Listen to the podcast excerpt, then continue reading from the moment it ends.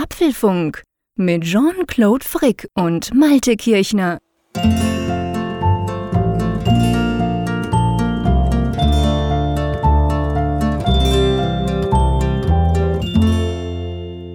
Nur das Nötigste. Wer die Keynote-Folgen des Apfelfunks kennt, der weiß ja, dass wir uns immer darauf beschränken. Man muss gar nicht auf die Laufzeit gucken, denn es ist wirklich jede Minute handverlesen und nur das Wichtigste drin.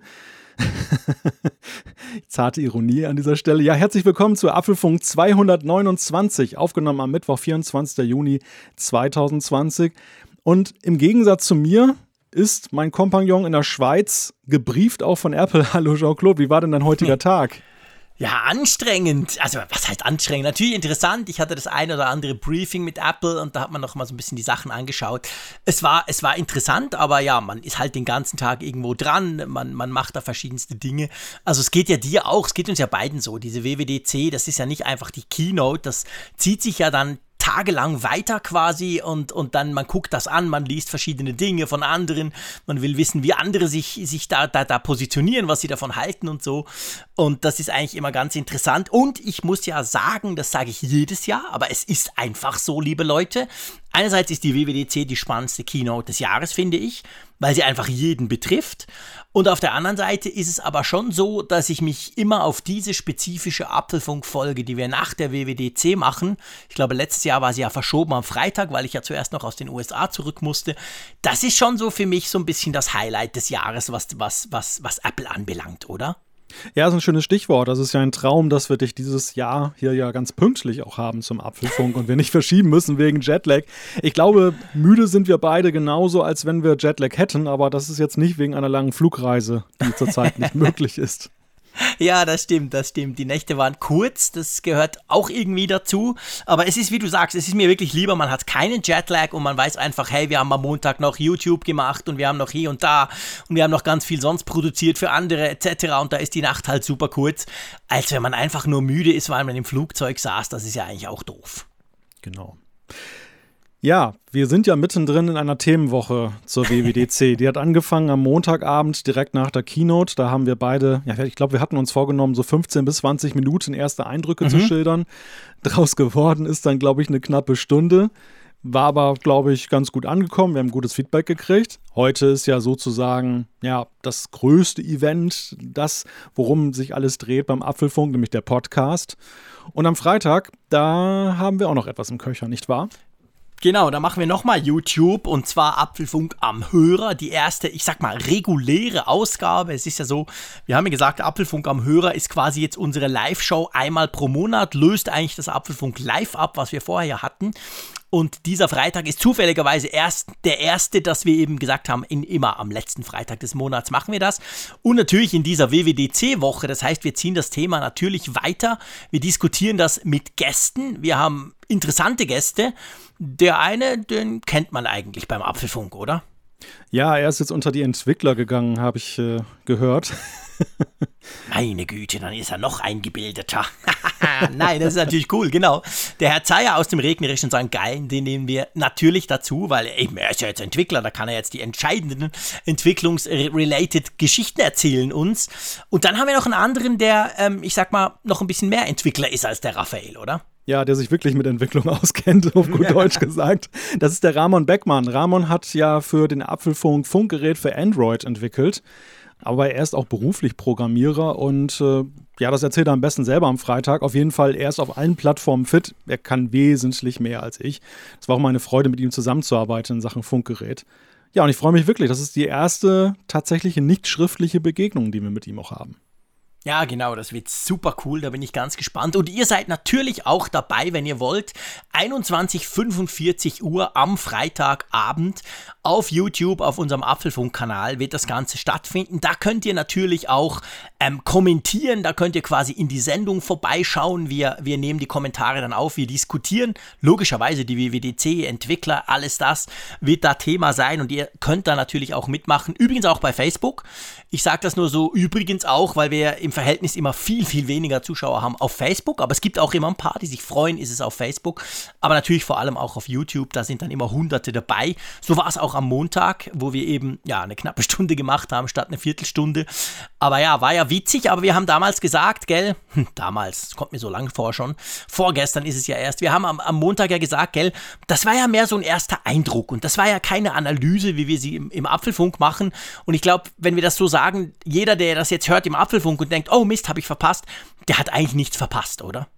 Nein, das ist wirklich nur so, ja, für uns selbst einerseits war es ganz schön. Also ich fand das wirklich gut, dann, dass ich äh, mich da mit dir austauschen konnte, so mal abgleichen, wie hast du es empfunden? Wir hatten ja gar nicht groß Kontakt während der Keynote, mhm. die ja so schnell auch ging, dass man gar keine Zeit hatte, rumzuchatten.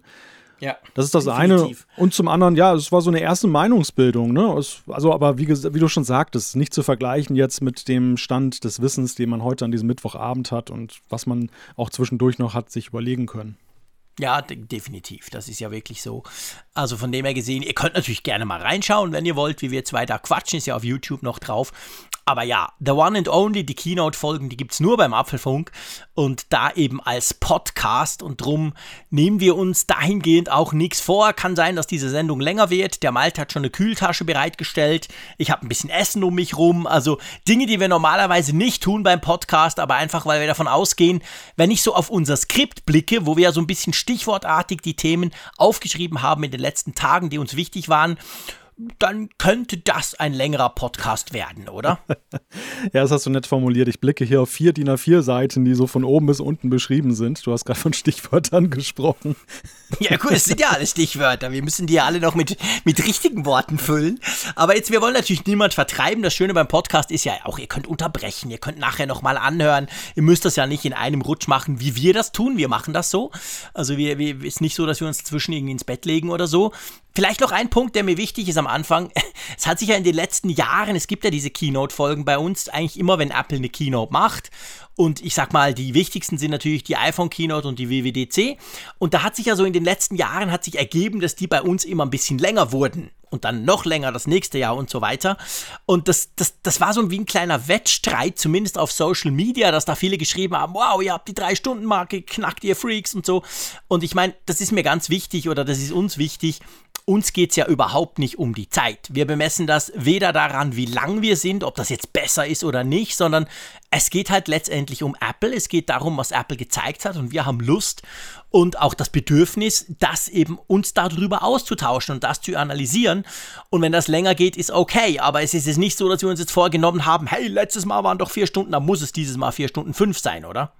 Nein, überhaupt nicht. Also wenn man jetzt denkt, wir, wir gucken auf die Uhr und fiebern dem entgegen, das möglichst lang zu machen, es ist genau das Gegenteil der Fall. Also es ist eher so eine große Undiszipliniertheit, weil man sich so total verliert in diesen Diskussionen, die ja hochspannend sind dann eben jetzt nach der Keynote und dass man da nicht drauf guckt. Man merkt zwar so körperlich, wie man so langsam abbaut, aber... Ja, letztes Mal habe ich, Entschuldigung, fast gekotzt nach den vier Stunden. Ich war total kaputt. Dieses Mal habe ich ein bisschen vorgesorgt, keine Bange. Aber eben, also wie gesagt, es geht nicht um die Zeit, Zeit, aber es ja. geht halt darum, dass wir uns einfach ein paar Mal im Jahr, so darf man sicher sagen, die Zeit nehmen und einfach sagen, es ist wurscht, es ist egal, es ist jetzt kurz vor zehn, wir nehmen das auf und es ist völlig wurscht, wie lange es dauert, wir wollen einfach alles besprochen haben. Genau. Und von dem her gesehen, ich glaube, die Themen müssen wir gar nicht diskutieren, mein Freund. Da, also, das ist ich, sowieso klar, oder? Ja. Oder willst du durch die Themen durchgehen? Nein, ich, ich reiße mal kurz ein paar Stichwörter an, ja. ähm, dass man so einen groben Überblick hat. Wir sprechen, okay. wir sprechen am Anfang über das neue Format. Das, das stand natürlich im Vordergrund jetzt erstmal. Dann reden wir über macOS. Also, wir, das ist vielleicht auch noch wichtig. Wir gehen diesmal so ein bisschen aus der Reihenfolge raus, sonst sind wir immer chronologisch gegangen. Diesmal haben wir gesagt, setzen wir Themenschwerpunkte.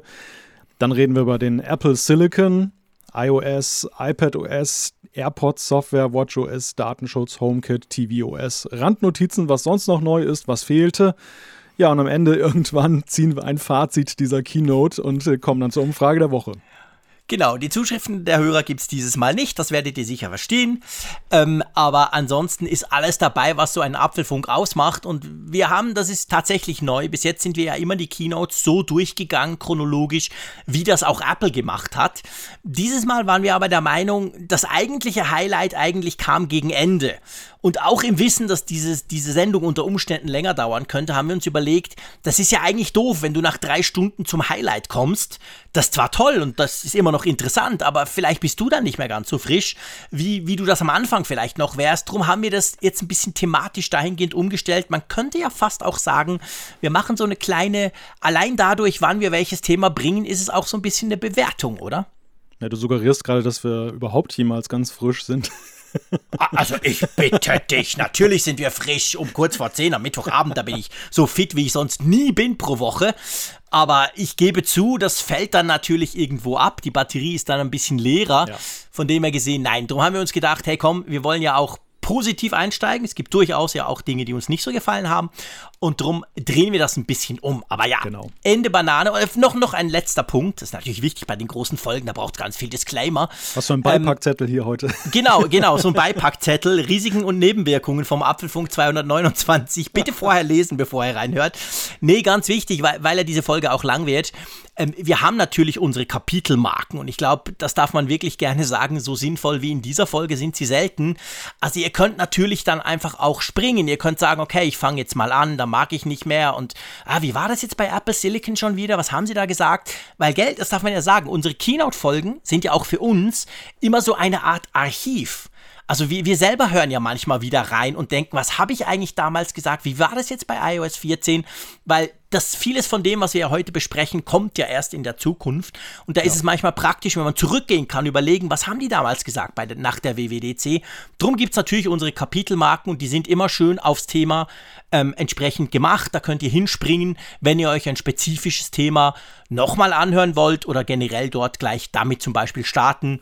Das könnt ihr alles tun. So, Ende genau. Beipackzettel handverlesen in unserer Kapitelmarkenmanufaktur in Ostermundingen. Genau, am Rand von Bern. Ja gut, aber dann lass uns doch gleich mal anfangen. Und zwar, ja. Wir fangen tatsächlich mit einem Thema an. Ähm, es geht jetzt mal zuerst so ganz generell um dieses neue Format der Keynote. Es war ja keine Keynote, wie wir sie schon jemals gesehen hatten. Es war keine Keynote mit Publikum.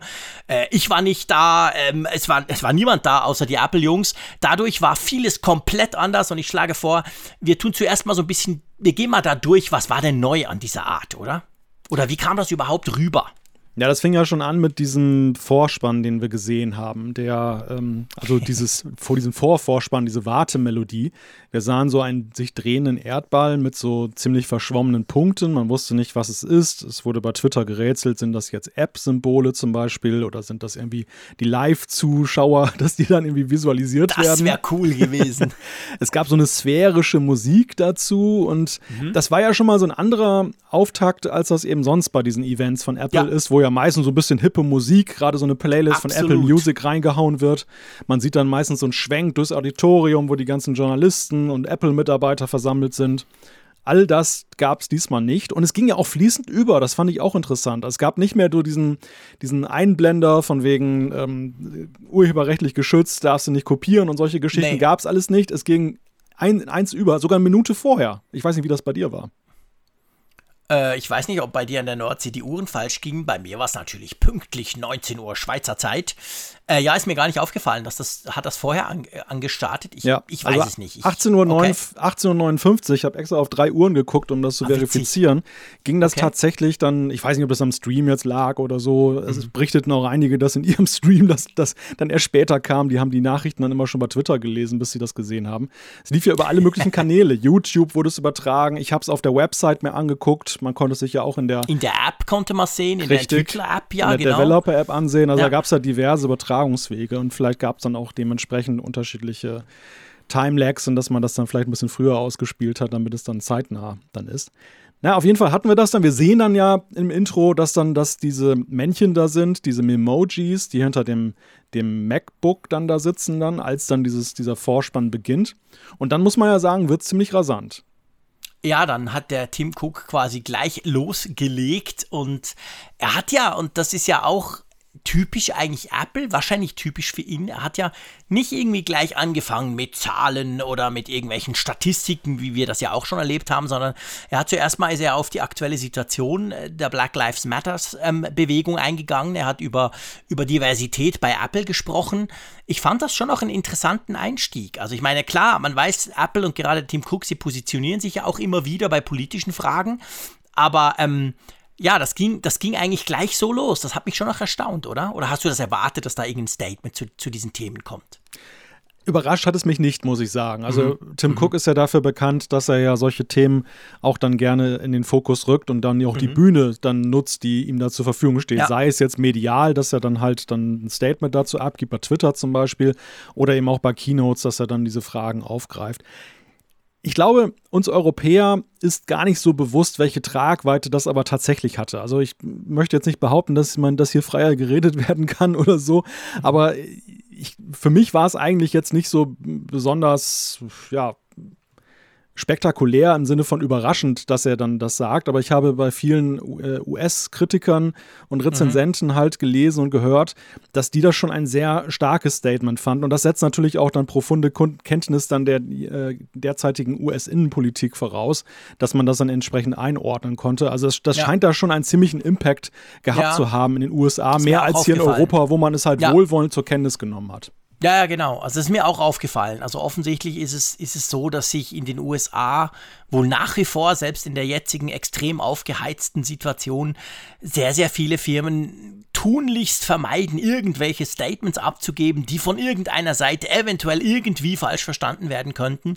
Und dass, dass, dass, dass Apple bzw. Tim Cook das eben nicht macht, das, das wurde sehr, sehr positiv aufgenommen, aber vor allem auch sehr, sehr breit getreten. Ich dachte auch, Mensch, warum schreiben denn die alle darüber, die Amerikaner? Aber ja, offensichtlich war das ein Thema.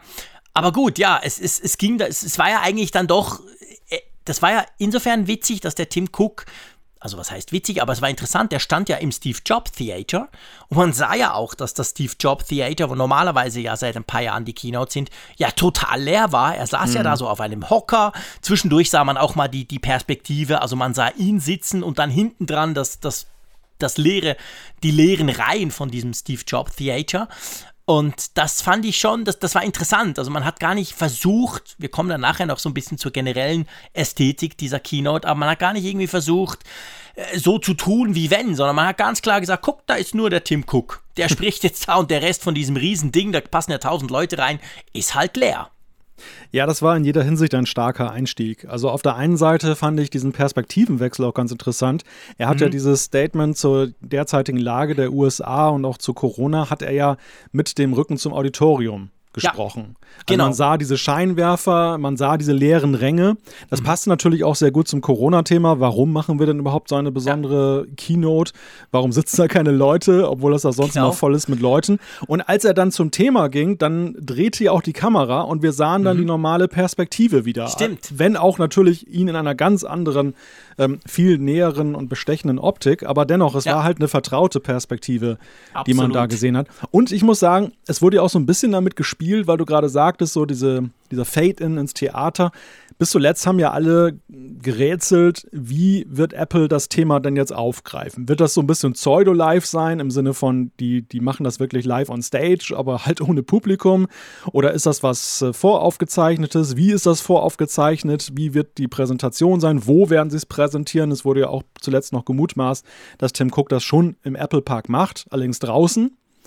Und es war dann Theater. Und das Theater war natürlich irgendwie so ein Anknüpfungspunkt im Sinne von, ja, wir sind hier am vertrauten Ort, aber es ist halt doch nicht alles so, wie es sonst ist.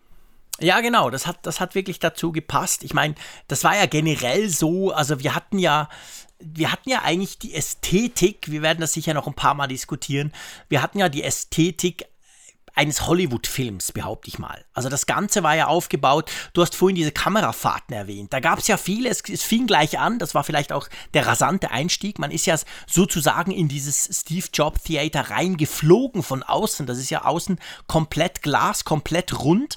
Und dann steigt man ja über eine breite Marmortreppe runter und da unten ist dann quasi das Steve Jobs Theater. Und man konnte das, diesen Gang, den ich ja auch schon zweimal gehen durfte, letztes und vorletztes Jahr, ähm, den konnte man nachfliegen, quasi mit mit einer Drohne oder wie auch immer sie das gemacht haben, in der Kamera. Man ist auf jeden Fall da so richtig reingeflogen und dann zack, war man in diesem Steve Jobs Theater. Und auch nachher gab es ja immer, wenn, wenn Szenenwechsel waren, also wenn man in den Apple Park, ins Apple Hauptquartier geschaltet hat oder da dann wiederum irgendwo ganz in die Katakomben unten rein, da gab es diese schnellen Fahrten. Das hat mich eigentlich so an eine Filmproduktion erinnert. Und das war anfänglich komplett ungewohnt und dann fand ich es recht cool. Ja, mich hat ja gewundert, dass nicht irgendjemand gemutmaßt hat, zwischendurch in sozialen Medien, dass ein fliegendes iPhone heute vorgestellt wird. ja, ja, genau. Oder ja, Flie ja, genau. Eine fliegende Drohne von Apple oder so. In der neuen Kamera-App könnt ihr euer iPhone fliegen lassen. Das ist irgendwie sowas in der Art. Also es war, war schon sehr viel Drohnen, äh, sehr viel Drohnenflug, mhm. den wir da gesehen haben. Ja.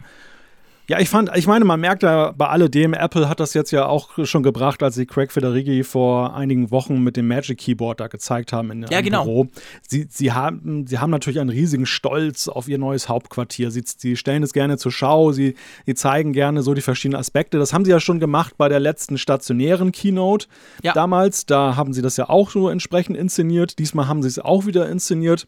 Und ja, ich meine, die Leute wollen es ja auch gerne sehen. Wenn man guckt, wie viele Flyover Film es alleine während der Bauphase ja. gegeben hat und so. Also die Neugierde auf dieses UFO, auf dieses Spaceship ist ja ungebrochen und äh, lass uns sie gerne zeigen. Ich fand das sehr sympathisch, gerade weil sie ja nun mal ja. auch von zu Hause in Anführungszeichen diesmal übertragen ja, haben. Ich fand auch, also ich fand, das hat eigentlich gut gepasst und ich meine, das haben sie, du hast gesagt, ein paar Mal gemacht. Ich glaube, letztes Mal an der iPhone-Keynote war doch das mit der Frau, die da durchgerannt ist, durch den See noch in der ja. Mitte, den es da gibt und am Schluss den, den Klicker quasi dem Tim Cook noch in die Hand drückt, bevor er auf die Bühne ging. Da haben sie auch damit gespielt, mit diesen, auch mit dieser räumlichen Anordnung. Es ist ja so, das Steve Jobs Theater ist ja ein bisschen außerhalb. Das ist ja nicht im Ring selber, sondern das ist ja ein eigener Bereich außerhalb des Apple Campus. Und, und da haben sie halt damit gespielt. Und ich, ich fand, das haben sie wirklich schön gemacht. Aber es war halt, das muss man auch sagen, es war halt ganz anders von der Art her, mhm. weil eben, ja, eben, es, es war mehr wie ein Film. Ich glaube, was kann man auch sagen, es war ja voraufgezeichnet, da war nichts live, also es ja. war ja nicht so, Tim Cook steht jetzt hier und stottert los, sondern das war alles super professionell, immer mit mehreren Kameras. Jeder, der gesprochen hat, wusste immer, jetzt wechsle ich die Kamera und gucke hier rein und da rein und so. Also das war schon eine völlig andere Art und ähm, ja, der eigentliche Star neben all der Software war eigentlich schon der, der Federici, oder? Das darf man schon sagen. Es war so ein bisschen eine Federici-Show. Ja, mit Abstand. Mit Abstand war das eine Federigi-Show. Das muss man wirklich sagen. Also Apple hat sich zwar wieder sichtlich darum bemüht, einerseits Diversität eben dann zu demonstrieren, aber eben auch sehr viele Leute dann wieder zu zeigen, was sie bei den letzten Keynotes ja auch gemacht haben, aus unterschiedlichsten Abteilungen bis runter zum normalen Ingenieur. Es war mhm. jetzt beileibe nicht nur eine Chefshow, die uns da abgeliefert nein, wurde. Nein, nein, nein. Also das ist, das ist schon auffallend. Es war ja diesmal durch dieses ähm, voraufgezeichnete Format auch bedachter, fand ich, dass man auch immer vernünftige Einblendungen hatte. Also man wusste jederzeit, ja. wer redet da gerade, wie heißt die Person, was macht sie denn eigentlich bei Apple. Das ist immer ein Problem sonst bei diesen Live-Keynotes. Genau. Ich, ich, weiß nie, wer das ist. Ich muss dann immer Raphael fragen, der weiß das ja. immer, weil er auf, aufpasst, wenn, wenn sie quasi das Handover machen. Hallo zu Crack und Hallo zu XY. ich weiß doch nie, wer da vorne steht. Das war dieses Mal super praktisch. Da gab es immer einen sauberen Einblender. Da wusstest du, wer ist das und was macht der dort? Genau, das war eigentlich, das war sehr angenehm, halt gerade weil du eben so viele Speaker hattest, dass du eben dann und auch viele Unbekannte hattest. Interessant fand ich wiederum, dass so aus der Apple-Chefetage sonst eigentlich da sehr wenig Leute, um nicht zu sagen gar keine, zu sehen waren. Keine ja. bekannten Gesichter, kein Phil Schiller. Gut, Johnny Ives Geschichte, den, den werden wir jetzt da nicht mehr sehen. Ich glaube, das war ja einer seiner Nachfolger, der da zu sehen war nachher ja. bei macOS. Äh, das war auch ähnlich. Hast, der hat ja so ähnlich sphärisch gesprochen wie der Johnny Ive. ich fand so, ah, okay, das ist jetzt also der Nachfolger und die bauen den ganz ähnlich ein. Der ist so ein bisschen durch den Apple Park geschwebt, dann hat er irgendwas erzählt das fand ich wirklich witzig. Das war, das war nicht komplett anders als Johnny Ive. Es war einfach mhm. eine andere Person, oder? Ja, der trainiert noch den britischen Akzent und wenn er den genau. perfekt drauf hat, dann gibt es auch wieder Videos. genau. Ja, ja, so ein bisschen, bisschen fühlte man sich da schon dran erinnert. Also ja. der Stil, wobei natürlich, man muss sagen, Johnny Ive bleibt da unerreicht. Ne? Er hat das wirklich auf eine gewisse Höhe gebracht. Am Ende ist es halt, es polarisierte auch, weiß ich. Es gab ja. auch Leute, die fanden das irgendwie ätzend, aber es, es war schon irgendwie so ein bisschen ein Stück Markenbildung und dass sie da jetzt ein bisschen Klar. vorsichtiger erstmal mit umgehen, kann ich auch nachvollziehen. Natürlich. Nichtsdestotrotz, ich finde so, wir haben jetzt ja einen sehr positiven Einstieg gefunden in das Thema. Ich fand, es hatte dennoch Licht und Schatten irgendwo. Also mhm. einerseits diese sehr bestechende Optik, die du sagtest, ist so Filmformat ja schon regelrecht. Mhm. Man hat ja wirklich jedes Hautfältchen und Grübchen bei Quebec Federighi mhm. und bei Tim Cook gesehen. Das hat man ja sonst nicht bei den Keynotes. Also man kommt ja nie ja. so nah ran an die Leute und bekommt sie so gut ausgeleuchtet, obwohl es ja eigentlich auch eine sehr gute Bühnensituation ist dort. Aber das hat doch eine andere, eine andere ja. Optik zwei Dinge eigentlich, ähm, die ich rückblickend ein bisschen anstrengend fand. Das eine war das mhm. Tempo, da kommen wir sicherlich gleich noch ausführlicher drauf zu sprechen. Mhm. Das andere war, ich fand's, je länger es dauerte, fand ich es immer steriler irgendwie. Also mhm. es war, natürlich, das war so genau das, was Apple mag. Ne? Es war wirklich so bis ins Letzte, da ist auch das letzte Staubkörnchen von der Glasscheibe hinten im Apple Park Fenster rausgenommen worden, wenn man dorthin geschaltet hat. Dieses fancy Labor war super ausgeleuchtet, äh, alles symmetrisch und super. Aber mir war das so ein bisschen, ja, zu werbespotmäßig teilweise. Einfach das Setting auch und wie perfekt das war. Ja, das ist halt der Nachteil, wenn du es auf diese Art und Weise machst. Und ähm, ich habe ich hab lang, ich habe, also was heißt lang, ich habe jetzt zwei Tage über, über diese Keynote nachgedacht. Und zwar nicht über den Inhalt, das auch, sondern eben genau über dieses, dieses Format und habe mir überlegt, was heißt das und, und was, was, was habe ich das Gefühl, wo das hinführen könnte. Und ich, ich, ich, ich bin der Meinung, das ist vielleicht eine steile These, aber ich, ich könnte mir vorstellen, dass mit dieser Keynote vom Montag Apple auf eine ähnliche Art einen Benchmark gesetzt hat wie mit den Keynotes von Steve Jobs damals. Ich meine, seien wir ehrlich, heute jeder Hersteller von Technikgeräten, der was auf sich hält, macht eine Keynote à la Apple. Irgendwelche fancy Typen stehen auf der Bühne, möglichst im Pullover und erzählen irgendwas Geiles, wie toll ihr Zeug ist. Dann gibt es andere, die das kurz vorstellen und schöne Einblenderfilmchen. Das ist heute State of the Art, das machen alle. Apple hat das aber eben halt mit dem Steve Jobs irgendwann zu einer Zeit angefangen, als andere noch gar nicht richtig überlegt haben, wie präsentiere ich denn so Zeug. Und ich könnte mir, ich, ich hatte einfach das Gefühl, die ganze Zeit während dem Gucken schon und jetzt auch drei Tage später, unter Umständen ist das genau der Weg, wo es hinführt. Ob uns das gefällt oder nicht, müssen wir gleich noch diskutieren. Mhm. Und zwar ich habe gesehen, also seit Februar wurden ja Tech-Events abgesagt. Angefangen mit dem Mobile World Congress, der nicht stattgefunden hat in Barcelona und dann ging es ja Schlag auf Schlag. Und seit da haben ja andere trotzdem Keynotes gemacht. Da ist Oppo, da ist Huawei, da ist Sony, da ist Microsoft. Die habe ich mir alle angeguckt und die waren eigentlich alle entweder super mega kurz, so wie Microsoft, so quasi nur ganz kurz, zack, zack, weil wir hätten ja gerne eine Woche lang Entwicklerkonferenz, aber können wir nicht. Oder dann waren sie genau gleich wie sonst, nur ohne Publikum. Alles gleich, sogar live und der Typ steht auf der Bühne und quasselt und du denkst so, warum quasselst denn du, ist ja gar niemand da. Und Apple hat eben sich entschieden, das anders zu machen. Also Apple hat nicht gesagt, komm, wir tun so wie wenn und ist halt Corona, ist halt doof, aber ist ja nur einmal. Ich, ich glaube, dadurch, dass sie eigentlich einen Kinofilm gedreht haben, blöd gesagt, mit all den Vor- und Nachteilen, die wir jetzt auch diskutiert haben, vor allem auch mit diesem klinischen halt crazy Zeug, glaube ich, ich kann mich täuschen, aber ich glaube, das wird, das wird das neue Normal bei Apple bei Keynotes. Weil ich bin je länger, je mehr nicht mehr so sicher, ob wir so schnell wieder werden an eine Keynote reisen. So gern ich das ja mache, du weißt, ich mhm. liebe das, ich finde das cool. Ich argumentiere auch mit meinen grünen Freunden immer wieder und sage, hey Freunde, doch, das ist es mir wert. Ich glaube, das bringt's. Ich will Leute treffen, ich will Apple-Leute treffen, ich will Journalisten treffen. Ich finde das wirklich cool, auch mal schnell drei Tage nach Kalifornien zu reisen. Ich bin der Meinung, es lohnt sich.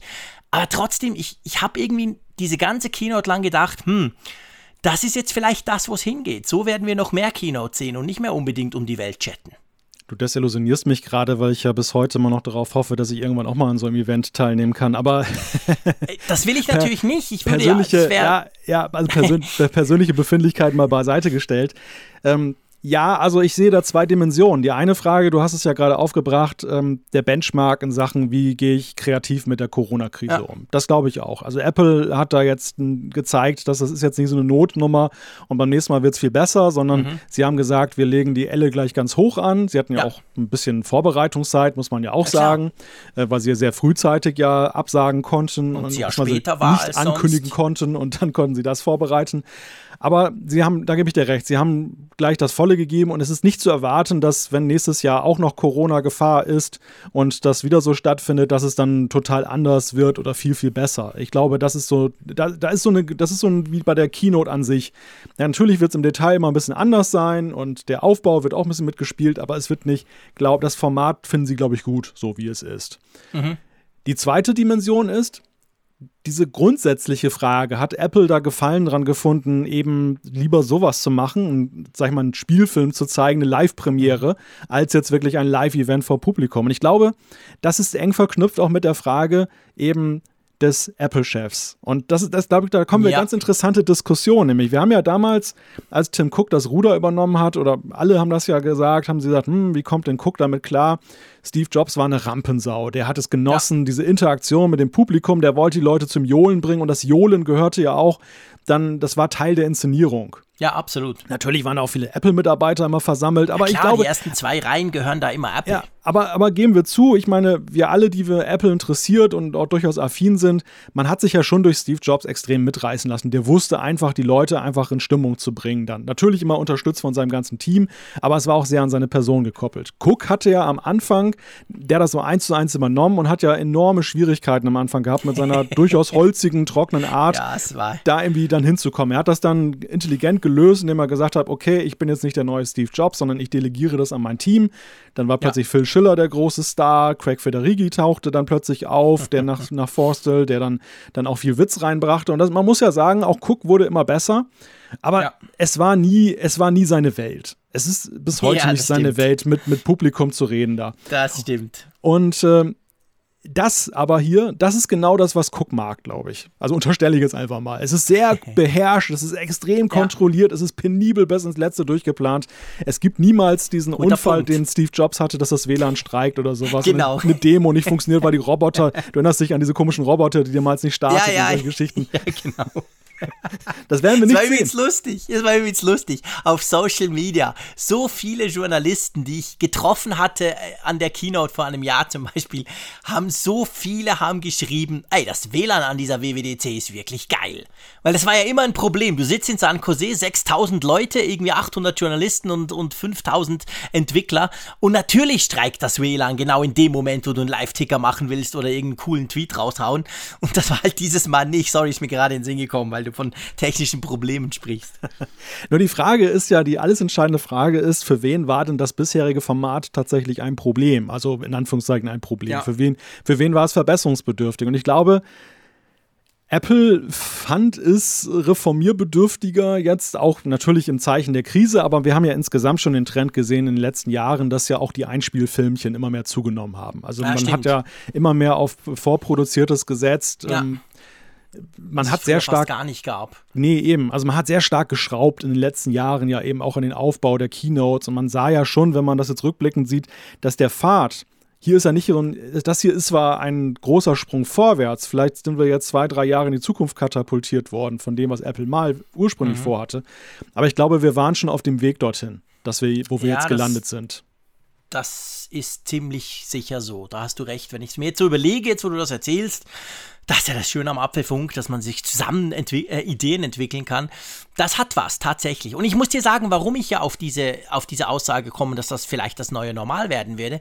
Ich bin, und das mag jetzt komisch tönen, aber ich bin halt jetzt ganz spezifisch auch in Bezug auf Corona eher pessimistisch unterwegs. Ich glaube, der Scheißkäfer ist so schnell nicht weg. Und das heißt letztendlich, weißt du, wenn, wenn du mal bei Apple eingeladen warst in den USA, dann stellst du fest, dass du auf eine geradezu unheimliche Art fremdbestimmt, aber auch gepampert wirst. Also du wirst vom Flughafen abgeholt mit einer Limousine, die groß ist, damit wenn ein Unfall, dann, damit dir nichts passiert und und und. Du, du kannst, du, du kannst, ich, ich glaube, du könntest auf diese Art organisiert in China abgesetzt werden. Du müsstest nichts tun. Es funktioniert alles, es wird alles organisiert für dich.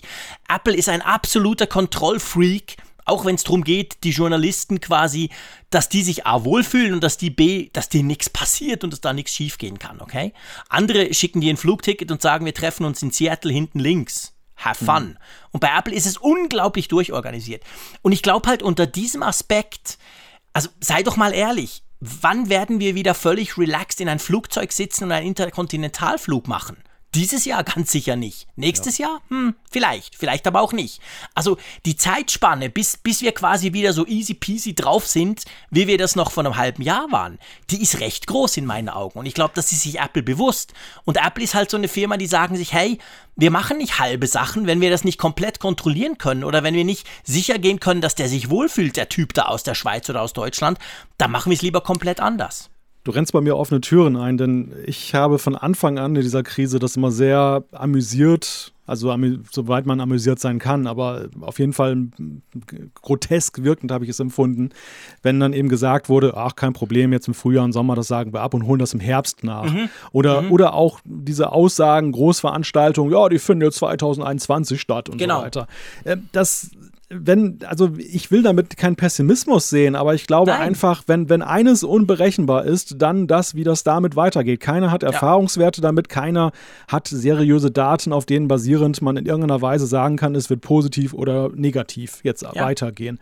Und ja, in der Tat, also ich finde das von Apple Jetzt mal ungeachtet, wie ich das Format finde, wir sprechen noch mhm. drüber, aber ich finde das natürlich schlau, nicht jetzt die Illusion zu verbreiten, von wegen, oh, wir setzen uns diesmal einmal aus und nächstes Jahr ist alles wieder normal, sondern dass sie jetzt dann schon suggerieren, genau. wir haben jetzt ein Format geschaffen, mit dem können wir weiterarbeiten, das können wir noch, da können wir noch ein bisschen dran schärfen, aber genau. letzten Endes, so sieht es aus. Das ist jetzt nicht so eine Behelfskiste hier, sondern das, nee. ist, das ist serious, was wir hier machen. Das ist genau das. Hätten sie das quasi analog so ein bisschen gemacht wie sonst, wie es eben die anderen versucht haben im Frühling, einfach ohne Publikum und vielleicht mit zwei, drei Filmchen mehr, dann, dann hätte ich noch gedacht, okay, es ist vielleicht so eine Überbrückung. Aber weil sie das Format so komplett umgestellt haben, so extrem professionell und sicher auch teuer und aufwendig produziert haben, haben sie natürlich den Benchmark gesetzt im Sinn von, hey, das geht ja auch. Klar kannst du sagen, Software ist vielleicht einfacher, weil da gibt es sowieso keine Hands-on-Area am Schluss. Wie machst du das dann, wenn du, wenn du das nächste Mal ein richtiges Gerät vorstellst? Werden wir im Herbst wahrscheinlich erleben. Da sehen wir das dann, wie sie das machen. Aber ich glaube schon, also ich will auch nicht Pessimismus verbreiten, aber ich bin einfach der Meinung, es gibt eine Zeit vor Corona und es gibt eine Zeit während Corona und die Zeit nach Corona, hoffentlich kommt die bald, aber die wird trotzdem nie mehr die gleiche sein wie vorher. Punkt. Da bin ich völlig überzeugt davon. Auch wenn wir alle dann mal geimpft sind und die Kiste durch ist, der Nächste, der in China hustet, lässt uns doch sofort zusammenzucken und sagen, oh, ich cancel meinen Flug. Also ich, ich glaube wirklich, ja. und ich will das jetzt nicht total negativ hier rüberbringen, aber ich glaube einfach, es ist nicht mehr so wie früher. Und ich meine, Dazu kommt ja noch vielleicht ein letzter Punkt. Mhm. Ich meine, Apple ist sich ja auch bewusst, sie sind ja so stolz auf ihre Solarzellen, auf ihrem, ihrem Apple Park und und und. Und ich meine, die Diskussion, die natürlich doch immer wieder aufkommt und die ich auch persönlich immer wieder festgestellt habe, wenn ich schreibe, ich fliege jetzt mal schnell nach Kalifornien, ist natürlich schon immer die Frage, ja, ja, muss das sein? Ist das wirklich nötig? Und dann gleich zwei oder drei aus der Schweiz? Sorry, Freunde. Also, ich glaube schon, Apple ist sich auch so was bewusst. Und, und mit der Art würde man natürlich zwei Fliegen auf eine Klappe schlagen. Du hast dieses ganze Grün-Thema weniger, im Sinn von, nee, wir laden da nicht tausend Leute aus der ganzen Welt ein, die können zugucken. Plus, du hast halt das Corona, die Leute fühlen sich vielleicht nicht wohl, Thema weg. Drum glaube ich schon, dass wir da in eine Richtung gehen, die wahrscheinlich irgendwie mehr mit der Keynote sein wird, als mit denen, die wir bisher sahen. Ja, das ist ein ganz wichtiger Punkt, weil du auch gesagt hast, die Zeit nach Corona. Also die während Corona-Phase haben wir ja erörtert. Solange wird ja. jetzt dann das so weitergehen, wie wir das gesehen haben. Aber was ist danach?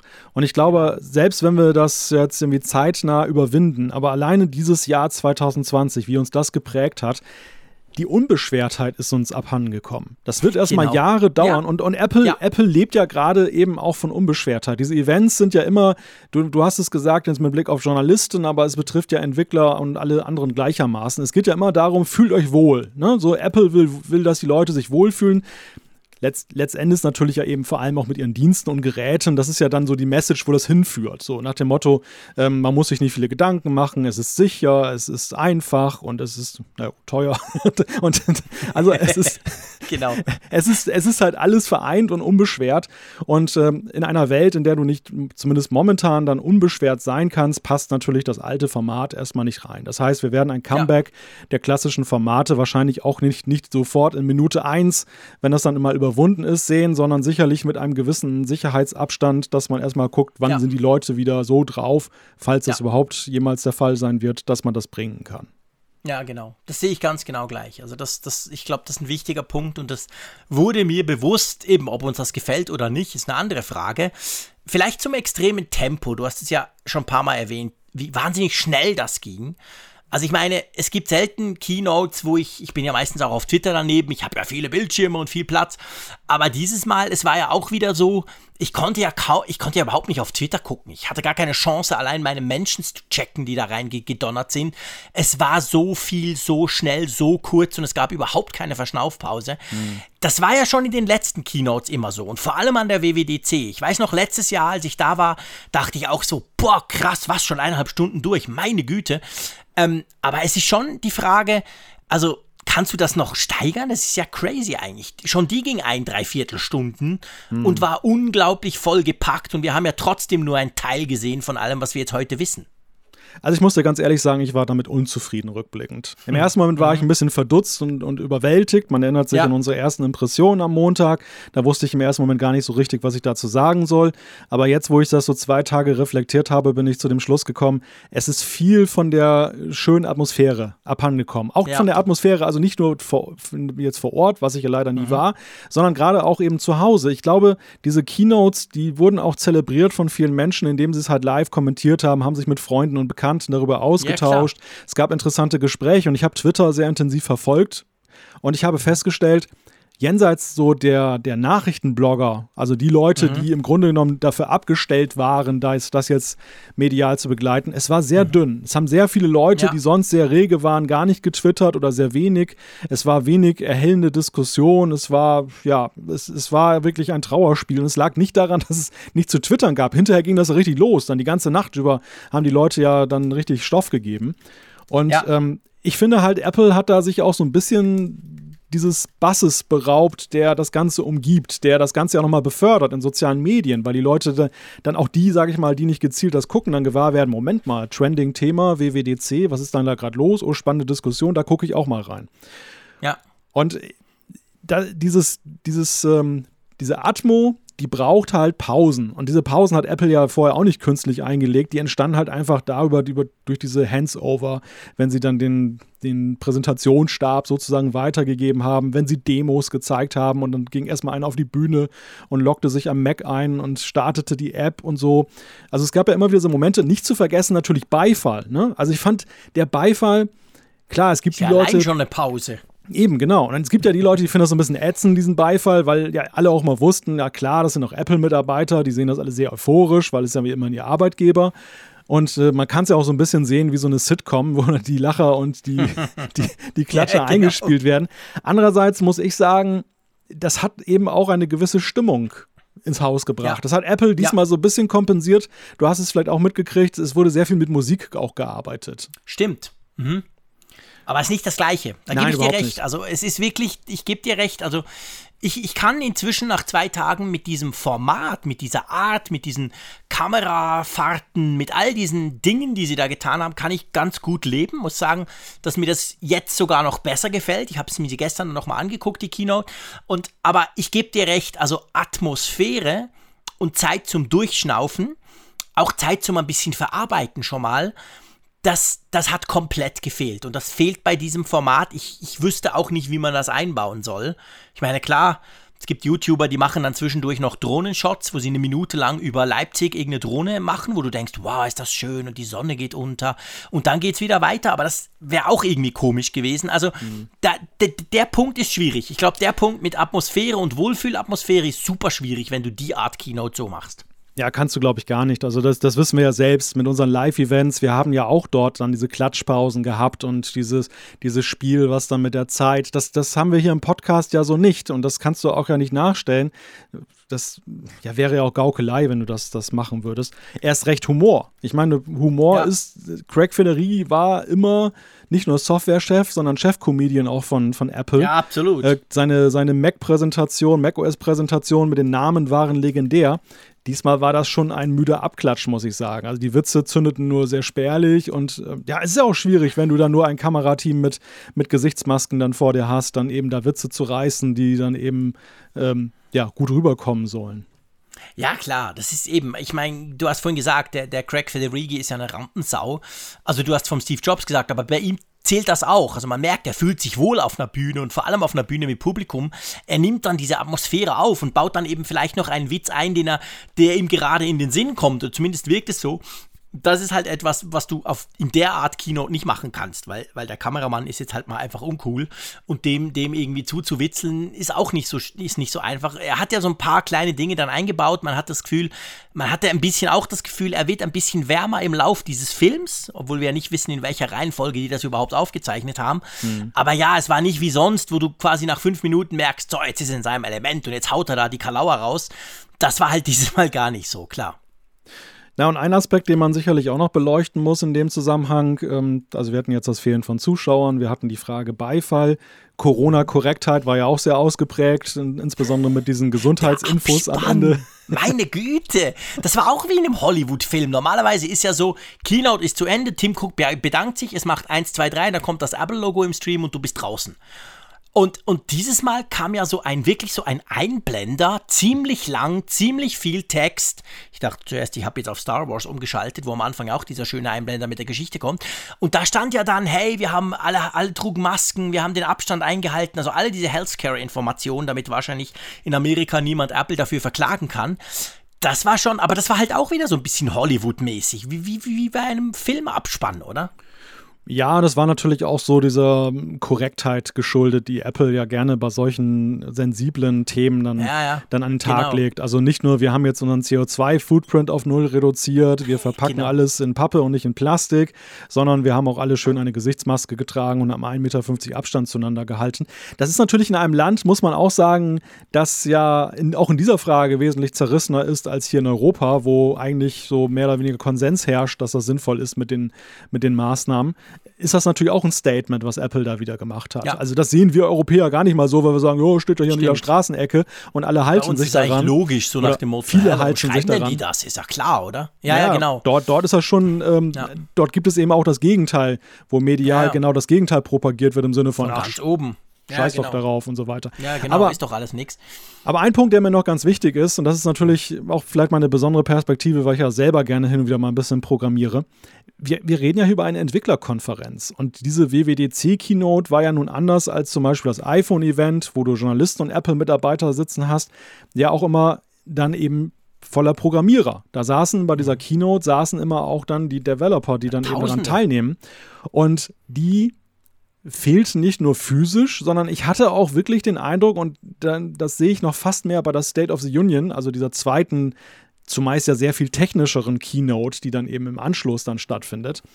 Es war extrem auf den Consumer, auf den Konsumenten diesmal ja. wirklich eingestellt. Es war spannend. Die war ja. völlig untechnisch, die State of the Union. Ich habe sie immer gerne gesehen, weil sie da auch dann mit Code gearbeitet haben, haben Xcode dann auch ihre Programmierumgebung dann en Detail schon gezeigt und so. Es war immer schon ein bisschen fast weißt du, wie so ein, wie so ein ähm, Schnelldurchlauf der Sessions, die in den nächsten fünf ja, Tagen genau. dann stattfinden.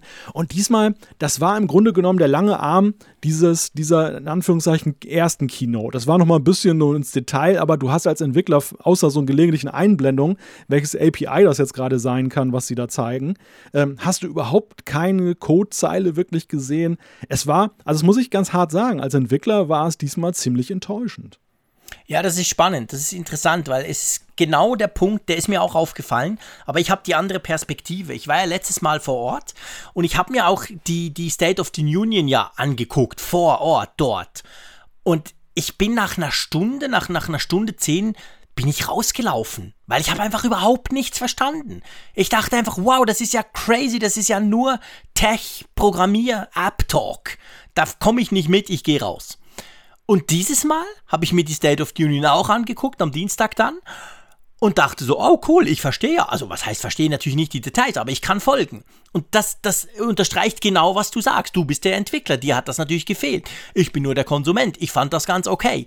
Aber für eine State of the Union, da bin ich ganz bei dir, die ja die Entwickler anspricht. Das ist ja nicht mehr die große Keynote für, für so Otto Normal-Pfeifen, die nicht rauskommen wie ich.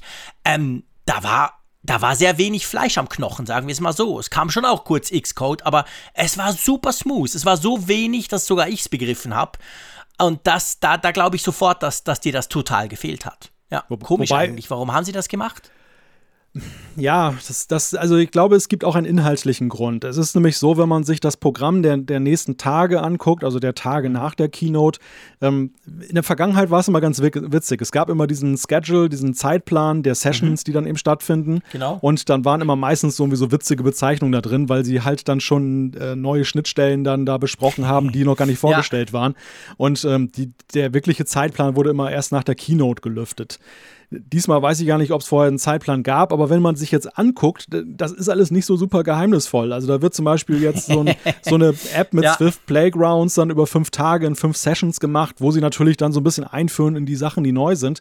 Aber du mhm. hast diesmal, also wir reden ja nachher noch über die ganzen Features, die uns, die wir vorgestellt ja. bekommen haben, aber man muss separieren, man muss differenzieren zwischen den Features, die einfach nur in der Software drin sind, also für dich als Nutzer interessant sind, ja. und den wirklichen neuen Schnittstellen, die der Programmierer nutzen kann. Und wenn du das mal so äh, mal auseinander nimmst und dann mal mhm. so guckst, was bleibt denn da übrig vom Brutto?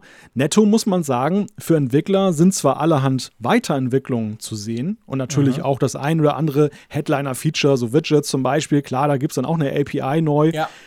Aber es gab oder die jetzt letzten Jahre waren für Entwickler wirklich ertragreicher. Du wusstest manchmal wirklich nicht, womit fängst du an. Ich hatte häufig immer so eine Liste und dann habe ich mir selber so fünf Schnittstellen dann aufgeschrieben, die ich jetzt super spannend fand, wo ich dann unbedingt auch mehr erfahren wollte. Mhm. Dies Jahr muss ich sagen, also es hat mich mehr wirklich konsumententechnisch interessiert. Programmiertechnisch ja. fand ich es jetzt schon vergleichsweise mau. Besonders im Gegensatz zum Vorjahr. Sehr interessant, was ja auch eine Erklärung wäre für diese eher consumerzentrische State of the Union Keynote. Das würde ja dann da eigentlich auch dazu passen. Was mir aufgefallen ist, ich habe in der Apple, äh, in der Apple äh, Developer App, da gibt's ja, kann man das ja alles sehen, den, den, den Timeschedule und all die Dinge. Ich habe da so ein bisschen rumgeguckt und mir ist aufgefallen, zum Beispiel in Bezug auf Apple Silicon und auf diese Möglichkeiten mit Mac OS Big Sur, Big Sur, wir kommen nachher dazu.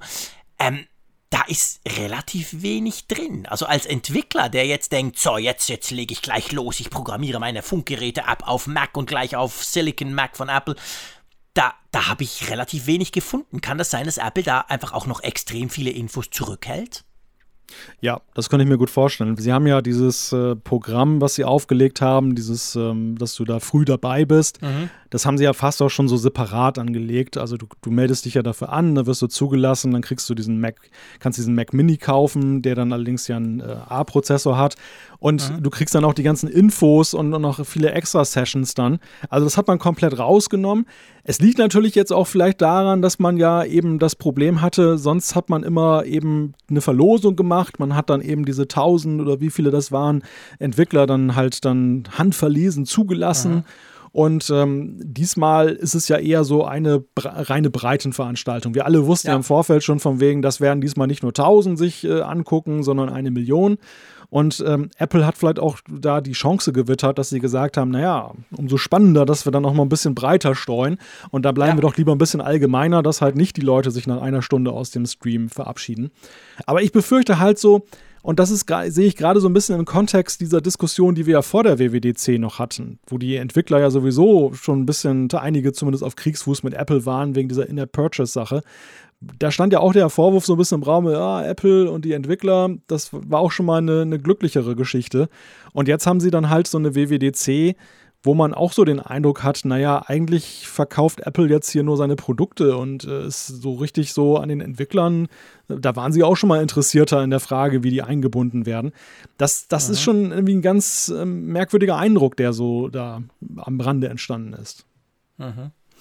Ja, wird man mal schauen. Ich meine, letztendlich, was die Themen anbelangt, gerade natürlich beim Mac, wir kommen jetzt dann gleich dazu, ähm, sind sie ja unglaublich stark auf Entwickler angewiesen. Stärker als in den letzten Jahren jemals überhaupt. Also, ja, das, das würde nicht so ganz zu passen, sage ich mal, strategisch, aber ich kann nachvollziehen, warum man das das Gefühl bekommen kann.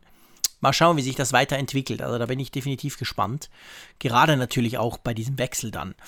Aber wollen wir mal ums Thema Format, neues Keynote-Format, so ein bisschen, äh, wollen wir da mal einen Haken dran machen? Ja, vielleicht noch abschließend die Frage: Wiederholung mhm. wünschenswert? du siehst mich hin und her gerissen. Also, ich sag mal von der Art, von der, von der, von der, also anders. Ich fange nochmal an, sorry.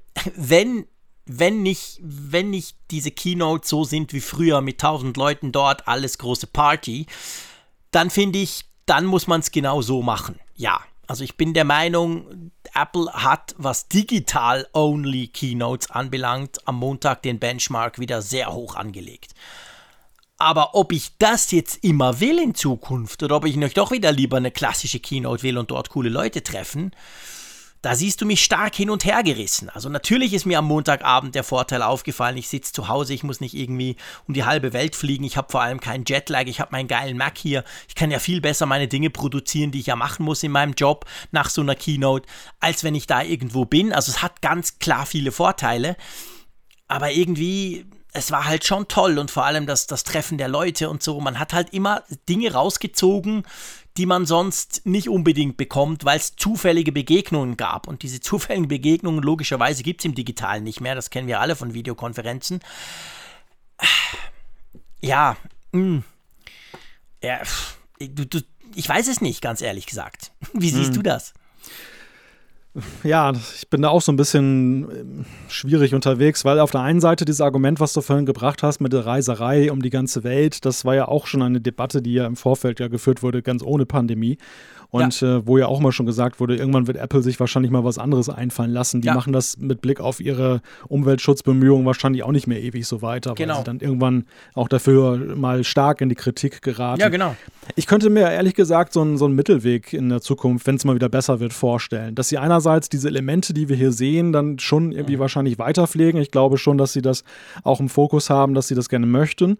Aber auf ja. der anderen Seite, dass man vielleicht weil noch nicht alle jetzt dann an einen Ort auf der Erde reisen können, dann vielleicht sagt, man macht so auf den Kontinenten vielleicht so einzelne Events. Weil ich glaube, für genau. die Entwickler ist das schon auch dieses Treffen untereinander. Super wichtig der Austausch, also wie gesagt, man darf nicht vergessen, das ist eine Weltentwicklerkonferenz, das ist halt hier nicht ein reines Medienevent, ja. wie es diesmal halt so rüberkam. Und für die Entwickler muss man sagen, war, da waren die Abstriche schon viel größer als jetzt für die, das Medienereignis. Das Medienereignis hat Apple hier gut hingekriegt, das haben sie gut dargestellt, die Leute haben alle zugeguckt, was wir gerade gesagt haben, man hat, hat hier und da noch Verbesserungsbedarf oder Defizite gesehen, aber es war schon wirklich eine, eine Top-Nummer. Aber ähm, in Sachen Entwickler glaube ich, ist das nicht, das, man kann das nicht das Maß der Dinge sein, wenn die Bedingungen Nein. in der Welt wieder besser werden. Das ist ein guter Punkt, ganz ein guter Punkt. Ich habe in den letzten zwei Jahren, als ich dort war, habe ich jeweils, habe ich jeweils Interviews geführt mit verschiedenen Entwicklern aus der Schweiz, aber auch aus anderen Ländern. Und das haben alle immer gesagt. Die haben gesagt, hey, ja, cool, natürlich geil, von Apple dabei sein zu dürfen, große Sache. Aber vor allem das Treffen einerseits schon auch mit Apple, also dass man halt mal direkt mit den Leuten sprechen kann und direkte Fragen adressieren oder so, aber eben auch mit den Entwicklern und eben auch gerade diese Treffen von Leuten, wo du gar nicht wusstest, ah, der ist, oh, den kannte ich gar nicht, ah, das ist der von der App, das ist ja cool, den frage ich mal. Das haben alle als super wichtig empfunden und dafür, für diese Art Austausch, habe ich jetzt das Gefühl, ich meine, ich habe die Apple Developer App so ein bisschen durchsucht, gibt es jetzt eigentlich auch nicht so wie. Es gibt die neuen Apple Developer Foren, das ist vielleicht ein Punkt. Aber sonst hat jetzt Apple da auch nicht so wirklich was gemacht, so im Sinn von, hey, guck, das Sit Together und all die schönen Sachen, die machen wir jetzt alle digital. Hier ist unsere neue super fancy Schieß mich tot App. Da gibt's eigentlich, gab es eigentlich nicht viel, oder? Nein, also das, das hatten wir ja auch im Vorfeld schon festgestellt. Ähm, es wurde ja lange gemutmaßt, oh, was könnte Apple Innovatives bringen? Und am Ende war das ja, was sie dann gebracht haben, ja, halt okay, aber genau. bei, weit, bei weitem nicht so aus, äh, herausragend wie jetzt dann die Inszenierung jetzt des Events zum Beispiel, dieser Keynote ja. oder wie auch immer man sie nennen soll. Und ähm, ja, also ich glaube schon, die Entwickler, die, die lechzen danach mehr. Ja, definitiv. Apropos mehr, mein Lieber. Komm, wir kommen mal zu einem mehr. Wir kommen zu einem neuen Mac-Betriebssystem. Einverstanden? Genau. Big Sur. genau, Big Sur, das neue Mac-Betriebssystem, ähm, welches ja, und das ist ja schon mal eine Ansage per se, die Nummer 11.0 trägt.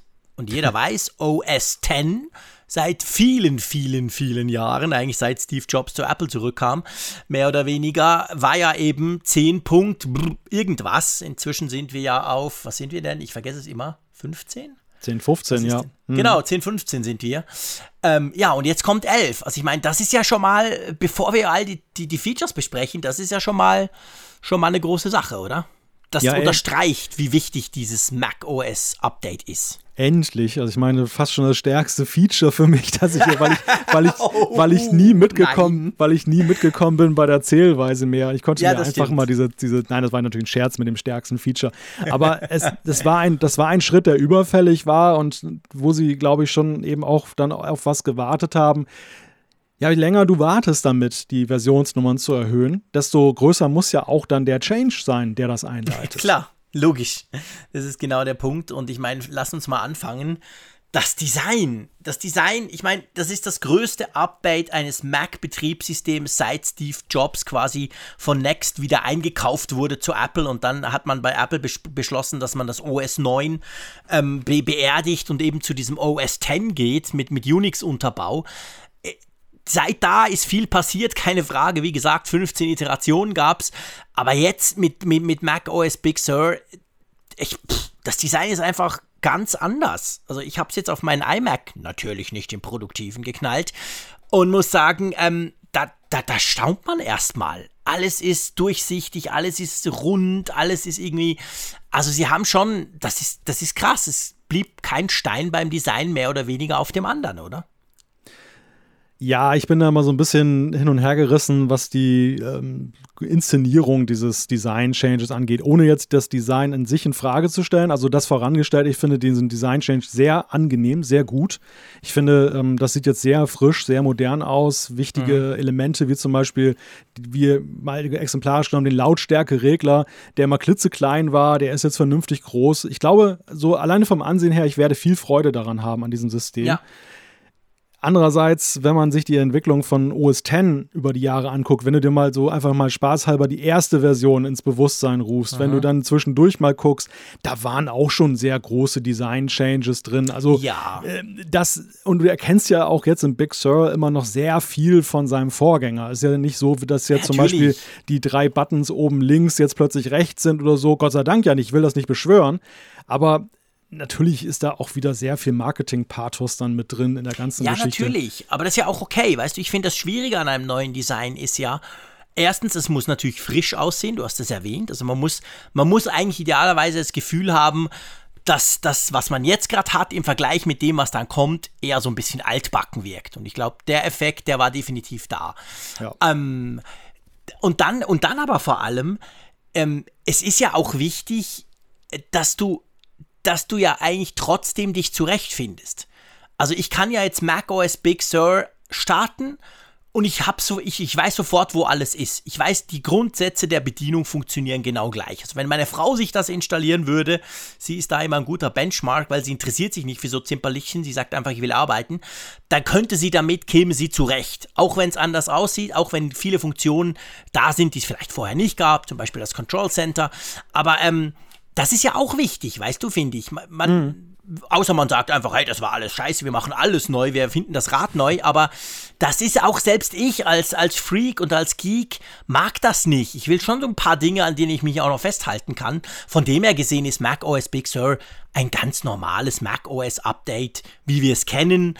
Es ist vielleicht ein bisschen umfassender, was, was die Änderungen des Designs anbelangt, aber klar, wir sind immer noch es ist jetzt nicht mehr Mac OS 10, es ist jetzt Mac OS 11, aber grundsätzlich, es ist noch Mac. Es, ist, es sieht jetzt nicht aus wie Windows oder irgendein anderes Betriebssystem. Ja, das, das Design ist halt immer schöne Verpackung ja auch ein Stück weit. Und ja, ähm, das, das ähm, was der Nutzer dann ja nicht sieht, und das rechtfertigt ja viel mehr die 11.0, ist ja eben, was es für die Zukunft ermöglicht. Und da ja. ist ja unglaublich viel passiert, was du aber eben nicht siehst, weil es halt wie gewohnt gut funktioniert erstmal und ähm, dann aber die, für die Zukunft halt riesige Potenziale öffnet. Beim Design ich gebe dir da recht. Also es gibt ja eben auch sehr viele Beispiele dafür, wie sowas schiefgehen kann. Glücklicherweise nicht ja. bei Apple, aber denk, man denke nur mal, was Windows da veranstaltet hat, Microsoft in der Vergangenheit, wie schwer die sich getan haben, als sie damals von Windows 7 auf 8 gegangen sind, haben diese Kacheloptik eingeführt, Boah, haben alles ja. auf den Kopf gestellt, sie wurden zerfleischt von den Leuten und dann sind sie ja so über die Jahre dann halt kleinmütig immer mehr zurückgekehrt dann zu dem, was Windows 7 machte. Ja, ja genau. Mit, mit so ein bisschen Kachelverschnitt. Und also du kannst da auch schon dich gewaltig gewaltig in die Nesseln setzen, ohne Frage. Weil auf der einen Seite willst du als, als Hersteller ja immer irgendwie dann doch mal eben zeitgemäßes Aussehen, mal was Frisches, auch mal was Andersartiges, weil die Leute lechzen nach einer gewissen Weile mhm. danach. Wir beide sagen es ja auch mal wieder, dass es jetzt mal Zeit wäre, dass es mal ein bisschen anders aussieht. Ja du willst halt dann Best Practice, du willst dann halt gucken, ähm, was hat sich auch im laufenden Betrieb, im Alltag der Nutzer dahingehend entwickelt, dass einfach die Bedürfnisse anders geworden sind oder mhm. Schritte einfach viel einfacher sind, auch dann, als sie ursprünglich erdacht wurden. Naja, und genau. all das dann halt zu verpacken in ein Betriebssystem, das klingt so trivial, aber ich stelle mir das als eine irrsinnig komplizierte und sehr ja. diskussionsreiche, als einen sehr diskussionsreichen Prozess auch vor, bis du da mal zum Ergebnis kommst. Ja, meine Güte, stell dir vor. Ich meine, das wäre ja auch interessant mal zu gucken. Wie weit gehst du? Wo sagst du, nee, sorry, an dem, an dem wird nicht gerüttelt. Das gehört quasi zu den tragenden Säulen. Und was kann man alles verändern? Was ich schon finde, und das finde ich aber wirklich positiv, obwohl ich bis jetzt ja eher so in dem Bereich immer sehr negativ war, vor allem in den Diskussionen mit dem Herrn Zeyer. Man merkt natürlich, Big Sur stark, wie ich finde, stärker als bei den anderen, bei den letzten Updates, merkt man natürlich eine gewisse Ähnlichkeit zu iOS an. Also nehmen wir das Kontrollzentrum. Du hast jetzt neu ein Kontrollcenter. Das sieht, wie ich finde, viel geiler aus auf dem Mac als unter iOS. Aber das ist natürlich, ja, das ist iOS, wie es leibt und lebt. Wir haben die Widgets, die sind auch sehr ähnlich wie die Widgets bei iOS 14. Also wir haben jetzt noch viel mehr, wie ich finde, Dinge auf dem Mac, die eigentlich so, so, so, die wir schon kennen von iOS aber auch da irgendwie auf eine Art, wie ich sagen muss, doch, es hilft, es, es erweitert es, es engt mich aber nicht ein. Also man nimmt nicht irgendwas weg im Sinn von, oh, der Mac kann nur noch das und das, weil ja das iPad auch nur noch das und das kann. So ist es nicht, sondern man, man transferiert gewisse Features rüber, die ich wahrscheinlich dann auch auf Mac nutzen werde, könnte ich mir vorstellen. Ja, auch da gibt es mehrere Dimensionen. Einerseits hat Apple ja ein eigenes Interesse daran, das an iOS anzunähern, weil sie mit Catalyst ja eben die Bewegung gestartet mhm. haben, dass man eben iOS-Apps dann importiert, dann auch für den Mac. Und jetzt mit dem Apple Silicon wird das ja noch mehr zunehmen, weil du kannst dann die Apps dann nativ ausführen auf dem da Mac. Da wird es ja ganz krass, Und genau. Dann, dann äh, bist du halt erst recht in dem Fahrwasser, dass das dann unerklärlich ist, dass zum Beispiel so ein Slider wie bei der Lautstärke bei iOS halt riesengroß ist und bei macOS klitzeklein. genau. Und, und genau. man muss man muss ja, man muss ja am Ende auch sagen, ähm, nicht alles, was auf dem Desktop sich etabliert hat, ist ja wirklich dann auch aus heutiger Sicht dann noch sinnhaft zu begründen. Warum muss denn ein Slider zum Beispiel auf dem Mac so klitzeklein sein? Ähm, das, diese Knibbeligkeit macht ja teilweise auch die Benutzung dann halt umständlich, wenn du mal eben die ja. Lautstärke hochdrehen willst und du musst dann so ganz viel gerade den Pixel treffen, um das dann hochzuziehen. Warum dann nicht größer an der Stelle? Also es ist ja auch durchaus nicht nur eine Frage von, wo will man hin, sondern eben, ja. was hat man in der Vergangenheit gemacht und, und wo ist es vielleicht auch nicht gerade sinnhaft gewesen ist, so klein zu machen. Mhm. Ja, absolut. Also ich denke, das macht wirklich Sinn, dass sie sich da auch ein bisschen äh, angleichen oder dass man da gewisse Dinge auch übernimmt, wo, es sinnvoll ist. Ich habe ja generell, das kann ich jetzt an der Stelle schon sagen, wir gehen nachher alle Features durch, keine Angst. Ähm, ich habe generell, muss ich dir sagen, seit dieser Keynote, ist ganz lustig, es gibt ja auch gegenteilige Stimmen im Netz, weniger Angst um den Mac, als ich das in den letzten Jahren ab und zu hatte. Es ist ganz witzig. Obwohl ja. sich der Mac und vor allem beim, beim, beim, Thema Apple Silicon, beim eigenen Chip, wir kommen nachher noch dazu, ist ein eigenes Thema hier, ähm, ja quasi jetzt hardwaretechnisch krass annähert an iPhone und iPad, habe ich lustigerweise gerade durch diesen Schritt und jetzt durch macOS Big Sur und, und all die Dinge, die im Hintergrund passieren, wenn wir dann drüber sprechen, mit den Universal Apps und all dem Zeug, habe ich irgendwie weniger Angst um den Mac, weil ich das Gefühl habe, okay, wir, wir nähern uns zwar an, aber es geht nicht in die Richtung im Sinn von, hey, ein iPad reicht doch, sondern es geht irgendwo ganz am Ende des Weges wahrscheinlich in die Richtung Apple OS. Und dieses Apple OS läuft halt auf der Apple Watch bis hin zum Big Screen auf dem Mac. Aber mhm. kann dann auf dem Mac auch mehr als auf der Apple Watch. Und da irgendwie, ich, ich weiß nicht, ich kann es nicht erklären. In den letzten Jahren hatte ich immer so das Gefühl, gerade auch letztes Jahr mit Catalyst dachte ich so, oh shit, jetzt, jetzt kommen die nur noch die iPad-Apps und die richtig coolen Apps gehen weg. Dieses Mal habe ich das gar nicht das Gefühl. Dieses Mal habe ich das Gefühl, das ist eher eine Stärkung des Macs, diese Keynote. Ja, also zumindest aus Apples Sicht, aber ich glaube, das kann man auch insgesamt so sehen, ist es so, dass das eigentlich der Rettung des Macs ja. gleicht, was wir da jetzt auf dieser Keynote gesehen haben. Es, es, war ja wirklich ja jahrelang ein Thema. Einerseits, dass bei den Hardware-Macs nichts äh, passierte oder wenig passierte und, und gleichzeitig auch, dass die Software immer mehr so ins Hintertreffen geriet, dass mhm. man eben das Gefühl hatte, dass einerseits die, die Bugdichte wurde größer, die Sicherheitslücken waren immer mal wieder Thema. Ich sage nur dieser Root-Bug damals, ähm, da, genau. da gab es so eine Nachlässigkeit. Gleichzeitig aber eben auch die Frage, was bringt das neue Release? Da hatte man ja auch mal das Gefühl, dass iOS mit ganz anderen Entwicklungsschritten unterwegs war als eben dann macOS. Äh, mhm. trotz mancher kosmetischen Operationen an, an macOS und dem, der Umfirmierung von OS X auf macOS. Aber es, es war mhm. immer so ein bisschen mit diesem kleinen Aber behaftet. Ja. Und, und hier sehe ich eigentlich eher eine Rettung des Macs dahingehend, dass er halt in diesem, in dieser Symbiose halt mit dem iOS, mit, der, mit dem iOS-Universum seine künftige Existenzberechtigung erfährt. Ja. Und das ist nicht nur künstlich, sondern das hat sich ja auch schon dadurch ergeben, dass wir ja eben auch gesehen haben, ja, schön und gut, iPad Pro wird immer besser, man hat super Zubehör und so weiter. Es ist ein ernsthafter, zunehmend ernsthafter ähm, Kandidat, dann ein Notebook bei vielen Menschen, bei verschiedenen Workflows zu ersetzen. Aber es ist noch wirklich meilenweit davon entfernt, den Mac zu ersetzen. Für viele. Ja. Und ich glaube, das ist ganz, ganz, ganz, ganz ein guter Punkt, den du da erwähnst. Ich sehe das ja bei mir. Mein MacBook Pro, egal ob das von der Firma oder mein eigenes, fristet ja eigentlich ein Dasein, dass es sehr selten genutzt wird weil ich unterwegs praktisch nur noch auf dem iPad arbeite. Das liegt aber nur daran, dass das, was ich unterwegs mache, man problemlos auf einem iPad machen kann. Will ich, ich sage es jetzt extra böse, will ich richtig arbeiten, arbeite ich sowieso immer an meinem iMac Pro. Punkt. Und der ist unersetzbar.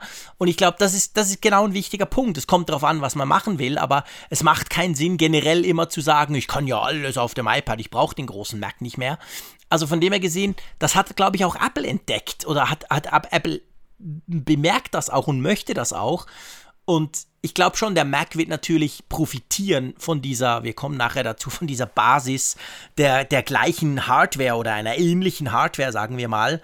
Ich meine, sie haben ja gezeigt, wie, wie, wie eine ganz, wie ein iPhone-Spiel, was war das? Ich, ich spiele ja nicht, aber sie haben doch irgendein Spiel, ein Spiel an der Keynote mhm, gezeigt, mm, ja. das ja eins zu eins einfach so auf diesem, diesem, quasi diesem, äh, diesem Mac mit, mit dem, mit dem A, A12-Prozessor drauf lief. Und ich meine, das allein natürlich bietet ja unglaublich viele Möglichkeiten. Und ich glaube schon, die, die Mac-Plattform per se wird durch diesen Switch, wird sie gestärkt werden. Auch wenn da noch einiges gehen muss, natürlich. Aber lass uns noch, wir, wir sind ja noch bei macOS Big Sur. Ähm,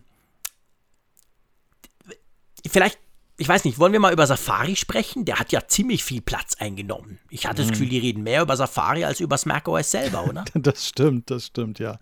Ja, der Browser ist ja schon jetzt nicht erst bei dieser Keynote, sondern ja auch dann schon vorher, fand ich, immer mehr zum Thema geworden. Also das mhm. Safari ähm, immer mehr aufgebohrt wird, immer mehr kann und, und vor allem auch dann, man, man sieht, wie Apple sich da abarbeitet an Google Chrome.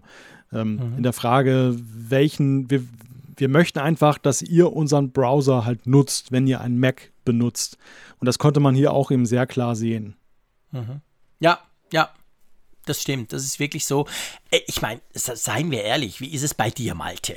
Also ich bin ja auf Chrome, ihr wisst, ich bin nach wie vor Team Chrome, aber ähm, ich mache wahrscheinlich, wenn ich so einen Arbeitstag von mir angucke, mache ich wahrscheinlich 75 bis, bis 80 Prozent im Browser.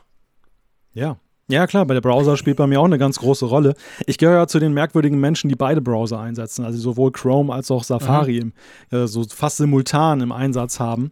Liegt irgendwie auch daran, dass ich bizarrerweise dann beiden verschiedene Bookmarks gemacht habe, die ich niemals synchronisiert habe. Sodass ich zum Beispiel für, Server, für Serverarbeiten muss ich immer in Safari reingehen. Und, äh, für, und für die Arbeit habe ich dann viele meiner Bookmarks dann halt in Chrome drin. Und so. Du weißt aber schon, dass man die synchronisieren kann, gell? ja, das weiß ich. Aber es, um, das, um das noch perfekt zu machen auf der Arbeit, dort habe ich Firefox, da habe ich auch noch mal eigene Ach, Bookmarks, diese ganzen Intranet-Links dann. okay, das ist nicht schlecht. Ja, ich bin, da muss ich sagen, ich bin nach wie vor Team Chrome und ich, ich kann das ja jetzt mal öffentlich sagen. Ich habe auf Twitter ziemlich rumgetwittert während der Keynote, gerade was den Punkt anbelangt. Es gibt eigentlich es gibt zwei Punkte. Das eine ist natürlich das plattformübergreifende. Klar, ich mag das halt auch auf einem Windows-Rechner mal und vor allem auf Android-Smartphones. Von dem her ist das natürlich cool, da hat man eine Plattform. Aber das andere ist wirklich, so klein es ja ist, es sind die Fav-Icons. Ich weiß, wenn man Tabs öffnet, der Safari, da kann man es jetzt noch einstellen. Ab macOS Big Sur wird es Standard und Default sein, dass, dass das Tab das Fav-Icon anzeigt. Finde ich geil, weil ich habe immer mindestens 30 Tabs offen. Dann sehe ich gleich, welche Seite das ist. Aber der andere Punkt, es gibt ja diese Bookmark-Liste also oben, die gibt es sowohl in Safari wie auch in Chrome, quasi unterhalb der Adresszeile. Jetzt siehst du ja so die wichtigsten Bookmarks. Und die werden ja beim Safari als Text dargestellt. Und beim Chrome kannst du nur das Fav-Icon anzeigen lassen und den Text löschen. Weil ich weiß ja, wie das Twitter, das Facebook, das Google Drive, das Schieß mich tot Icon aussieht. Ich brauche ja den Text nicht. Und so doof das tönt, das ist nach wie vor der einzige Grund, warum ich auf dem Mac nur mit Chrome arbeite. Ich finde das super. So muss es sein. Und das hat leider das neue Mac OS auch noch nicht in Safari. Darum fürchte ich, werde ich doch noch nicht von Chrome wegkommen. Ja, ich glaube, dass bei einem Browser halt im Besonderen auch solche kleinen Features von mhm. Belang sind, weil wie du schon gesagt hast, viele surfen Menschen können alle. eben surfen können alle, ja, und es ist ja eben so auch von, man muss ja nur mal in seine Benutzungsstatistiken gucken, was man wie oft verwendet. Und der Browser ist ja mhm. nun mal zweifelsohne eines ja, der krass. Programme, das man nun mit Abstand am meisten verwendet. Das heißt, man hat auch so seine Habits, man hat so seine Gewohnheiten und genau. Ähm, man kann, ich habe, ich muss gestehen, ich habe es ein bisschen belächelt, diese Pfaff-Icon-Geschichte von mhm. dir. Ich habe es auch belächelt, dass es jetzt so ein riesiges, großes Feature ist, dass man jetzt dann eben zum Beispiel mit dem rechten Mausklick alle Tabs, die rechts von dem aktuellen mhm. sind, dann schließen kann und so. Mhm. Zweifelsohne praktisch, aber als Headliner-Feature dachte ich dann, naja, aber das ist genau das, was die Leute interessiert. Ne? Also das ist genau ja. das, was, was du im Alltag, das macht dir das Leben so einfach. Ja, ich glaube, das ist eben genau der Punkt. Also letztendlich, ist genau das. Surfen können die alle. Die sind alle schnell. Klar, Apple hat gesagt, Safari ist wieder 50% schneller, aber seien wir ehrlich, who cares? Am Schluss ist sowieso die Internetleitung, die dich einschränkt und weniger das lokale Browsing, also quasi das Verarbeiten der Seite von deinem Browser. Also die, die, die, die Essentials und Tabs und weiß nicht was, das können alle. Und dann finde ich eben, unter Umständen reduziert sich dann auf irgendwelche kleinen Features, wo alle drüber lachen und sagen, was, der Frick spinnt doch. Aber ja, genau das macht für mich dann den Unterschied. Es ist einfach freundlicher, es sieht irgendwie übersichtlicher aus bei mir. Also bin ich auf Chrome, Punkt, Ende. Also, und das sind halt so kleine Dinge. Aber ich meine, Safari, seien wir ehrlich, sie haben sehr viel Zeit drauf verwendet, ja auch auf diesen Privacy Report. Mhm. Und das finde ich schon interessant. Ich habe das jetzt auf meinem zweiten iMac. Mensch, das tönt vielleicht, das tönt ja völlig crazy, der reiche Schweizer wieder. Anyway, auf meinem zweiten iMac ist ja Big Sur jetzt drauf seit heute Morgen. Und da habe ich schon gesehen, hey, da machst du irgendwie, ich weiß nicht, spiegel.de auf und dann drückst du mal auf diesen Privacy Report. Natürlich weiß man, dass die Seiten viele Tracking-Cookies und alles haben, aber es ist dann halt schon interessant, wenn man das mal so ein bisschen aufbereitet sieht und es gibt ja auch diese neue Startseite, wo du dir das quasi einblenden lassen kannst, dass man das auch sieht. Also das finde ich zum Beispiel ein sehr, sehr interessantes Feature. Ja, und es ist ja auch ein riesiger Markt. Also da haben sich ja einige Zubehörhersteller ja. ja jahrelang drauf gestürzt. Und die Browserhersteller, muss man sagen, haben es ihnen ja auch kampflos überlassen. Die einen, ja. wie zum Beispiel Google und Microsoft, die hatten halt Interessen dahingehend, dass sie gar nicht wollten, dass dann das Tracking Klar. unterbunden wird. Und andere wie Apple, zum Beispiel mit Safari oder eben auch Firefox, man muss sagen, sie haben es lange verschlafen. Die haben sich so auf ja. anderen äh, Feldern getummelt. Und jetzt nach und nach, und, und Apple ist ja nicht, die sind ja nicht die ersten, die das als großes Thema entdeckt haben. Ich war letztes Jahr ja im Silicon Valley und in San Francisco mhm. und da haben wir auch Firefox dann da, also beziehungsweise eben die Mozilla Foundation besucht und haben eine Präsentation bekommen, äh, wie das mit Firefox auch gerade läuft. Mhm. Und die sagten ganz klar, ja, der Unique Selling Point der nächsten Jahre ist ganz klar das Privacy-Thema. Und die stürzen ja. sich natürlich so aus ihrer Rolle der, der Stiftung dann auch drauf, weil sie sagen, wir sind halt besonders glaubwürdig in der Frage, dass wir nicht interessenbehaftet sind. Und genauso ist es bei Apple ja eben auch. Und man sieht halt, wie stark die jetzt beide das Thema beackern. Und der, der neue Browser-Wettkampf, der geht nur peripher um Geschwindigkeit, der geht vor allem um die Frage, wie sicher kannst du unterwegs sein. Ja, das glaube ich auch, definitiv. Und da ist natürlich Apple nicht schlecht aus, aufgestellt, weil sie ja das Thema Privacy schon seit ein paar Jahren auch marketingmäßig stark in den Fokus rücken. Und da glaubt man das dann eben dem Safari-Browser, wenn er, wenn er sagt, hey, wir sind noch besonders sicher quasi. Ja, also ich, zum Beispiel auch bei den Extensions, das ist ja auch so ein Thema. Also die, diese Extensions, die sind ja jetzt dann neu im Mac App Store drin. Also man sieht dann, im Mac App Store gibt es so eine eigene Sektion Extensions für Safari, da sind die dann alle drin ist exklusiv so, das heißt in Zukunft die Extensions sind nur noch dort zu finden, aber dafür eben Datenschutz etc. Du kannst ja zum Beispiel jetzt sagen, ich gebe dieser, dieser Extension auf dieser Seite nur für eine bestimmte Zeit oder nur für einen Aufruf die, die Rechte und danach wird sie quasi wieder deaktiviert. Also man kann da viel genauer einstellen, als das früher der Fall war. Bist du noch da? Ich bin noch da. ja, ich dachte sorry. schon, du bist eingeschlafen oder hast du dir jetzt ein Bierchen geholt? Das darfst du ja, natürlich. Das, das, war so ein langer Monolog von dir, da bin ich gerade eingeschlafen. Nein, Spaß. Ja, Spaß. komisch, das müsstest du dir eigentlich ja gewöhnt sein von mir, genau. Nein, du hast über Privacy und äh, die Frage gesprochen mit den einzelnen Extensions, dass du einstellen kannst. Also wir sehen das hier exemplarisch. Apple, das zieht sich ja wie ein roter Faden auch durch alle Betriebssysteme. Ähm, sie haben extrem nochmal das Privacy-Thema aufgebohrt mit der Frage, mhm. dass ich Rechte eben nicht nur generell jetzt geben kann, was ja früher bei mhm. vielen auch schon nicht möglich war, sondern dass ich dezidiert Stimmt. sagen kann, einerseits Programm X, du darfst das, aber auch umgekehrt meine Inhalte, die ich freigebe, wie zum Beispiel Fotos, mhm. dann nachher bei iOS haben wir das, dass du dann jetzt dann eben nicht mehr so Pauschalerlaubnisse gibst, so einmal für immer, sondern eben wirklich sagst, nein, du darfst das eine Bild da aus dem Unterordner X haben. Ja, genau. Jetzt und einmal und dann nicht mehr. Genau, das finde ich halt bezogen auf den Browser halt auch sehr schlau, weil du hast immer wieder solche Plugins, wo du sagst, naja, die, eigentlich will ich das nicht haben, aber ich brauche es jetzt an der und der Stelle. Mhm. Ja, genau. Also ich glaube, das, das zieht sich tatsächlich durch. Ähm, ich glaube, übersetzen kann er auch noch, gell? Das habe ich ja. nur so halb mitbekommen. Also das kann er ja sowieso mit Google, oder? ja, ja, genau. Google lässt grüßen. ähm, natürlich, aber ich muss auch da sagen, das ist halt auch ein Feature, was im, in Anführungszeichen kriegsentscheidend sein kann, weil einfach, äh, wenn du internationale Texte liest und ähm, du stellst halt fest, im Chrome-Browser ist das viel einfacher, weil da ist nur ein Tap-Away. Mhm. Und bei deinem Safari-Browser musst du mal erstmal translate.google.com aufrufen. Dann bist du ja. natürlich geneigt zu sagen, oh, dann nutze ich doch gleich Chrome. Warum soll ich denn diesen Umweg immer gehen? Ja, das ist absolut ein definitiv ein wichtiger Punkt. Und das hat Apple definitiv gemerkt. Wir kommen bei iOS 14 dann nochmal richtig drauf. Ähm, gut, wer, wer, wer kann sich denn dieses Mac OS Big Sur, wenn es dann im Herbst irgendwann kommt, installieren? Läuft das auf jedem Mac? Das läuft nicht auf jedem, auf jedem Mac, aber doch auf einer ganzen Reihe. Ähm, Apple ist da mit der Grenze jetzt etwas wieder höher gegangen, also ein paar Jahre weiter. Man kann gar nicht so pauschal sagen, ab welcher Generation das so ist, aber so wer so ein Mac hat, der älter ist als ähm, 2013, der sollte definitiv oder der kann eigentlich davon ausgehen, dass er nicht mehr unterstützt wird. Aber auch bei den 14er und 15er Jahrgängen kann es schon mal sein, dass ein Modell nicht mehr dabei ist. Also das ist so, so ungefähr die Time Range, ja. in der sich das bewegt. Ja, ja genau.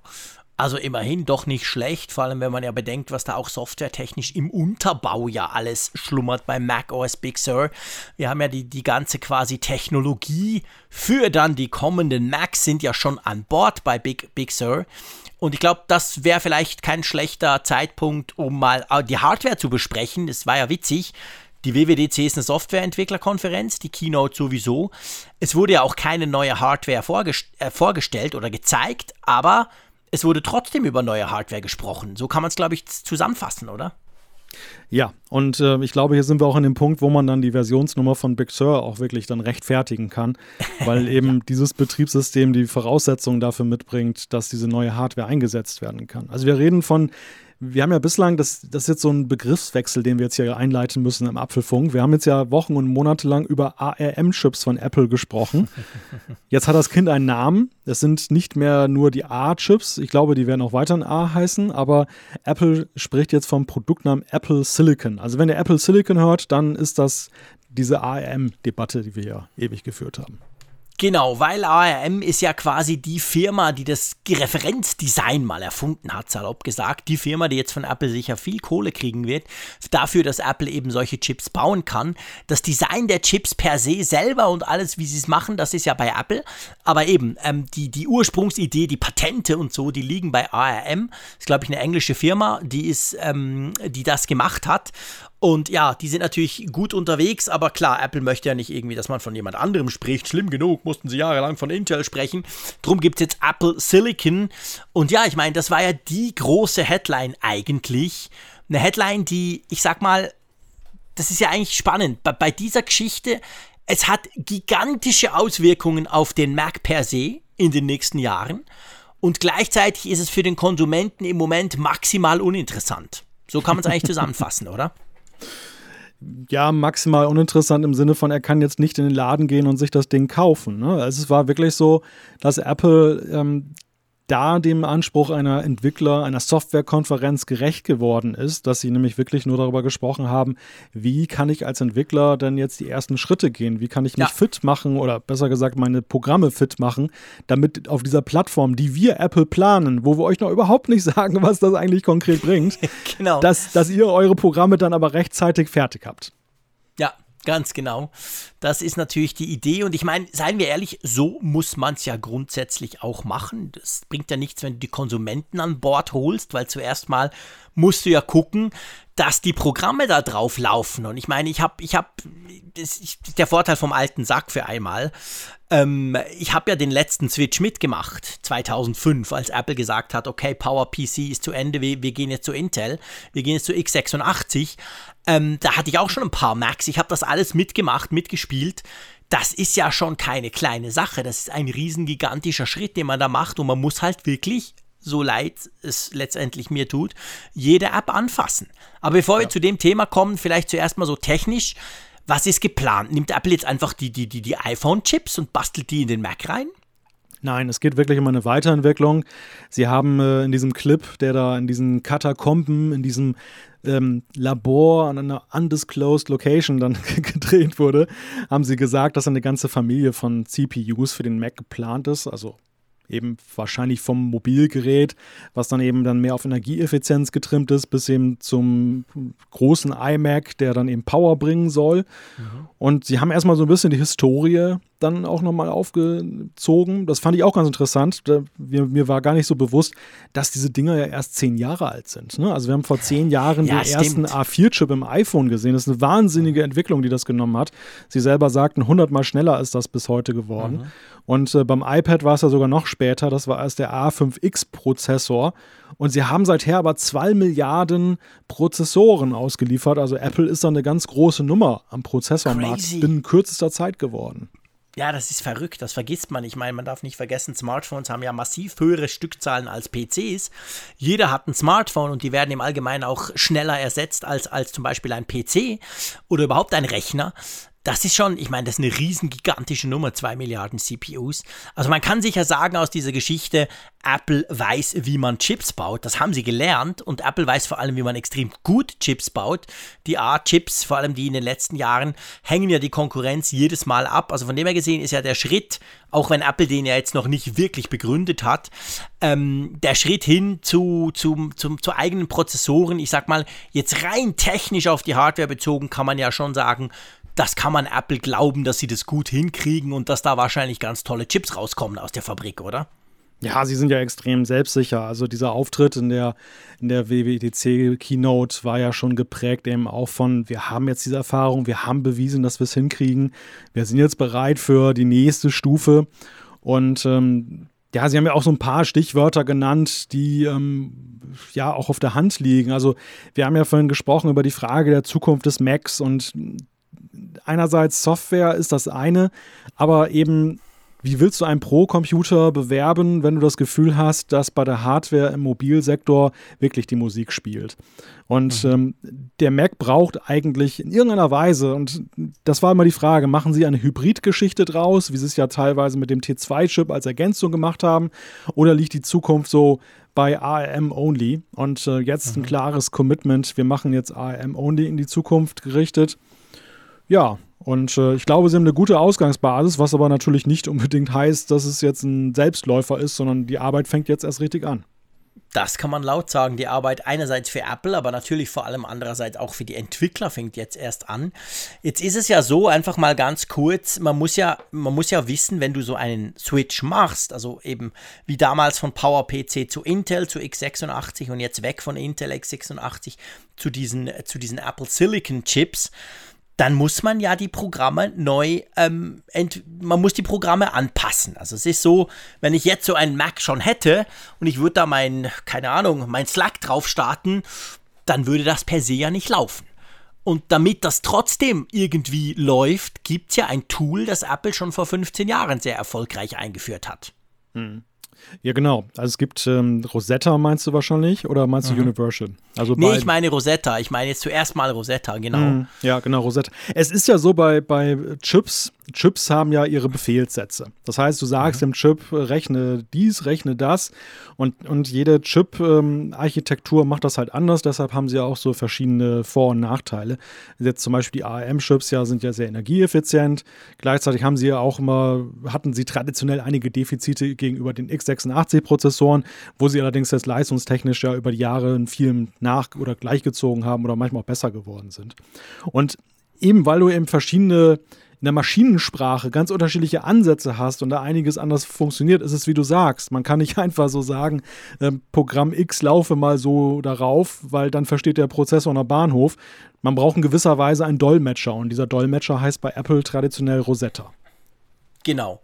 Der war damals schon so, der hat quasi PowerPC-Code übersetzt in Intel-Code, als man gewechselt hat. Und jetzt gibt es eben Rosetta 2. Ist natürlich so, so war es damals, so erinnere ich mich noch. Damals war es natürlich so, wenn du jetzt einen neuen Mac hattest, also einen Intel Mac, und du hattest halt noch ganz viele Programme, die noch nicht aktualisiert waren, dann waren die im Allgemeinen langsamer. Obwohl der Intel-Chip per se mehr Power hatte als der Power-PC, war es natürlich eine Art Virtualisierung. Das kennt ihr vielleicht, wenn ihr zum Beispiel Parallels habt und dort eine, eine Virtual Machine drauf startet. Dann ist es ja nicht so, dass Windows gleich schnell ist, wie wenn ihr es direkt auf dem Mac installieren würdet, sondern die ganze Umsetzung, die ganze Virtualisierung quasi kostet ja ein bisschen Zeit. Und so war es damals auch so wird es wahrscheinlich, da hat natürlich Apple jetzt noch überhaupt nichts gesagt, aber unter Umständen auch dieses Mal so sein. Oder aber die Chips sind so krass schnell, dass man zuerst gar keinen Unterschied merkt. Das wissen wir noch nicht, oder? Das sind die, das, das ist eine der vielen offenen Fragen, die jetzt natürlich mit dieser Chip-Umstellung daherkommen. Und also bis auf die Erstankündigung eigentlich, dass das jetzt tatsächlich passiert, was alle Jahre lang gemutmaßt haben, ähm, sind wir eigentlich jetzt so informationstechnisch in der Frage noch nicht viel weiter. Wir wissen eigentlich jetzt nur ja. die Rahmenbedingungen erstmal. Wie plant Apple, dass es passiert? Aber wir können noch keinerlei Aussage eigentlich dazu treffen, wie sich das jetzt wirklich so in CPU, Geschwindigkeit und so weiter auswirken wird. Ja, das ist genau der Punkt. Also das muss man ganz klar sagen. Beim Thema Apple Silicon haben sie zwar gesagt, hey, wir machen das, aber es sind noch viel mehr Fragen offen als eigentlich beantwortet worden. Und was wir jetzt hier machen wollen, wir wollen mal die Fragen beantworten, wo man schon was drüber sagen kann. Also wir haben Rosetta, die das hilft. Das heißt grundsätzlich, prinzipiell kann man davon ausgehen, dass eigentlich alle Apps, selbst wenn der Programmierer pennt oder noch keine Zeit hatte, werden erstmal laufen. Klammer auf, es wird sicher systemnahe Apps geben, die Probleme machen. Es wird Treiber geben, die nicht funktionieren. Es wird irgendwelches Extension-Zeugs äh, geben, das vielleicht nicht sauber, sauber läuft. Aber im Prinzip, beim Tag X, wenn du dir Ende des Jahres, hat ja Apple schon angekündigt, wenn du dir so ein Intel, äh, Quatsch, so ein Apple Silicon Mac kaufst, dann läuft erstmal alles drauf. Aber die Entwickler sind gefordert, die müssen etwas tun. Und Apple ist ja da mit gutem Beispiel vorangegangen, war ja ganz stolz und hat gesagt, hey, guck mal, alles, was wir da bei Mac OS Big Sur euch jetzt, jetzt gezeigt haben in dieser Keynote, das lief nämlich auf so einem ähm, Mac mit, mit schon einem Apple-Chip drauf. Alle ihre eigenen Apps sagen sie, haben sie schon aktualisiert, haben sie schon umgebaut, inklusive Final Cut, inklusive den Profi-Apps. Die sind schon gemacht. Aber die ganzen Entwickler müssen das noch tun. Also Microsoft, Adobe, wie sie alle heißen, die müssen da noch ran, oder? Ja, und die Entwickler lieben es natürlich einfach, denn ähm, bei aller Liebe zu irgendwelchen Verbesserungen, die Apple jetzt und seinen Nutzern zugutekommen, ähm, warum sollte ich das als äh, Entwickler von Software erstmal per se gut finden, wenn Klar. ich jetzt äh, mein Programm anpacken muss, ohne dass ich am Ende des Tages ein Feature habe, was ich dann wieder verkaufen kann. Also die, den Verkauf hat ja Apple am Ende. Und ähm, deshalb macht Apple das den Entwicklern so einfach wie möglich, so zumindest der Anspruch. Es soll dann ja, das haben sie ja gesagt und auch ja, ein Stück weit gezeigt, dann wirklich dann bei, bei den meisten Apps dann ein leichtes sein, dann entsprechend die das dann umzusetzen. Wobei ich muss immer sagen, dass, dass solche Aussagen sind immer mit einer gewissen Vorsicht zu genießen. ja, immer, Denn wir haben, bei, ja. wir haben bei Catalyst schon gesehen, dass sowas natürlich immer von gewissen Idealzuständen ausgeht. Also wenn mhm. du zum Beispiel eine App gebaut hast unter iOS, um mal das Beispiel Catalyst zu nehmen, die jetzt nur Standard UI benutzt und keine Third-Party-Extension in irgendeiner Art und Weise. Du hast es immer auf dem aktuellsten Stand gehalten, also nichts irgendwie, was dann vielleicht mal überholungsbedürftig wäre. Dann ist es tatsächlich nur ein Klick und du hast eine Mac-App aber wehe nicht. dann, ja, ja, dann genau. Hast, dann hast du dann doch viel Arbeit. Und wir wissen ja nun, wir wissen ja nun von viel einfacheren Beispielen.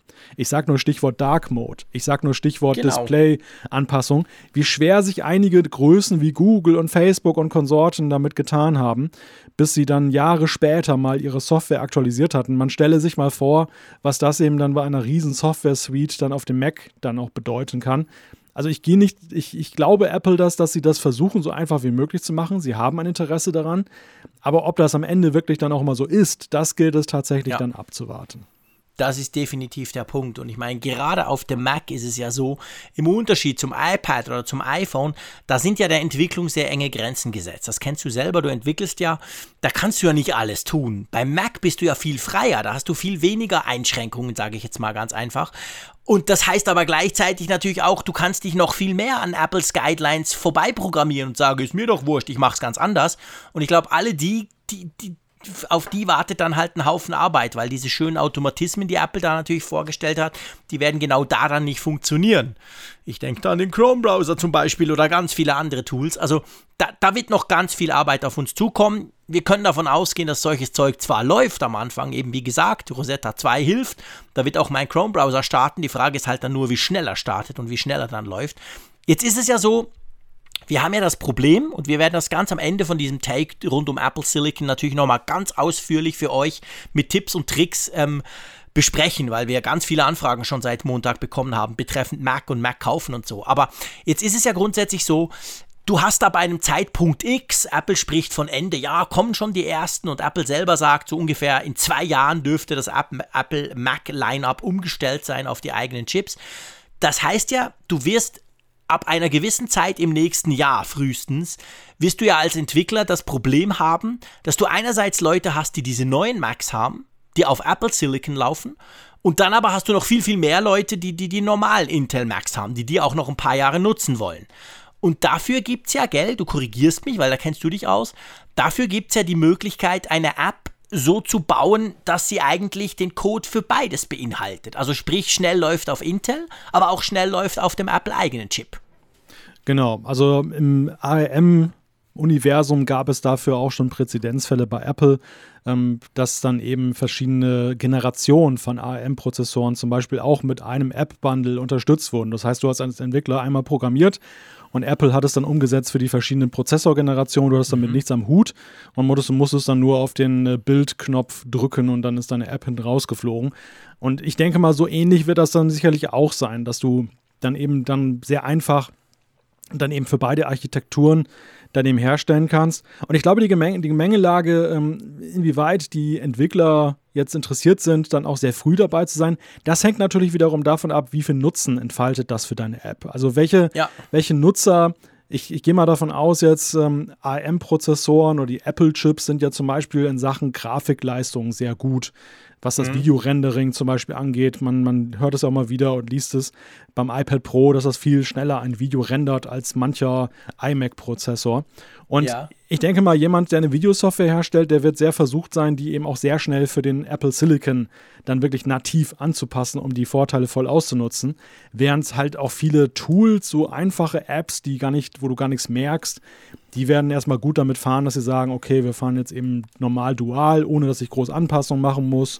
Und äh, irgendwann gucken wir mal, wenn sich das dann durchgesetzt hat, dann ja. äh, beende ich mal die andere Architektur. Und ich glaube, das ist ein ganz ein wichtiger Punkt bezüglich Macs und bezüglich der Angst, was ist denn mit meinem Mac? Jetzt muss der Frick sein iMac Pro wegschmeißen.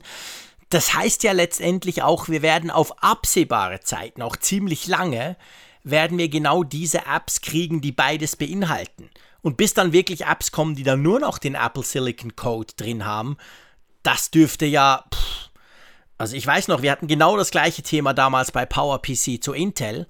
Und das hast du auch an der App-Größe, man konnte das nachschauen, über diese App hat man genau gesehen, ist das jetzt eine Universal-App oder ist das schon eine quasi Intel-Only-App? Und das ging gefühlt, ich glaube, ich weiß nicht, also ich glaube in meinem Workflow, ich ich glaube, ich erzähle keinen Mist, wenn ich sage, ungefähr nach fünf Jahren, nachdem der Wechsel schon vollzogen war, habe ich das erste Mal dann eine real, eine wirklich nur Intel-App entdeckt. Und vorher waren das alles Universal-Apps. Also das gibt dem Ganzen natürlich eine gewisse ich sag mal, mir als Nutzer auch schon eine gewisse Planungssicherheit, oder? Ja, ja, also ich denke, jetzt braucht keiner in Panik verfallen wegen dieser Prozessorumstellung. Das ist zwar Apples Ansatz ist, im Handel in zwei Jahren kein ja. Intel Mac mehr anzubieten, aber das heißt ähm, in, in prozentualen Marktanteilen, dass es noch sehr lange dauern wird, bis dann der letzte Intel Mac sozusagen raus oder bis eine nennenswerte Größe Intel Macs genau. überhaupt raus ist, dass es dann den so langsam an Relevanz verliert für Apple. Ja, ich glaube, das ist eben ganz, ganz ein wichtiger Punkt. Also ich meine, es ist ja auch für den Entwickler, wenn du jetzt eine, eine coole Mac-App programmierst, da ist natürlich klar, da überlegst du dir, wie viele haben denn dieses Apple Silicon schon und vor allem, wie viele Millionen gibt es denn noch, die noch auf Intel sitzen. Und erst wenn diese vielen, die auf Intel sitzen, eben nicht mehr so viele sind, kannst du es dir leisten und sagen, okay, ich programmiere die App jetzt nur für Apple Silicon. Wir werden sicher den Moment erreichen, wo eine App dann schneller läuft unter Apple Silicon, wo man sagen kann, hey, aber sorry, Final Cut Pro ist halt schon geiler auf dem neuen Mac Pro mit Apple Silicon als auf dem supi-dupi Intel Mac Pro. Aber auch das wird eine Weile dauern und auch da wird es eine Zeit lang eben parallel laufen. Also von dem her gesehen, einfach ganz wichtig, wenn ihr jetzt einen Mac habt und mit dem zufrieden seid, zum Beispiel ich, ähm, dann müsst ihr jetzt keine Angst haben, dass plötzlich auf dem in zwei Jahren keine Apps mehr funktionieren. Richtig. Ja, nein, da muss man überhaupt gar keine Panik haben. Und Apple selber sendet ja auch ein Signal der, ähm, ja, der Zuversicht bzw. Der, der Entspannung, dass sie sagen, wir haben noch spannende Intel Macs in der Pipeline. Und äh, auch das ist ja ein klares Zeichen nach dem Motto, Intel ist noch eine ganze Weile, und mit Weile meine ich viele Jahre, halt hier ein Thema in der Apple-Welt. Ja, ganz genau. Aber es gibt natürlich, das muss man auch sagen, es gibt auch durchaus, ich meine, sei, seien wir ehrlich, die vielen Vorteile hat ja Apple nur so ganz am Rande gekratzt.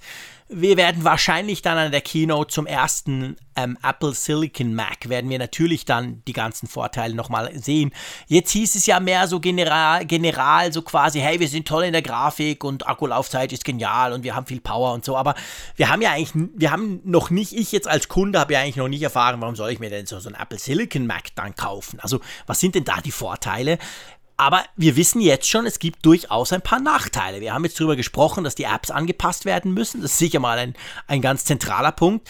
Aber es ist ja so, ich weiß noch, als der Steve Jobs 2005 auf der Bühne stand und als der Intel-Chef da kam und mit diesem großen Runden, weißt du, mit diesem Wafer kam und sagt, mhm. hey, das sind die ersten Intel-Chips für eure Macs, dann hat ja der Steve Jobs sogar das Wort Windows in, in, in, den Mund genommen und gesagt, hey, ihr könnt, wenn ihr unbedingt wollt, auch Windows installieren auf dem Kist. Und damit war ja Bootcamp, war ja quasi geboren.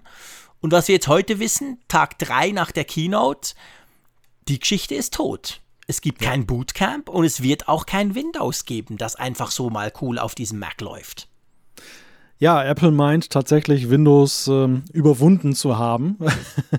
und das, das ist natürlich auch eine starke Aussage, weil das eben damals ja schon eben für Apple war es ja nicht nur eine Frage damals, dass sie unzufrieden waren mit dem Power-PC wegen dessen lahmender Weiterentwicklung, sondern es war ja eben auch ein Reichweitenthema, dass man eben klar auch dann eingestanden hat, okay, die x86-Plattform mit allen voran Windows ist nun mal eine relevante Geschichte für die Nutzer draußen und wir supporten das an der Stelle. Und jetzt mhm. im Jahre 2020 ist man mit Zeithorizont 2022 der Ansicht, dieses Zeitalter ist vorbei. Also macOS steht für sich. Ähm, die Verlagerung vieler vieler Apps in die Cloud hat vielleicht auch noch einen Beitrag dazu geleistet. Man muss heute nicht mehr ein Windows anbieten können, um eben in der Mac-Sparte weiter erfolgreich zu sein. Was, ja. das kann man vielleicht an der Stelle auch schon sagen, ja einige Hörerinnen und Hörer von uns ganz anders sehen. Ja, absolut. Also ich meine, das war natürlich etwas schon in der letzten oder in der vorletzten Folge, als wir über diese Gerüchte gesprochen haben, dass eben ähm, ähm, ähm Apple zu ARM bzw. zu seinen eigenen Chips gehen könnte, war ja das ein großes Thema. Und es gibt natürlich viele Leute, die sagen, ja, aber genau diese Vielfalt habe ich eben nur auf dem Mac. Ich meine, Windows-Rechner gibt es viele, aber da kannst du kein Mac OS draufschmeißen, außer du bastelst dir einen Hackintosh. Aber umgekehrt eben auf dem Mac quasi ganz offiziell Windows installieren zu können, entweder in einer, in einer virtuellen Umgebung, parallel, so mache ich es, oder eben sogar direkt auf der Hardware selber mit Bootcamp, das dann noch schneller funktioniert. Das ist ein quasi ein, ein Benefit, ein Vorteil vom Mac, den haben alle anderen nicht. Und der Vorteil, der fliegt jetzt raus, weil sie haben ja das Wort Virtualisierung an der Keynote zwar besprochen. Sie haben von Linux gesprochen, von Docker, ganz wichtige Systeme, gerade so im IT-Umfeld. Aber Windows haben sie nicht besprochen und inzwischen ist klar, diese, diese, diese Rosetta 2, also diese Übersetzungsgeschichte, die wird keine x86 übersetzen können für Virtualisierer. Das, das ist explizit ausgeschlossen. Da gab es heute irgendein Dokument auf Apple, dass das, dass das, und dadurch sind ja eigentlich, das heißt, du wirst ja Parallels wahrscheinlich, die wurden auch erwähnt an der Keynote, das wirst du dir installieren können, um dann da ein Linux drauf zu installieren, aber nicht mehr, um da ein Windows laufen zu lassen. Ja, und das ist natürlich schon, je nachdem, was du jetzt machst, eine schon scheiße. deutliche Einschränkung, die du ja. da künftig haben wirst. Und ich finde, das ist auch ein durchaus riskanter Teil der Wette. Ja. Ja, definitiv. Also ich glaube, das, das muss man, äh, klar, wir werden dann wahrscheinlich auch wieder Zuschriften bekommen, die sagen, ja, aber hey, das ist doch eine Freak-Geschichte. Der Otto-Normalnutzer will das nicht und braucht das nicht. Das ist sicher richtig, das stimmt. Aber die Freaks, wir wissen es alle, die Pros, die sind eben auch, die sind schon auch wichtig. Und das kann schon den einen oder anderen geben, der genau aus diesem Grund eben einen Mac hat, weil er sagt, hey, da kann ich eigentlich machen, was ich will drauf. Und mhm. das ist jetzt schon eingeschränkt. Also da bin ich, ich bin echt gespannt, wie sie damit umgehen werden, ob sie mal eine offizielle Antwort finden werden und vor allem, wie das dann aufgenommen wird, gerade in dieser Geek- und Tech-Community. Ich glaube, das sind die, die es am meisten brauchen. Ja, das ist genau der Punkt. Und ich glaube, dass, dass Apple da augenscheinlich der Ansicht ist, dass das Cloud-Zeitalter eben vieles obsolet gemacht hat, was da im ja. Pro-Bereich dann unterwegs war. Also es gibt ja auch eben viele Programmierer, die eben beruflich mit Windows zu tun hatten, aber trotzdem eben gerne einen Mac genutzt haben, weil sie gesagt haben, ist doch kein Problem ähm, packe ich mir eben dann an der virtuellen Maschine den ganzen Kram drauf und dann kann ich das ja. gleich testen. Aber ich habe halt die Vorteile eines Macs halt im Daily Life. Und das, mhm. ähm, wenn, wenn der, der jetzt dann das nicht mehr nutzen kann, dann ist Apples Argumentation wahrscheinlich, ja, Moment mal, wer arbeitet denn noch lokal auf der Maschine? Kannst genau. du doch dann sozusagen über Netz dann da ja, irgendwo genau. auf dem Terminal-Server dann da stattfinden lassen, dass du da zu tun hast. Aber die Frage ist halt, findet das der Nutzer auch so lustig? Das wird sich genau, zeigen. will der das überhaupt? Genau. Also das ist definitiv, muss man sagen, ein Problem. Aber, und es ist ja das Schöne, man kann jetzt in diesem Thema, kann man eben die Probleme, aber man hat auch ein paar Vorteile. Was sie ja gezeigt haben an der Keynote, und das hat mich schon ein bisschen beeindruckt, ist ja, die haben ja auf diesem Mac Mini Developer Kit, wir kommen noch dazu, Ding mit dem A12Z Prozessor, also mit dem ersten Mac, wo quasi Apple Silicon drauf läuft. Äh, da haben die ja, ähm, ich habe den Namen vergessen, ein ganz ein wichtiges Spiel, ganz tolle Grafik, ganz schön, der, der Zeier liebt es. Die haben doch so ein Spiel gezeigt, das, das auf dem iPhone läuft und haben das direkt ausgeführt dort auf diesem Mac und haben gesagt, hey, guck, iOS Lab Apps, die laufen einfach. Da musst du hm. nichts tun. Du musst die nicht umkompilieren, schieß mich tot, anpassen. It just works. Macht vielleicht nicht immer Sinn bei Apps, aber grundsätzlich, die laufen einfach. Und das bietet natürlich schon potenziell ein paar coole Möglichkeiten, oder? Du meintest gerade das legendäre Monument Valley wahrscheinlich. Genau. Ihr seht, ich spiele nicht auf dem iPhone. Genau, Monument Valley war es. Und das lief ja, die haben sogar, das gibt dann sogar eine Menüleiste und mit der Maus und alles haben sie erklärt, wie das alles vollautomatisch und so. Also das ist ja, das hat mich jetzt als, als Laien im programmiertechnischen Umfeld schon sehr beeindruckt. Ja, und das ist natürlich auch für die, für die Programmierer ja durchaus eine interessante Geschichte. Sie haben ja mit Catalyst mhm. schon versucht zu locken, dass ja. die Entwickler halt dann auf den Mac gehen. Man muss sagen, dass das Echo darauf, und das hat man ja auch daran gesehen, wie sie dieses Jahr Catalyst angepackt haben, außer dass sie gesagt haben, dass es, so, dass es so ein paar mehr APIs gibt und man kann jetzt irgendwie Radio-Boxes auch einbauen und so, was man vorher augenscheinlich nicht konnte. ähm, war das ansonsten ziemlich hinter den Erwartungen jetzt gemessen an ja. dem, was, was letztes Jahr für einen Auftrieb gemacht wurde. Und hier sehen wir eigentlich das, was sie jetzt wirklich vorhaben, dass sie eben sagen, ach, vergessen wir doch Katalyst, auf gut Deutsch gesagt. Ähm, wenn der Apple Silicon da ist, ist es doch viel einfacher, dann muss man gar nichts ändern, dann kann man einfach die iOS-App dann da abfahren. Und dann ist die auch, das ist auch interessant, dass es so nach dem Opt-out-Verfahren läuft. Also du wirst per se mhm. erstmal als Entwickler deine iOS-App künftig im Mac App Store dann vorfinden können.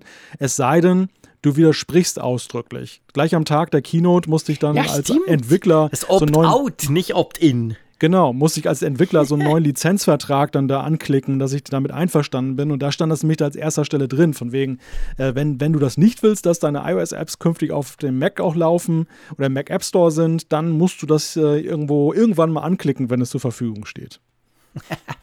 ja, genau, das ist natürlich eine verrückte Sache, definitiv. Aber natürlich ganz klar ein Vorteil, das muss man so sehen.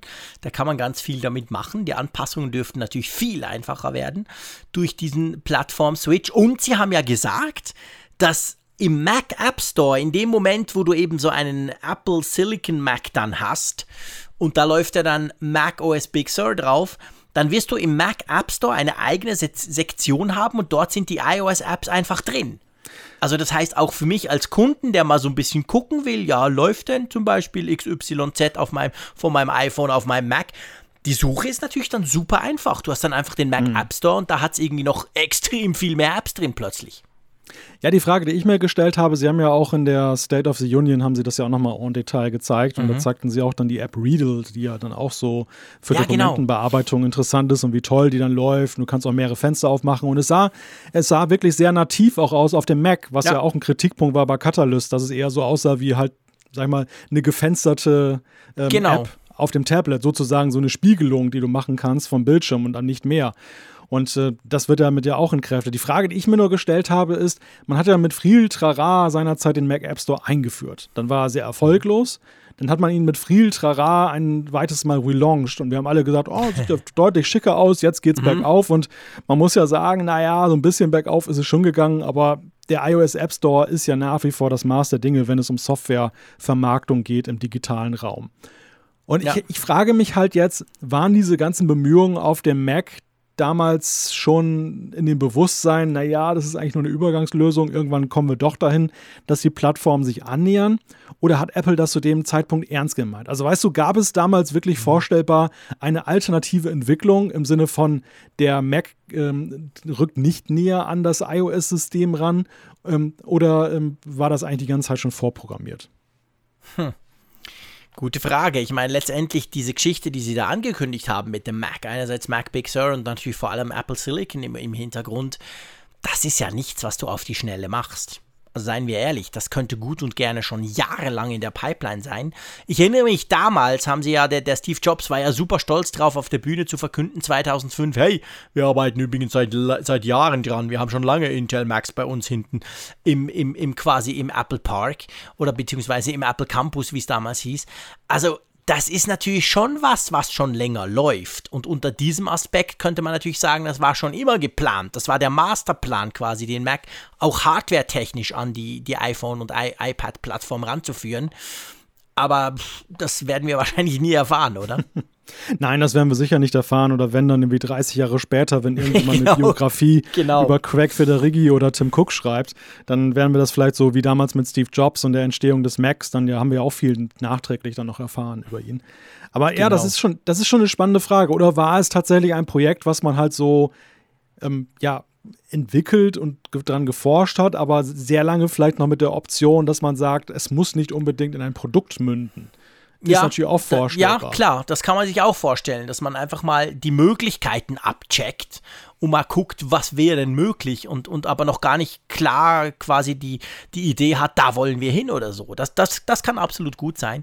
Es ist übrigens so, das habe ich heute bei einem Briefing erfahren, das wurde explizit nochmal erwähnt, dass nicht geplant ist, dass man den Mac jetzt quasi auch mit äh, Apple Silicon und dieser Angleichung und dieser Möglichkeit mit iOS-Apps es wird wohl, es wird weiterhin ist geplant, dass man Apps auch am Mac App Store vorbei installieren kann. Also Apple nutzt Stand heute diesen Schritt jetzt auf diese Apple-eigene Architektur zu gehen, nicht dazu, dass man irgendwie dann beim Mac sagt, okay Freunde, jetzt gibt es die Apps nur noch im, im Mac App Store. Also diese Offenheit, haben sie gesagt, die soll bleiben. Das, das, das, das zeichnet den Mac auch in Zukunft aus. Naja, gut, ich meine, das ist auch äh, Lehrgeld, was Apple ja vor einigen das Jahren zahlen musste, als sie mal versucht haben, mit dem Mac App Store alle Apps zu sandboxen. Ja, Und das, das genau. war ja auch einer der, der Gründe, warum der Mac App Store in der ersten Version massiv gefloppt ist, weil die ganzen großen Namen gesagt haben, Sandboxing ohne uns. Hm, Und genau. ähm, das haben sie in der zweiten Version ja aufgeweicht und äh, wenn sie jetzt sagen würden, hey, wir machen jetzt nur noch wie bei iOS dann alles durchs App-Review, ja, dann könntest du wirklich Mac AD sagen, denn das ist sicherlich ja, das in vielen Punkten einer der Benefits der Plattform. Ja, logisch, das zeichnet es aus.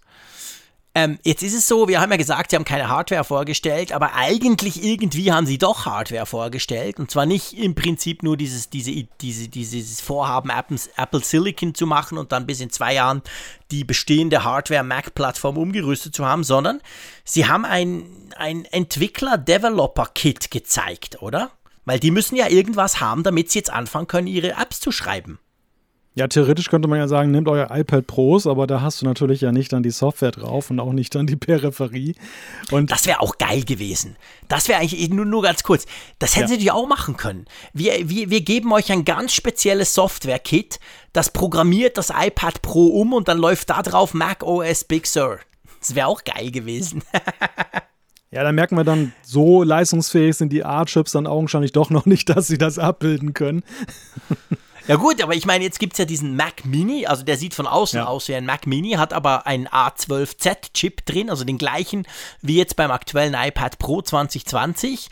Das ist jetzt die, die, die, die, die Plattform, auf der Entwickler offensichtlich entwickeln können sollen.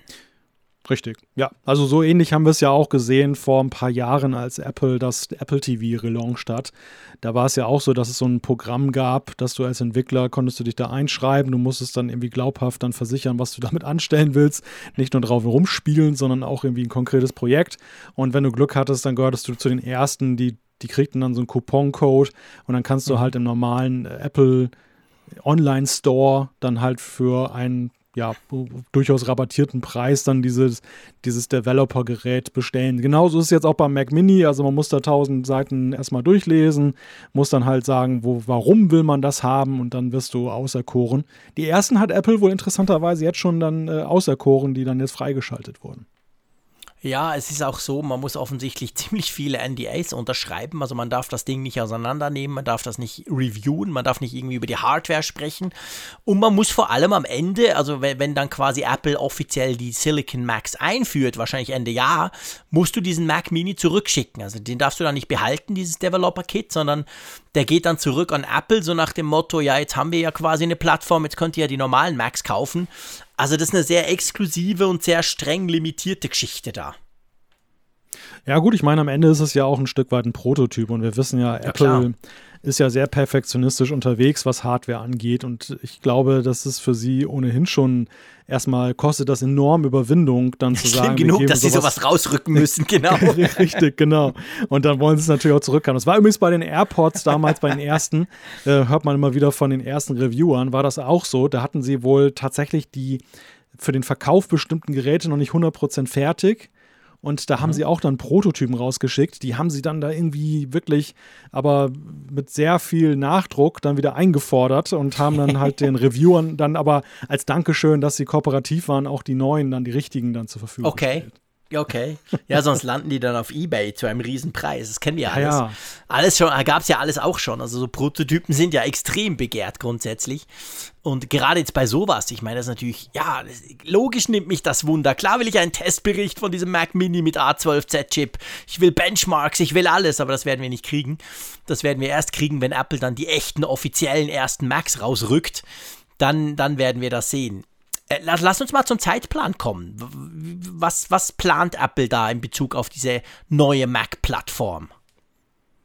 Ja, sie planen halt, dass Ende des Jahres ja die ersten Macs rauskommen.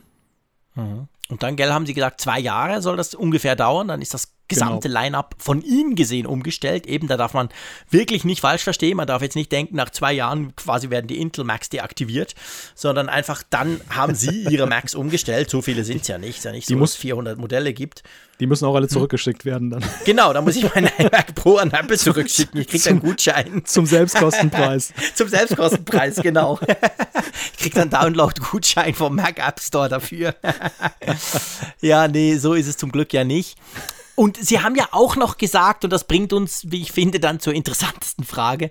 Sie haben ja auch noch gesagt, der Tim Cook hat gesagt, Sie haben noch weitere Intel Macs in der Pipeline. Also es ist jetzt nicht so, dass jetzt Stand heute, Ende Juni 2020, überhaupt keine Macs mehr rauskommen bis Ende Jahr und dann zack, kommen nur noch Apple Silicon Macs raus. Du siehst, ich habe schon ziemlich draus, ich sag nie mehr ARM. Ja, perfekt. Ich bin schon völlig, völlig gebrainwashed. Nee, ich habe mir das angewöhnt. Egal, auf jeden Fall. Ähm, es kommen noch Intel Macs raus. Und das ist ja schon, ich meine, das ist ja schon irgendwo durch strange, oder? Da weißt du, Apple geht komplett, macht den kompletten Hardwarewechsel beim Mac. Und dann ist es aber schon so, du kriegst noch neue Geräte mit dem, ich sag's jetzt ganz böse, mit dem alten Intel-Chip, den wir doch eigentlich gar nicht mehr wollen. Ja, aber es ist natürlich so, dass diese Workflows in der Entwicklung ja durchaus parallel zueinander laufen und ich glaube, sie werden das Line-up der Prozessoren dann auch langsam und von unten nach oben aufbauen.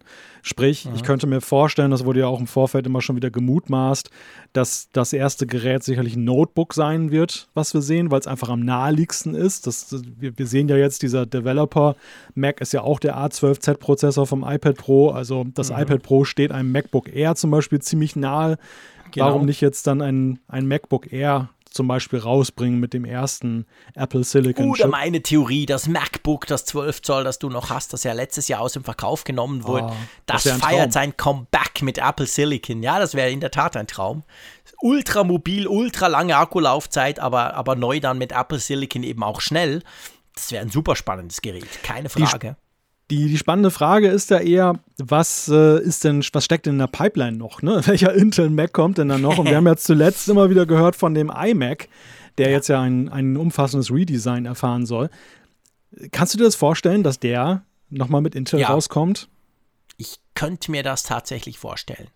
Also ich, ich bin noch hin und her gerissen, ob es der iMac Pro sein wird, weil der ist ja jetzt rein zeitlich ist der ja schon älter als der letzte iMac. Es gibt ja den 2019er iMac, der im Frühling 2019 kam mit Core i9 und schieß mich tot, super schnell, super schön. Und der iMac Pro ist ja an und für sich im Sommer, Herbst 2017 rausgekommen. Also der wäre ja eigentlich definitiv langsam mal nach mit, mit dem Update. Also ich, ich könnte mir das schon vorstellen, dass der iMac Pro vielleicht zuerst kommt. Zwar schon mit neuem Design, aber noch mit Intel Xeon ganz viel Core superschnell.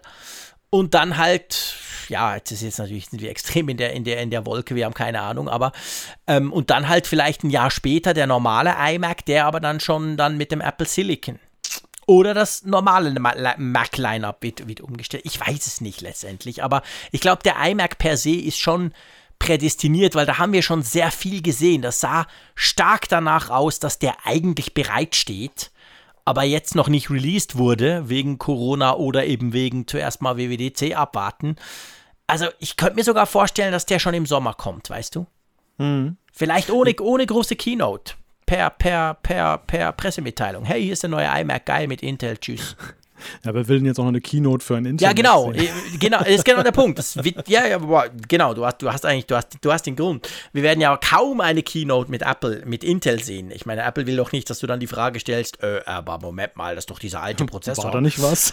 Genau, also ich glaube, die Macs, die sie in der Pipeline haben mit Intel, die, die hauen sie einfach per, per Akklamation raus, Pressemitteilung, go. Und dann das nächste Apple-Event, also das nächste Hardware-Mac-Event ist dann eben tatsächlich mit den Apple-Chips. Aber lass uns jetzt zu der Frage kommen, die uns ja wirklich schon sehr zahlreich seit äh, Montag erreicht hat, auf Social Media, aber auch sonst. Per Mail ähm, habt ihr uns gefragt, ja, was mache ich denn jetzt? Soll ich mir denn jetzt noch einen Mac kaufen oder nicht? Herr Kirchner an der Nordsee. Ja, ich würde sagen, den alten Intel Mac einpacken und an Tim Cook persönlich adressieren. Nein, Quatsch. Genau.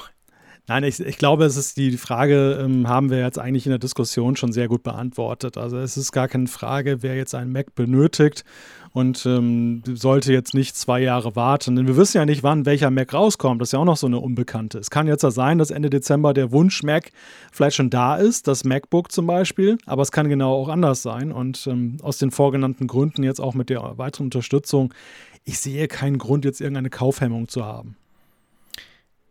Ähm, ja. Moment, ich muss mal kurz husten. so.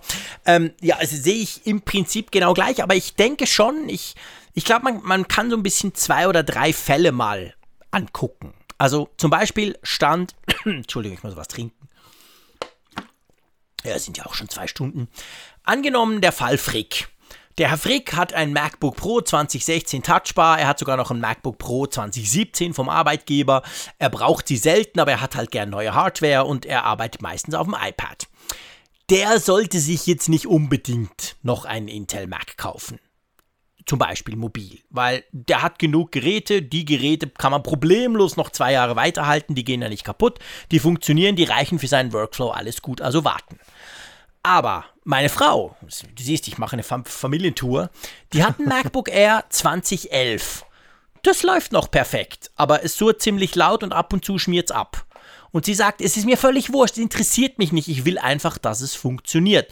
Klammer auf, sie kriegt jetzt mein MacBook Pro 2016, Klammer zu. Aber ähm, wenn, wenn, wenn so jemand, der jetzt wirklich sagt, ey, mein Mac macht einfach schlapp, der muss wirklich, der darf nicht einfach noch irgendwie ein, zwei Jahre warten und hoffen, dass da sein richtiger Mac kommt. Der soll sich jetzt einen Mac kaufen, egal welchen, und der wird jahrelang daran Freude haben. Grundsätzlich gilt ja immer noch bei Technik, kaufst dir dann, wenn du es brauchst und warte nicht, bis was Besseres kommt, weil in dem Moment, wo du es kaufst, kommt sowieso was Besseres. Da kaufst du nie was. Also der, der Grundsatz hat sich ja nicht verändert.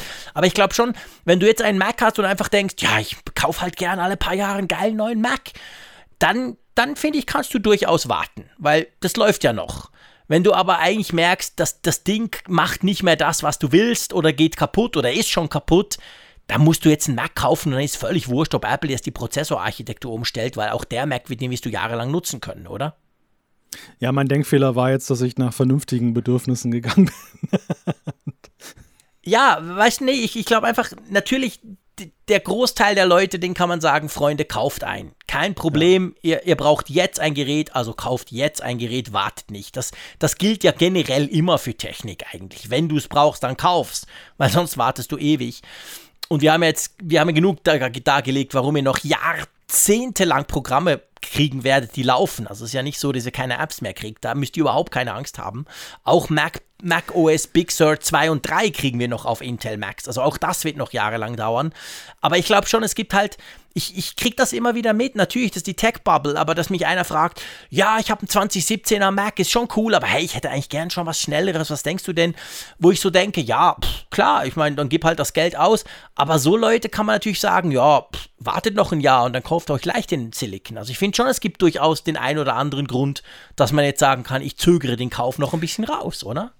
Ja, aber das sind natürlich so Spekulationen dann auch auf die Zukunft, die du ja eigentlich immer mehr oder weniger hast. Jetzt auch zum Beispiel mit dem iPhone. Wie viele Leute haben mir gesagt, dass ja, sie eben stimmt. jetzt die jetzigen iPhone-Generationen ausgesetzt haben, weil sie auf 5G spekulieren. Mhm. Und ähm, ich glaube einfach, dass das ein sehr informiertes Publikum ist, dem man jetzt nicht sagen muss, hey, pass auf, ähm, du solltest dir besser jetzt kein iPhone kaufen, denn in zwei Jahren könnte 5G kommen. Das wissen die, ja. weil die, die suchen ja. nach, die suchen danach, die wollen das haben. Und ähm, ich glaube, der wahrscheinlichere Fall der Beratung ist tatsächlich der Nutzer, den du jetzt am Beispiel deiner Frau halt skizziert hast. Man nutzt das, man ist interessiert so grundsätzlich daran, aber man weiß jetzt nicht en Detail, was passiert denn da in nächster Zeit und so weiter. Und muss ich jetzt verunsichert sein? Nein, die Antwort ist, man muss nicht Nein. verunsichert ja. sein. Ja. Es, es ist alles noch ganz gut. Mir ist übrigens nur eine Sache zum Mac eingefallen, die wir völlig mhm. vergessen haben. Der Start, der Startgong kommt wieder. Oh, geil, ja, stimmt. Du hast recht. So cool, genau. Ähm, ja, das, das ist lustig, du hast recht. Also das, das ist ja, glaube ich, 2016, gell, mit dem Thunderbolt 3 Max, also mit dem MacBook mhm. Pros mit Touchbar, ist der rausgeflogen. Ähm, ältere Zuhörer wissen, der Mac, der, wenn der aufstartet, früher hat es gemacht, wum, so richtig schön großer Gong. Und das war auch immer lustig im Zug. Dann wusstest du, ah, jetzt hat jemand irgendwo auf der anderen Seite des Abteils seinen Mac gestartet. Und der war dann weg. Macs sind seit da still gestartet, sage ich mal. Und der kommt zurück und er kommt sogar so zurück, wie ich es immer am liebsten mag, nämlich konfigurierbar. Ich kann es auch abschalten. Es gibt eine Einstellung so. in den Einstellungen hm. unter Ton, wo du sagen kannst, ja, mit Gong oder ohne Gong. Das finde ich großartig, weil früher war es ja so, der hat einfach gegongt und du musstest irgendwie den Ton auf Null, also bei mir hat es manchmal geklappt, manchmal nicht. In den dümmsten Momenten hat er manchmal gegongt. Ähm, und jetzt ist es wirklich konfigurierbar. Also du kannst dir das auswählen, wie du es gerne haben möchtest. Wobei in der Beta wohl augenscheinlich noch nicht, denn ich habe gerade hier gelesen, John Syracuse, der ja bekannt dafür ist, dass er immer dann die Mac-Betriebssysteme sehr ausführlich rezensiert, der fragt mhm. nämlich gerade bei Twitter, ob jemand weiß, wie das geht, denn er kriegt das von der maximalen Lautstärke nicht runter. ja, ist aber witzig, bei mir hat es tatsächlich funktioniert. Auf ja, meinem iMac 2014 Late 5K, ne 5K äh, Late 2014, da, da habe ich, ich habe diesen, diesen Knopf ja. und der funktioniert. Wenn ich den drücke, es, dann ist es still und wenn es laut ist, ist es laut es scheint, die Antwort sehe ich ja gerade, scheint zu sein, dass der Mac Pro davon betroffen ist. Da können wir natürlich Ach, mitreden. Mac Pro. Ja, okay, ja, da kann ich nicht mitreden. Wer so einen großen Rechner hat, der darf genau. mal sich nicht drüber Der soll halt auch gongen, genau. hat Aber, der überhaupt einen Lautsprecher, der Mac Pro? Gongt ja, der? Anscheinend, anscheinend. Aber der ist, der ist, wahrscheinlich wie so ein Kirchturm, dann, dann klingelt es dann Leute mit Glocken. So. Was aber mit dem Start-up-Gong auch noch zurückkommt, äh, ist die Restbatterielaufzeit. Auch ein Feature, was viele vermisst haben, jetzt mit macOS. Ja, wer ja, du nicht weißt, hat, ich weiß. Nein, nein, im Gegenteil. Natürlich so. interessiert mich das. Hallo, ich habe ja nie genug Akkulaufzeit. ähm, und ich, ich meine, wer, wer die, die war ja früher mal da. Du hast gesagt, die kommt zurück. Also irgendeiner mhm. hat die aus Versehen irgendwo bei Xcode rausgelöscht und hat sich dann nicht getraut, was zu sagen und dann wurde der Release, da war die einfach weg. Es gab ja einen riesen Shitstorm, als die, als die rausgeflogen ist. Ich weiß nicht mehr, wann das war. Also ja, schön ist, kommt die zurück, klar. Mhm. Ja, eben, also Mac, Mac OS Big Sur macht nicht, macht nicht nur viel Schönes neu, es macht auch ein paar alte Dinge wieder zurück, die durchaus sinnvoll sind, ja. Wichtiger Punkt, genau. ja, mein Lieber, wir sind zwei, bei zwei Stunden. Und ähm, das heißt eigentlich grundsätzlich, wir könnten uns mal einem Thema widmen, das wahrscheinlich noch viel mehr Leute interessiert als wir mit unserem Mac. Wir sind zwar ganz lustig unterwegs mit dem Mac, das wissen wir, aber seien wir ehrlich, das, was Millionen Leute interessiert und das, was ja eigentlich die WWDC letztendlich auch für jeden interessant macht, ist ja iOS. iOS auf dem iPhone. Fast ganz viele Leute haben iPhones, ganz viele Leute werden dieses Update kriegen. Lass uns mal übers iOS sprechen. Genau. Wir haben große optische Veränderungen. Und wie? Also auch da, ich habe vorhin ja bei Mac gesagt, die größte Änderung seit quasi OS X.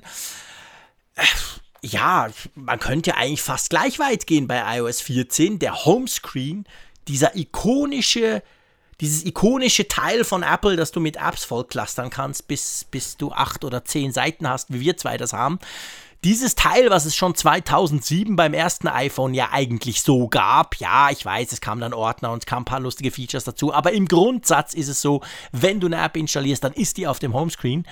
Ähm, dieser Grundsatz wird jetzt aufgebrochen. Und das finde ich, ich feiere das hart.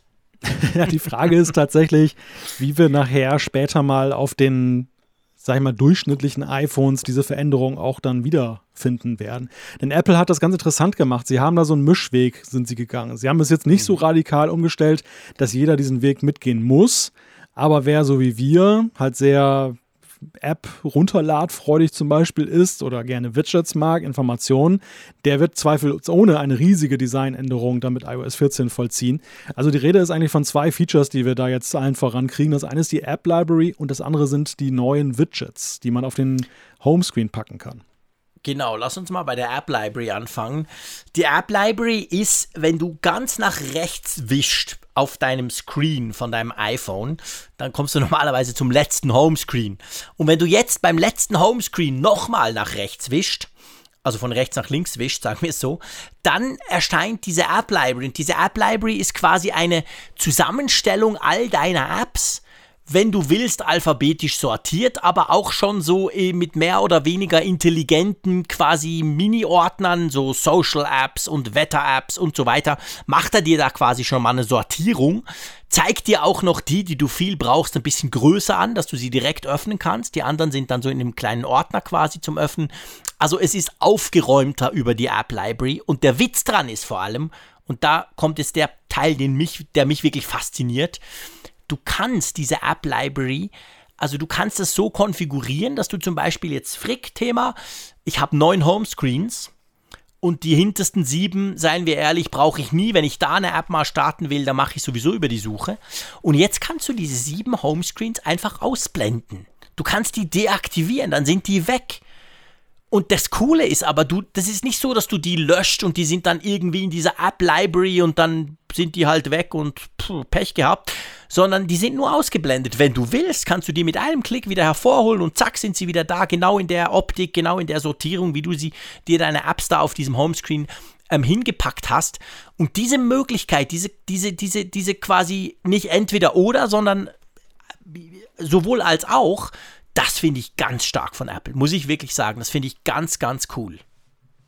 Ja, und das Witzige an der ganzen Sache ist, dass ja natürlich durch diese Anordnung, du hast es gerade gesagt, ich muss ganz nach rechts wischen, ähm, wirst du natürlich schon extrem motiviert, ja auch zu sehen, dass der Laufweg zu der App Library möglichst kurz ist. Also du wirst, ja, ja, genau.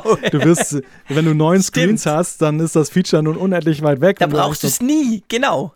Ja, wenn du nur zwei hast, dann bist du halt fix dann da.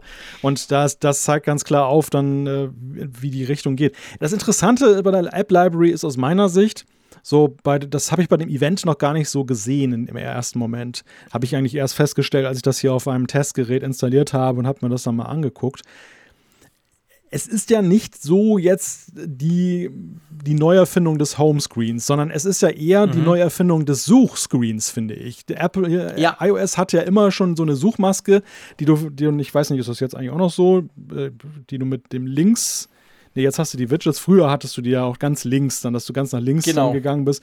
Und dann hast du dann gesucht. Heute suchst du ja mit, einem anderen, mit einer anderen Geste. Und ähm, da war es dann halt immer so, dieser Screen hatte nicht viel mehr zu bieten. Und jetzt hast du eben da auch eine Suchmaske, aber du hast eben dann auch die von dir erwähnten Sortierungen, die eben dann ganz praktisch mhm. sind. Ja, wo waren meine Gedanken? Suchen ist natürlich von oben nach unten mittlerweile. Das ist so witzig, ne? genau. ne? Manche Gesten, die hast du so verinnerlicht, dass du, wenn man sie jetzt abfragen gar nicht würde, weißt, gar nicht wie weißt. Ne? Ja. ja, also aber das stimmt. Ich meine, das ist ja in dieser App Library, ist es eigentlich genau das gleiche. Du wischst auch von unten, also von oben nach unten und dann erscheint die Suche.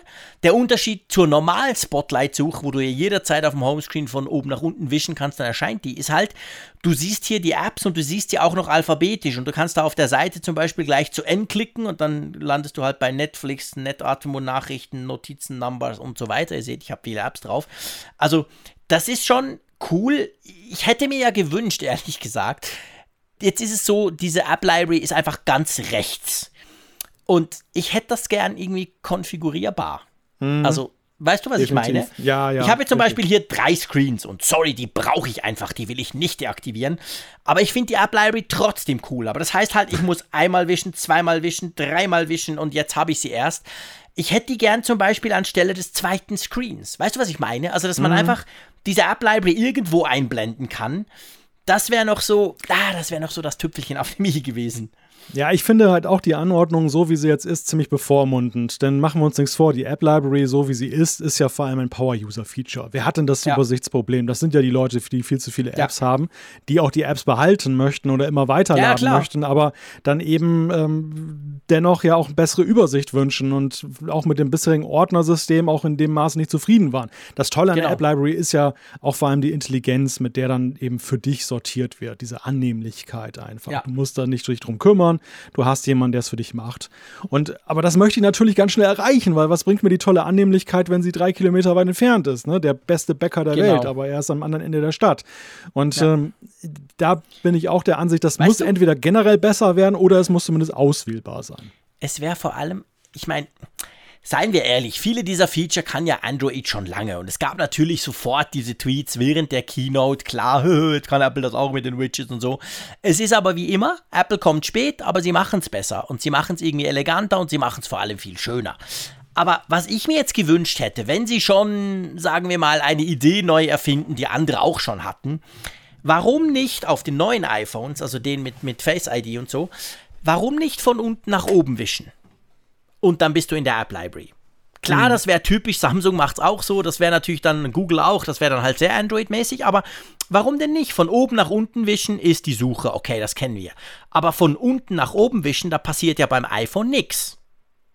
Und wenn du das, zack, diese Geste und dann ist die App Library da, dann wäre es perfekt. Dann kannst du sie nämlich egal wo du bist aufsuchen. Dann bist du irgendwo in einem Homescreen. Oh, ich muss jetzt aber noch in die anderen Apps. Zack, von unten nach hoch, da wärst du drin. Also das wäre vielleicht dann was für iOS 15 oder so. Das dürften sie durchaus anpassen, oder? Ja, ja, ja, ich würde mir das auch wünschen, dass das irgendwie besser da verortet wird. Vielleicht noch ein Wort zu dieser Android-Geschichte. Ich meine, man, man muss ja sagen, das ist ja jetzt in beide Richtungen übertragbar. Wenn man sich Absolut. die Android-Version der letzten Jahre anguckt, da hat zum Beispiel eben dann Google sich auch sehr viel abgeguckt, was jetzt in Richtung Dark Mode geht und vielen anderen ja, Sachen davon oder Gesten. Also das ist ein Geschäft auf Gegenseitigkeit. Der eine macht was vor, der eine entwickelt Stärken, der andere interpretiert es für sich neu. Das heißt immer noch nicht, dass dann Apple dann halt der Erste ist, aber man sollte da auch ein bisschen gnädiger sein. Was interessiert es mich, dass es das auch auf Android gibt? Wenn es auf iOS gut funktioniert, dann ist es für mich gut. Das ist ja das Entscheidende. Und umgekehrt das ist Google, genau der Punkt. Google-Nutzer das Gleiche, ja. Das ist genau der entscheidende Punkt. Ich glaube, diese ganzen Diskussionen, vor allem natürlich auf Social, manchmal auch ziemlich gehässig dann, die, die, die gehen ja davon aus, quasi, die gehen davon aus, dass du quasi das siehst und denkst, wow, krass, oh, das ist ja ein Witz, oh, sowas Blödes. Aber der Fakt ist ja, der iPhone-Nutzer, der geht doch nicht zu Android wegen dem App Drawer. Der ist mit seinem iPhone zufrieden, der hat das seit Jahren, der hat vielleicht ein iPad, vielleicht sogar noch ein Mac, der ist im Apple-Ökosystem. Und für den spielt das überhaupt keine Rolle, wer das vorher schon erfunden hat. Für den ist einzig ja. und allein wichtig, oh, Apple bringt das jetzt auch. Cool, ich kann das in Zukunft tun. Und wenn es ja. Apple dann noch ein bisschen schöner und ein bisschen anders macht, fair enough. Aber das ist ja der entscheidende Punkt. Die Apple-Community interessiert sich doch nicht, ob es das schon gab, weil bei Ihnen, bei mir auf meinem iPhone gab es das ja noch nicht. Ich hatte ja keine Wahl für Widgets. Die sind hm. noch nicht da. Und jetzt, pam, iOS 14, jetzt sind sie plötzlich da. Und das ist der entscheidende Punkt, glaube ich. Ja, und und darum ist diese Diskussion sowieso witzlos.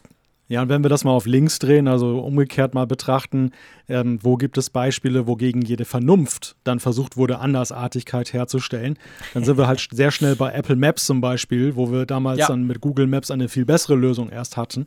Und äh, dann äh, sehen wir halt, dass es dann eben dann nicht immer besser sein muss. Oder nimm mal, dass die YouTube-App damals rausgenommen wurde. Wie lange brauchte Apple, um da in dem Bereich dann halt wieder besser unterwegs zu sein, dann zum Beispiel mit ihrer TV-App, was, was ähnliches, was, was Gutes ja. da anzubieten. Also ich finde halt diese anders sein, um aus Prinzip, äh, prinzipiellen ja, Gründen, nichts. ist nicht Nein. schlau. Das ist nicht schlau. Nein, das ist nicht Und schlau. Das ist so. Das macht überhaupt keinen Sinn. Äh, anders sein, weil es besser ist, gerne. Das jederzeit. Ja. Das macht Apple auch gut. Und eben, also diese App-Library, diese App, ich glaube auf Deutsch heißt App-Mediathek, oder? Warte mal, ich will schon mal mhm. nach ganz. Ja, ja, App-Mediathek. App-Mediathek, genau. Ein doofer Name, aber egal. Also dieses Feature, muss ich ganz ehrlich sagen, dass, dass, dass ich, ich feiere es hart. Ich finde das geil. Ich finde das großartig. Ich habe sehr, sehr große Freude dran. Allein nur, wirklich, ich gebe es zu, allein nur einfach, weil ich jetzt diese Homescreens wegmachen kann. Ich kann die deaktivieren. ich finde das so cool. Mein iPhone 11, das mein Test-iPhone ist, ist plötzlich so aufgeräumt, es sieht so cool aus plötzlich. Und ähm, das ist cool. Übrigens, es ist nicht ganz intuitiv. Also dahin zu kommen, dass du diese Apps, die, diese Homescreens irgendwie wegmachen kannst, das haben sie an der Keynote gezeigt, so zack, zack, dann tun wir die da weg und cool und weiter ging's. Und ich dachte, wow, geiles Feature. Hab mir das in der Nacht noch geladen, hab den ganzen Dienstag rumgeprübelt und dachte, komisch, das ist wahrscheinlich in der Beta 1 noch nicht drin. Das hat Apple zwar gezeigt, aber das haben sie noch nicht eingebaut.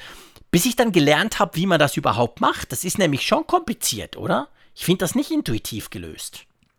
Ja, das ist natürlich das Problem, wenn du in Umgebungen, die sowieso schon überladen sind, mit Steuerungsmöglichkeiten nochmal wieder einen neuen Dreh buchstäblich findest. Ja. Und ähm, ja, stimmt also ich will, das, das ist gar nicht so ein Vorwurf, den ich unbedingt Apple machen möchte, sondern das ist eben der, der Nachteil der zunehmenden Komplexität und des Detailreichtums auf kleinstem Raum. Wir haben das auf der Apple Watch ja in verschärfter Weise, aber wir mhm. merken halt auch zunehmend auf der iOS-Plattform, dass du eben gar nicht mehr genug Platz auf dem mittlerweile zwar gewachsenen Bildschirm hast, um eben selbsterklärend alle Steuerungstechniken zu ja. visualisieren. Ja, genau. Also man muss wirklich so ein bisschen, äh, man muss ein bisschen suchen, bis alles wackelt und dann unten draufklicken auf diese kleinen Pünktchen, wo man quasi die einzelnen Screens wechseln kann und dann kommst du dorthin und kannst die ausblenden. Ja, man muss es wissen, genau, du hast, du hast es schon gesagt. Aber auf jeden Fall ein tolles Feature, muss man ganz klar sagen.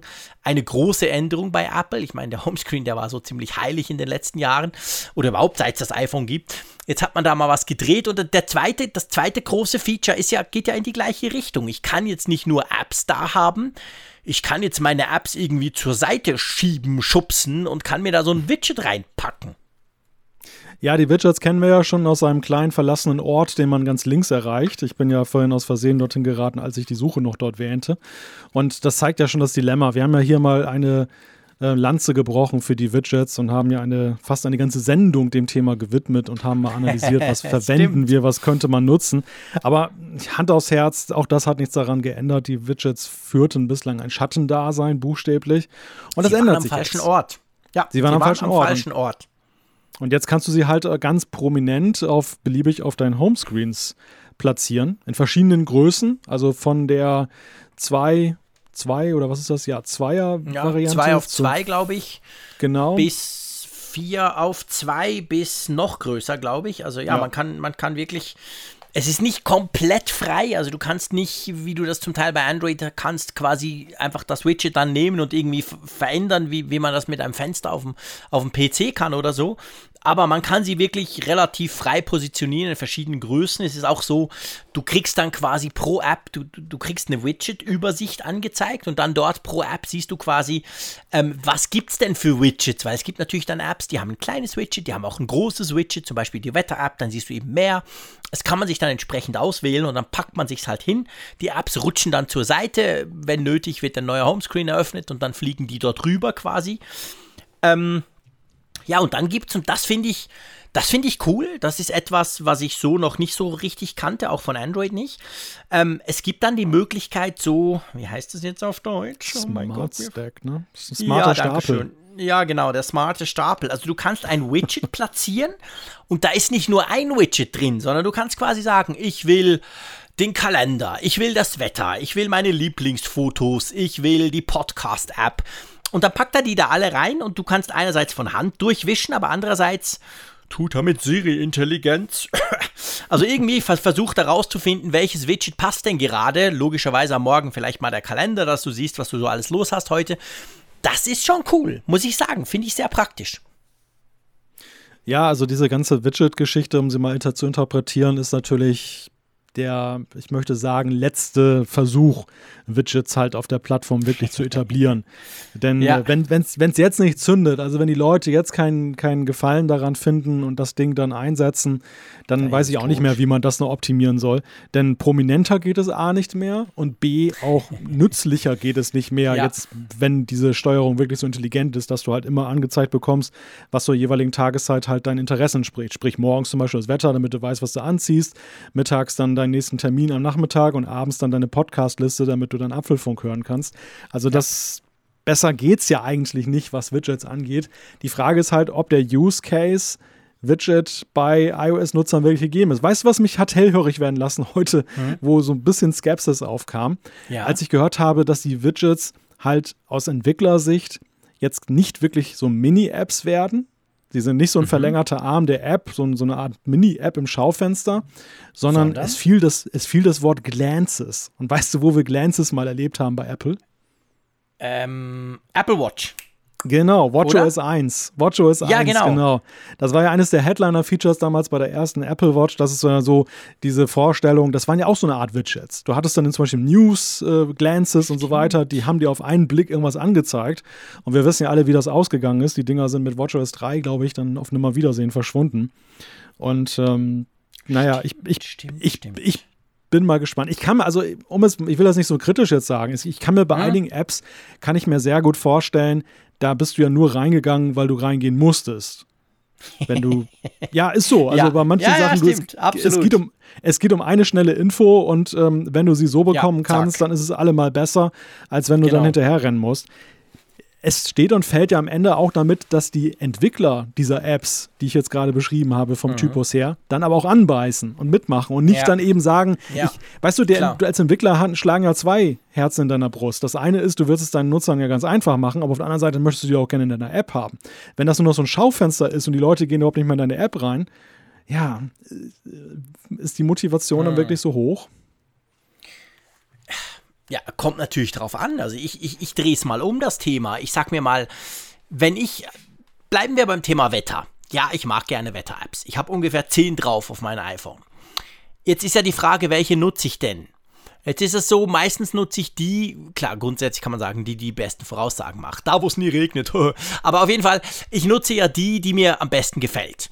Und jetzt in Zukunft kommt natürlich jetzt zum Beispiel bei mir ganz konkret dazu, wenn diese Apps jetzt dann Widgets unterstützen, dann schaue ich mir die an, die das schönste Widget hat. Grafisch, wo am meisten Infos drin sind und so weiter. Das Widget packe ich dann auf den Homescreen und die anderen Apps, die könnte ich ja dann eigentlich deinstallieren. Also der App-Entwickler hat natürlich durchaus ein Interesse, weil klar, du hast recht, ich mache vielleicht die App gar nicht mehr auf. Also die anderen Funktionen nutze ich nicht, aber ich nutze ja die App trotzdem, indem ich nämlich das Widget brauche. Aber dann eben immer und prominent. Weißt du, was ich meine? Jetzt rein ja, so motivationstechnisch. Ich weiß, worauf du hinaus willst, aber auch da ist es halt ein zweischneidiges Schwert, weil bei der Wetter-App ist es so, wer ein Wetter-App-Freak ist, der ist ja meistens auch an diesen ganzen Details interessiert, die die Wetter-App dir zu bieten hat. Und der Glance, mhm. selbst wenn du den allergrößten nimmst, kann natürlich nur eine sehr begrenzte Menge an Informationen Klar. ja konsumierbar aufnehmen, um auch noch ästhetisch ja. auszusehen. Und da bist du schon wieder in diesem Zwiespalt. Bist du am Ende, wenn du halt so auf Wetter kapriziert bist, nicht doch am Ende wieder ganz in der App drin? Also es geht ja wirklich um das schnelle Draufgucken. Ja, ja, und die ja. Frage, also in dem Fall, wenn du das Wetter mal nimmst, ging, ging es ja jetzt wirklich darum, wenn wir mal diese, diese von Apple vorgestellte Widget-Geschichte, die sehr ästhetisch ist fürs Wetter nehmen, aber mhm. du siehst halt, wie aktuell das Wetter ist. Punkt. Genau, genau. Ja, sonst nichts. genau. Mehr Informationen sind da natürlich nicht drin.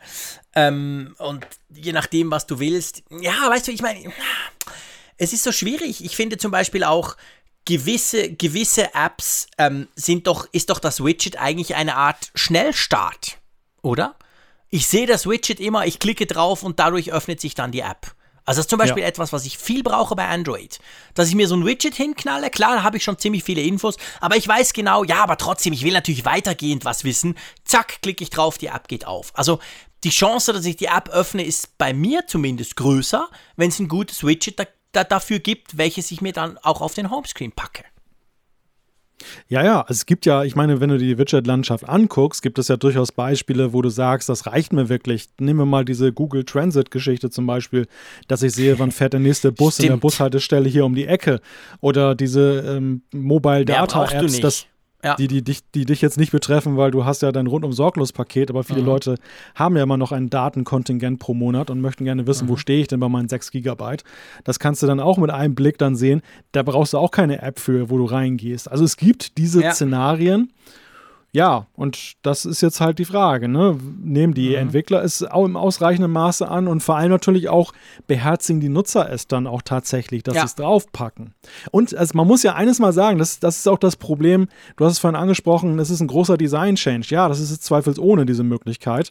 Aber dadurch, dass Apple ja nun 13 Jahre lang die Leute dazu gebracht hat, diese klassische Homescreen-Struktur zu machen, trifft das jetzt auf eine Landschaft extrem optimierter Homescreens. Also wenn du jetzt mal meine erste Seite nimmst, stimmt. Da, da ist keine da ist keine unnütze App irgendwo, wo ich jetzt noch so ein vier, so ein vier Kachel großes Wetter-Widget reinmachen kann. Da ist kein Platz. Ja, ja, ja, ja. Unter, unter größten Schmerzen würde ich das nur hinkriegen, aber wahrscheinlich werde ich es dann auf Seite 2 packen. Aber wenn ich es auf Seite 2 packe, könnte ich es ja im Prinzip auch auf der alten Seite belassen.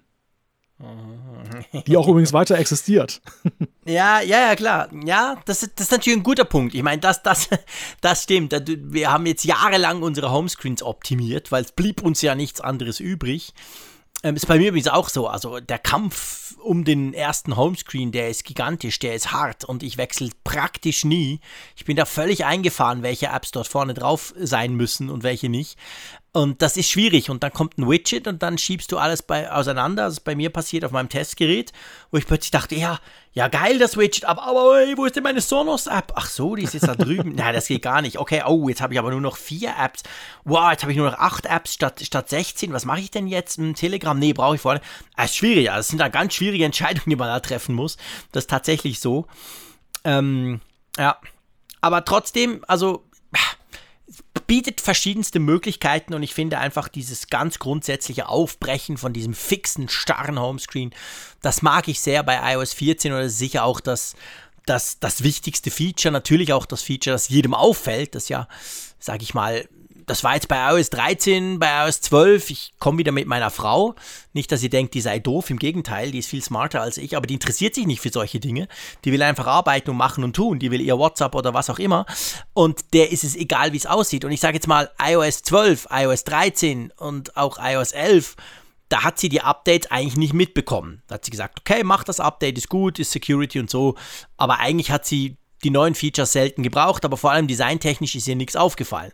Wenn ich iOS 14 drauf mache, behaupte ich mal, dann im Herbst natürlich erst, dann im ersten Moment merkt sie auch noch nichts. Aber wenn sie sich mal natürlich dann, wenn sie dann merkt, oh, da kann man ja Dinge tun, dann sieht dann das iPhone schon plötzlich anders aus, oder? Ja, sicher. Und ich denke mal vor allem auf den iPhone-Verpackungen und der Werbung, die wir jetzt im Herbst sehen werden beim neuen iPhone. Ähm, Stimmt, gepaart noch mit, sehen. mit einem neuen Gerätedesign ist das natürlich dann schon auch eine krasse Veränderung. Also das ist, das Ja. ist äh, fast schon ähnlich zu sehen wie diese Veränderung zur Rahmenlosigkeit hin, dass dieser Home-Button weggefallen ist. So, so ist das Aufbrechen dieser klassischen Kachel, wunderbaren Kachelstruktur, der gleichförmigen, natürlich auch ein krasser, ein krasser Wechsel. Dann. Man, man Ja. darf das gar nicht unterschätzen, was das jetzt an, an Ausstrahlung hat. Andererseits, wie gesagt, ich bin ge- wirklich gespannt und da sollten wir uns unbedingt vornehmen, in einem Jahr mal so ein kleines Resümee zu ziehen, vielleicht in der Vor-WWDC-Folge, dass wir Ja. einfach mal gucken, äh, dass wir uns dann auch mal Unbedingt, guter zuschicken Punkt. lassen von unseren Hörern und Hörern. Schickt uns mal euren Homescreen mal wieder, ähm, dass wir mal gucken können, wo sind die Widgets denn tatsächlich im Daily Life gelandet? Sind die wirklich da? Also kann man jetzt feststellen von wegen, hey, wow, das hat wirklich eine Revolution auf dem Homescreen ausgelöst? Oder ist es dann eher so ein Effektgewitter gewesen, was bei einigen halt Niederschlag findet, aber bei einer großen Zahl, ja, haben sich etablierte äh, Sortierweisen durchgesetzt. Finde ich großartig, lieber Malte. Genau das machen wir. Sobald iOS 14 draußen ist und eine gewisse Zeit ins Land gegangen ist, dann, äh, dann machen wir mal so einen Wallpaper, äh, nicht Wallpaper, aber Homescreen. Homescreen-Aufruf und dann schauen wir mal und wie sich das verändert hat. Sehr guter Punkt. Okay, es gibt ja noch eine Menge andere Features und wir sind ja hier in der Apfelfunk Keynote Spezialfolge, das heißt, wir haben genug Zeit. Ich schlage vor, wir gehen mal noch ein bisschen durch andere Features. Einverstanden? Bist du noch fit? Willst du einen Kaffee? Es ist bald Zeit für meinen Energy Drink, aber wir sind ja noch auf Seite 2. Schon, oder? Also ich habe mir jetzt gerade überlegt, ich glaube, ähm, ich brauche jetzt tatsächlich dann mal einen Kaffee. So, es ist jetzt, sind wir, wie lange sind wir jetzt? Zweieinhalb Stunden. Ich glaube, da könnte man schon mal die Kaffeemaschine anwerfen, oder? Moment mal. So, gleich ist er da. Ja, ich, ich will ja noch fit sein. Es kommen noch ganz viele coole Features. Na komm, mach den Espresso raus, das dauert ja ewig. So, Ah, das reicht, sonst gibt es eine Sauerei. Okay, ich mache jetzt halt hier einfach mal Kaffee. Ich hoffe, du hast nichts dagegen. Ich habe mir auch einen Joghurt geholt, also eigentlich alles ready. Äh, man darf in dieser Folge auch essen, ausnahmsweise. Ähm, du könntest ja inzwischen zum Beispiel Video gucken mit Picture in Picture auf deinem iOS 14 Gerät. Ja, wow. Wäre auch cool, oder? Was? Du bist überhaupt nicht begeistert. Ich sehe schon, du bist nur so ein Fernsehvideogucker, oder? Ja, ich finde, auf dem, auf dem iPad ist das natürlich ein Feature mit einer ganz anderen Relevanz als auf dem kleinen iPhone-Screen. Aber Hat was. ja, Hat was. Ja. ich habe gelesen, ähm, es, es erfreut einige und warum denn nicht? Ne? Also, ja, ich habe nichts dagegen, Ja, ich so finde es nicht. Ich finde es ein cooles Feature tatsächlich. Das liegt aber auch daran, dass ich halt so ein, so ein, so ein doofer Multitasker manchmal bin. Ich, ich will zwar ein Video laufen lassen, das Bild ist gar nicht so wichtig, Hauptsache der Ton, aber ich würde gerne einfach was anderes noch machen oder schnell was nachschauen und so. Und da ist natürlich Picture in Picture cool. Ihr wisst ja, ich bin ja notorisch unzufrieden mit dem Multitasking auf dem iPhone. Und da gab es leider auch keine Lösung, hat mich schon enttäuscht. Also ich meine, das, es geht ja einfach in nichts. Man kann ja einfach nicht richtig multitasken. Ich kann nicht twittern und YouTube gleichzeitig gucken, was ich so gerne tue. Ähm, von dem her gesehen ist Picture in Picture, sagen wir mal, ein kleiner Weg in diese Richtung auf dem iPhone. Ja, was mich daran, was, was mich daran stört, ist, dass es halt nicht in Verbindung gekommen ist, dann zum Beispiel jetzt gerade bei den größeren iPhones, dass du den Landscape-Modus mal sinnvoller nutzt. Das wäre ja die Chance gewesen, weil du hast ja ein, Natürlich. ein, ein Video ist ja in der Regel ein Querformat. Und Mhm. wie praktisch wäre das gewesen, wenn du eben dann das in den Landscape-Modus versetzt hättest, dann wäre meinetwegen der Splitscreen aufgegangen, du hättest dann halt noch Ja. immer noch ein ziemlich veritables quadratisches Feld mit der App gehabt und rechts dann eben wie eingeklinkt, so halb dann eben dieses laufende Video. Das, das wäre wirklich nützlich gewesen, aber so Ja. im Hochformat finde ich es halt. Ja, wie gesagt, Ja. ich, ich habe ich hab keinen sachlichen Grund dagegen. Also Ja. es ist nicht, man muss ja auch nicht Nee, jetzt nee. jedes äh, Feature schlecht finden, nur weil man es selber nicht braucht. Aber Nein, nein, ähm, überhaupt nicht. Weißt du, ich ich glaube, find- ich glaube, bei Picture in Picture ist es so, dass quasi, ich, ich glaube, jetzt auf dem iPhone, auf dem iPad ist eine andere Geschichte, du hast es gesagt, aber auf dem iPhone ist es so, ich meine, seien wir ehrlich, wenn du jetzt dieses Picture in Picture machst, man hat es ja gesehen an der Keynote auch, das ist ja winzig. Und dann schaust du ja nicht wirklich den Film. Da geht es dir mehr darum, dass dieser Film oder dieses Video einfach noch weiterläuft und du daneben halt noch kurz mal was nachschauen oder was anderes machen kannst. Also du verlagerst natürlich deine, deine Idee ganz klar, dein, dein, dein, dein Multitasking, deine beschränkten Brain-Kapazitäten auf irgendwas anderes und das Video läuft halt irgendwie noch und du siehst so ein bisschen, aber richtig gucken kann man es ja nicht. Also das ist, ja, wenn du jetzt da eine Keynote gucken würdest, wo du dich konzentrieren musst, wo du wissen willst, was auf dem Screen läuft, also die Picture-in-Picture-Quatsch, das bringt gar nichts. Ja. Aber immerhin, es ist jetzt da. Ähm, beim nächsten Punkt habe ich mir jetzt kurz überlegt, ob ich ein Nickerchen halten soll, aber es ist natürlich schön, dass Siri jetzt 20 mal mehr weiß. Also, also weiß ich jetzt 21 Sachen. genau, sie, sie weiß jetzt 21 Sachen, genau. Aber das sind dooferweise nicht die, die ich brauche. Na, na, Siri, es wurde ja groß, also wurde wirklich an der, der Keynote groß gesagt, ähm, wie toll das doch jetzt alles ist und wie viel sie gelernt hat und auch die Zusammenhänge viel besser. Also die ist viel mhm. intelligenter geworden.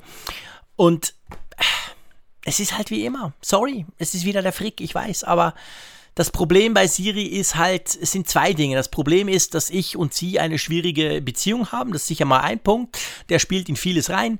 Aber das andere Problem ist, dass ich halt denke, Siri, es, es gibt verschiedene Siris. Weißt du?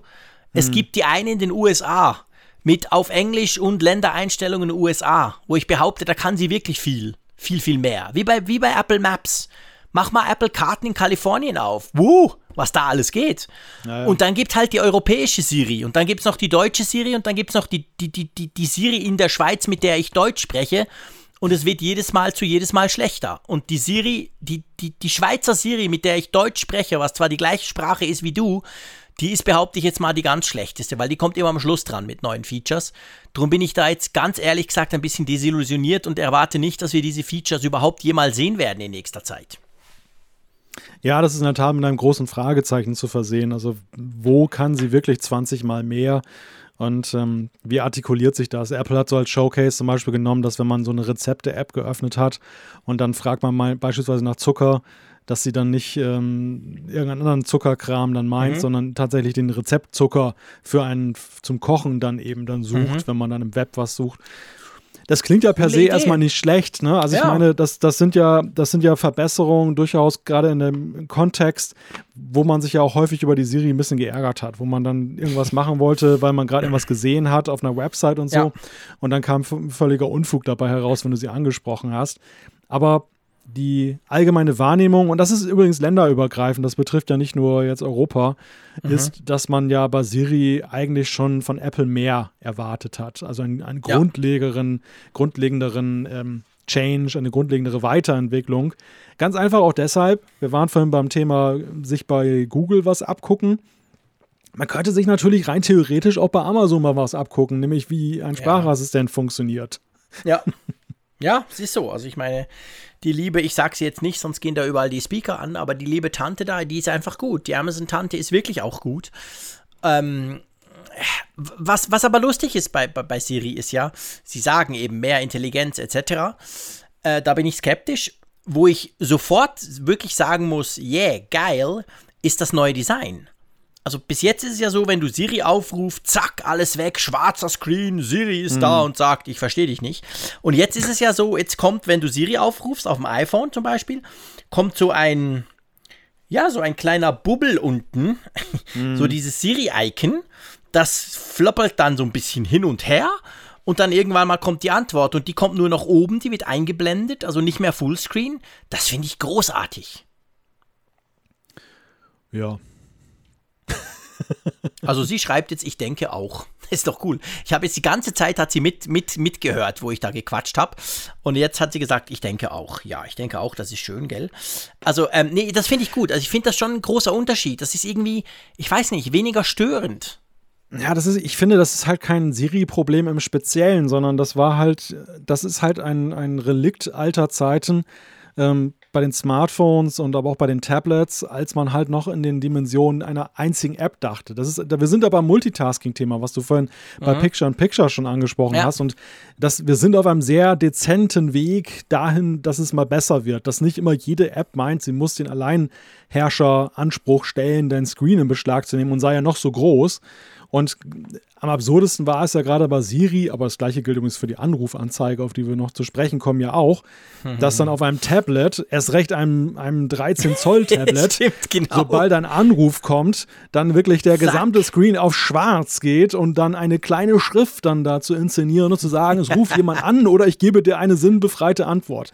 Also, ja, ja genau. Äh, entschuldige, dass meine Freude nicht größer ist, aber ich finde einfach, das ist sowas von überfällig gewesen, dass das mal passiert ist, dass ich mittlerweile nicht mal mehr Freude dabei empfinde, sondern sage, ja, endlich. Ne? Also es ist eigentlich völlig sinnbefreit gewesen, weil Siri ja auch nicht wirklich diesen Platz genutzt hat meistens. Ja, also da, da bin ich natürlich ganz bei dir. Ich, ich meine, ich freue mich trotzdem, wenn es kommt. Also einfach, weil ich denke, es ist viel besser. Aber natürlich, das hätte schon lange kommen sollen. Ich meine, wir können gerade das mit dem Anrufen, können wir auch gerade durchspielen. Ich meine, das ist auch großartig. Wow. Jetzt, wenn du irgendwas machst auf deinem iPhone und ein Anruf kommt rein bei iOS 14, kommt einfach oben so ein kleiner Ding. Hey, willst du, willst du nicht? Kannst du sagen ja oder nein, zack. Super praktisch. Du wirst nicht mehr komplett blockiert. Auch das, genau wie du gesagt hast, ähm, ein bisschen spät. Es können andere schon ganz lange. Das ist tatsächlich aber zum Beispiel etwas und, und vor allem beim Telefonieren. Also ihr wisst, ich telefoniere massiv unglaublich viel mehr, als dass ich Siri brauche. Von dem her gesehen, das ist wirklich was, das mir immer wieder aufgefallen. Bei Android ist das schon ewig so, dass das irgendwo erscheint. Je nach Gerät ist manchmal so klein, dass ich es gar nicht merke. Aber, aber das finde ich auch ganz, das muss ich wirklich sagen, finde ich cool. Ja, ist viel spät, ist zu spät und ist wahrscheinlich heute wirklich State of the Art. Aber das ist schon sehr praktisch, weil ich kriege sehr viele Telefonate und das ist irgendwie, ja, es ist einfach weniger störend. Es, es passt besser dort. Ja, und das, das wiederum kommt jetzt genau zur rechten Zeit, also auch zu spät, ja, aber jetzt äh, passt es so gut wie noch nie, denn bei mir ist es zum Beispiel so, ich habe mein iPhone jetzt in den letzten Monaten massiv mehr eingesetzt, auch für Videokonferenzen, die mhm. ich dann mhm. eben auf dem iPhone abgefahren habe. Und es war jedes Mal eine Katastrophe. Du bist gerade in einem Google Hangouts Call oder du hast gerade ja. bei WhatsApp eine Videokonferenz und dann platzt dir irgend so ein Anruf rein und eine Konferenz von was weiß ich wie vielen Leuten wird pausiert, weil irgendeiner ja. sich auf dein, dein Handy Handy da verirrt hat mit seinem Anruf und du musstest das erstmal dann wieder wegkriegen und dann ruft er nochmal an und das war ganz entsetzlich. Also mhm. das, das ist ein Feature, was gerade in jetzigen Zeiten extrem hilft. Ähm, ich glaube allerdings, dass es überhaupt damals eingeführt wurde. Das ist, liegt vielleicht daran, ich meine, die Telefonfunktion war ja nun ab wirklich Day One beim iPhone drin, deshalb ja auch iPhone. Und dass es wahrscheinlich ganz am Anfang vielleicht auch noch so wirklich so war, dass eine Exklusivität sein musste, weil das System noch nicht so performant war. Es musste sich in dem ja. Moment wirklich, es musste alle seine Kräfte bündeln und zu sagen, ja, ich muss dieses Telefonat Jetzt bearbeiten. Ja, ja, klar. Genau. Und äh, da über die Zeit ist das halt nicht mehr, ist der Prozessor und das Ganze drumherum drüber hinausgewachsen, aber keiner hat das in Frage gestellt. Ja, ist ein guter Punkt. Ich glaube, das ist ganz genau, wahrscheinlich war das ursprünglich die Motivation und dann hat man es irgendwie vergessen, beziehungsweise wahrscheinlich nicht mehr in Frage gestellt, so nach dem Motto, es ist so. Ähm, und ich meine, hey, das ist ein guter Punkt. Ich habe jetzt auch diverse Radioschalten mit, mit WhatsApp gemacht, weißt du, wo ich zwar mit einer schönen mhm. Software aufnehme und dann das mit dem Codec übermittle, aber der Ton quasi haben wir über WhatsApp gemacht und ich bin diverse Male rausgefallen, weil irgendjemand dann anruft, dann zack, WhatsApp auf pausiert, äh, Ende Banane Radiosendung, das war so doof, weil ich vergessen hatte, irgendwie auf stumm zu schalten, beziehungsweise auf nicht stören. Also das ist schon sehr, sehr, sehr praktisch.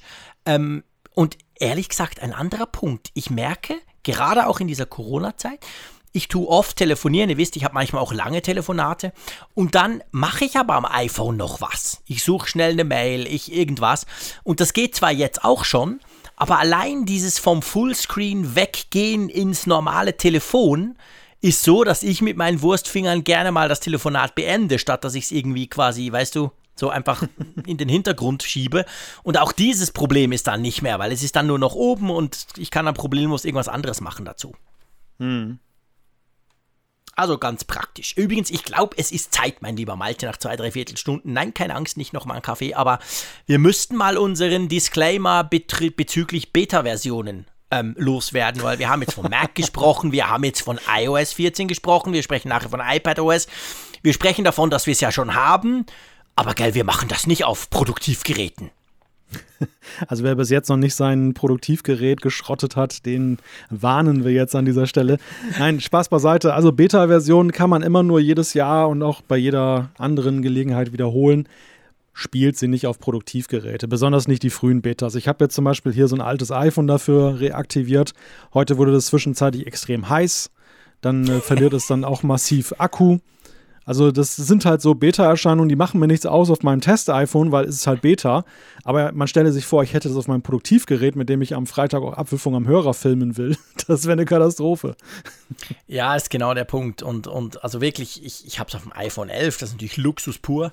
Aber ähm, ja, macht das nicht und vor allem lasst euch nicht von all denen, die jetzt schreiben, ja, es läuft ja toll. Ich muss auch sagen, es läuft genial. Also ich denke auch schon, wow, das ist ja völlig problemlos. Akku, ich merke keinen großen Unterschied, das ist alles smooth. Aber ich erinnere an letztes Jahr. Letztes Jahr war es nämlich genau gleich. Die Beta 1 war, die Beta 2 war auch cool.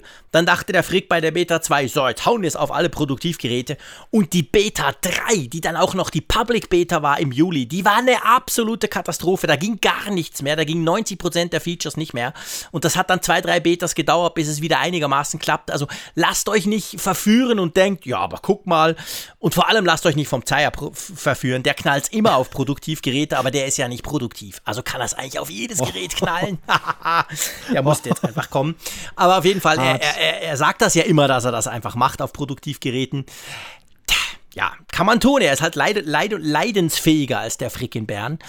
Ähm, ja, aber ich würde es wirklich nicht mehr machen bei Raphael hat das schon leicht obsessive Züge. Also ich habe ihn an dem ja, Abend ja, auch angesprochen, ähm, ob das jetzt ein Spielgerät ist sozusagen oder ein Produktivgerät. Und dann meinte er, wo ist der Unterschied zwischen Spielgerät und Produktivgerät? Eben, ich sag ja, nichts produktiv, das, alles nur Spiel. Das, äh, das, Seine Worte. ja, aber ich, ich möchte noch eine weitere Dimension zu bedenken geben bei der Frage. Das hat man nämlich oft auch gar nicht so auf dem Radarschirm. Wer von euch zum Beispiel Homebanking macht und hat dann solche PIN-Bestätigungs-Apps, so TAN-Apps, die mhm.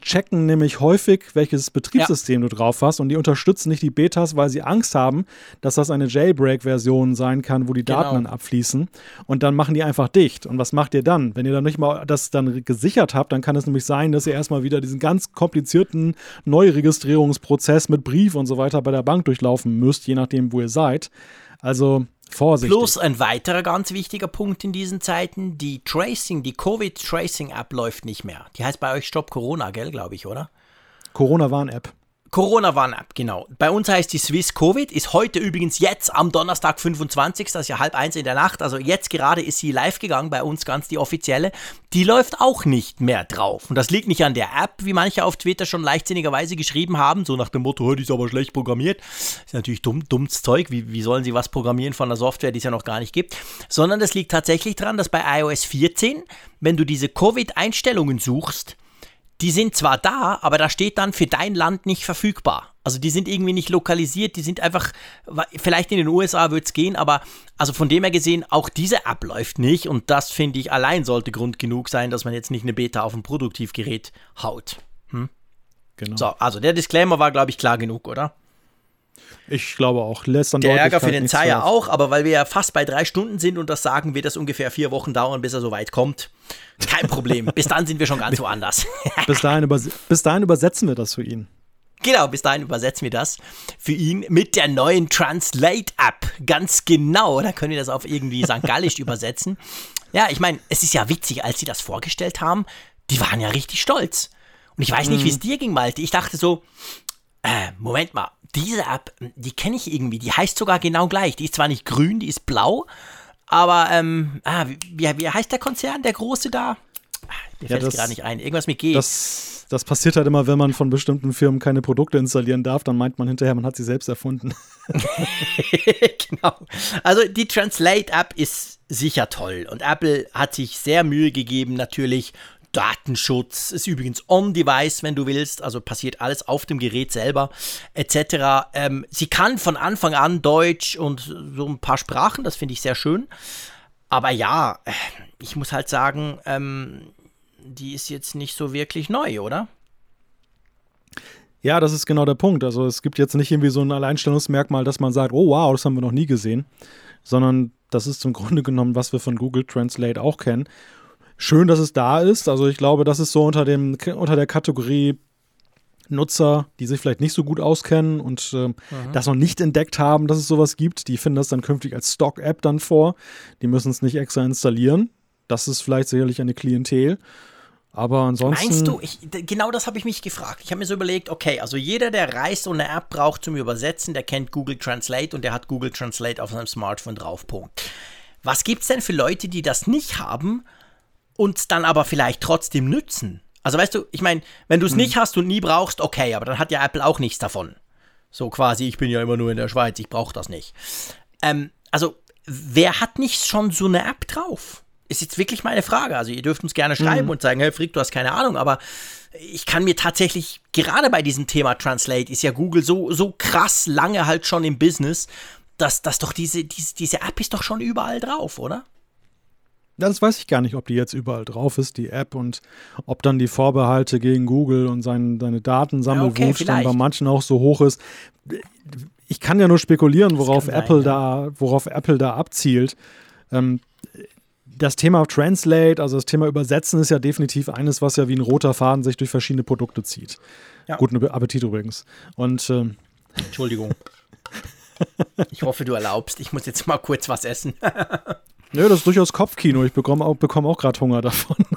Jetzt siehst du, nachher mache ich dann wieder einen meiner berühmten Monologe, dann kannst du da in Ruhe wieder was essen.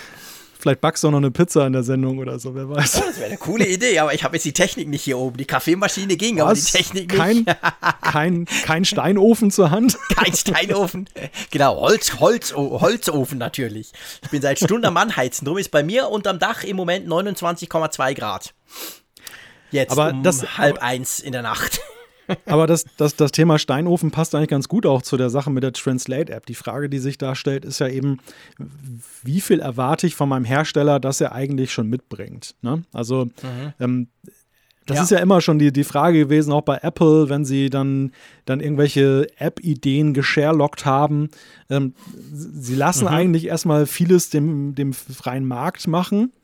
Und dann sehen sie halt, was gut läuft und was halt die Leute für Leute von Belang ist. Und ab und an gehen sie dann daher und kaufen entweder etwas ein oder sie machen es selber. Und dann ist es ja auch häufig so, dann wird es dann nicht selten auch uninteressant für die App-Entwickler, es noch zu machen, weil wenn es kostenlos im Betriebssystem ist und es ist gut gemacht, dann, mhm. äh, ja, dann fallen halt die Alleinstellungsmerkmale weg, mit denen man halt Geld ja. verdienen kann. Und beim Thema Translate, okay, da haben wir jetzt eine kostenlose Variante. Es gibt ja sicherlich auch einige, einige Apps, die was gekostet haben. Mhm. Aber, aber braucht es das jetzt zwingend? Tja, kann ich dir auch nicht so beantworten jetzt, ob ja. ich das dann als, als Stock-App brauche. Ich, ich weiß es wirklich auch nicht, muss ich also ganz klar sagen. Ich bin ein bisschen unsicher. Sie läuft übrigens auch auf der Apple Watch. Also man kann die auch auf der Apple Watch dann starten, was natürlich, ich sag jetzt mal, das ist natürlich, die App funktioniert ja auch so, also du kannst ja quasi aufnehmen auch. Du musst ja nicht nur schreiben. Du kannst quasi sagen, Malte, sag mal was und dann übersetzt die in meinen Dialekt und dann übersetze ich es zurück und so. Das ist zum Beispiel etwas, was ich mir auf der Apple Watch durchaus vorstellen kann, weil es ein bisschen natürlicher ist. Ihr wisst, ich war im Dezember ja in China, da hatte ich auch so eine App und das sind halt, ja, dann hältst du halt dem Menschen da dein iPhone vor die Nase und der macht und dann kommt es bei dir raus und du, du sprichst rein. Das ist vielleicht mit der Uhr sogar ein bisschen praktischer. Also, das ist ein Feature. Ich weiß gar nicht, ich glaube, die Google Translate App hat keine Apple Watch App, oder? Da bin ich jetzt gerade unsicher. Aber auf jeden Fall, diese Translate App von Apple mit iOS 14, die ist von Anfang an auch auf der Apple Watch drauf. Jetzt kommen wir zu einem ganz wichtigen Feature. Ja, vor allem für den WhatsApp-Nutzer Kirchner. genau, Ge Messages. Gepinnte Gespräche. Oh, Eine Innovation sondergleichen. genau, genau. Äh, ja, also wir haben wie, man, man kann jetzt, was kann man, fünf oder so oder 15? Irgend sowas. Man kann, man kann quasi gewisse Konversationen in iMessage einfach oben behalten, anpinnen. Eben das kann WhatsApp, glaube ich, seit seiner MS-DOS-Vergangenheit. Ähm, mhm. Wir haben mehr Emojis, ja klar, kennen wir. Was Emojis. ich sehr praktisch Entschuldigung, ich, das ist ein moderne ja. Zeug, kenne ich doch nicht als alter Sack. Okay, dieses komische Zappelzeug. Wir haben mehr Memojis, genau.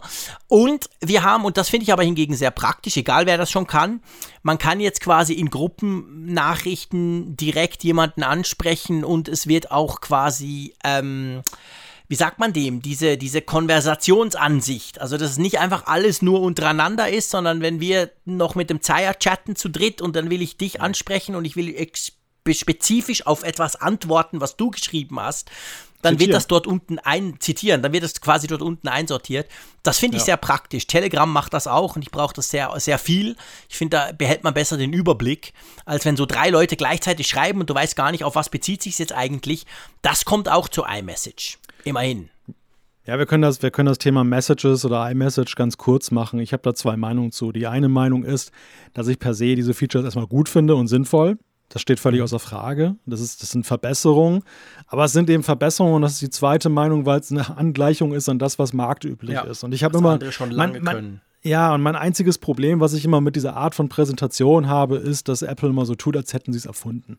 Ich finde es halt, ich, find, ich fand es an der Stelle echt albern, sich mit, mit gepinnten Konversationen dann da zu äh, brüsten nach dem zu Motto, profilieren. Ey, cool. Ja.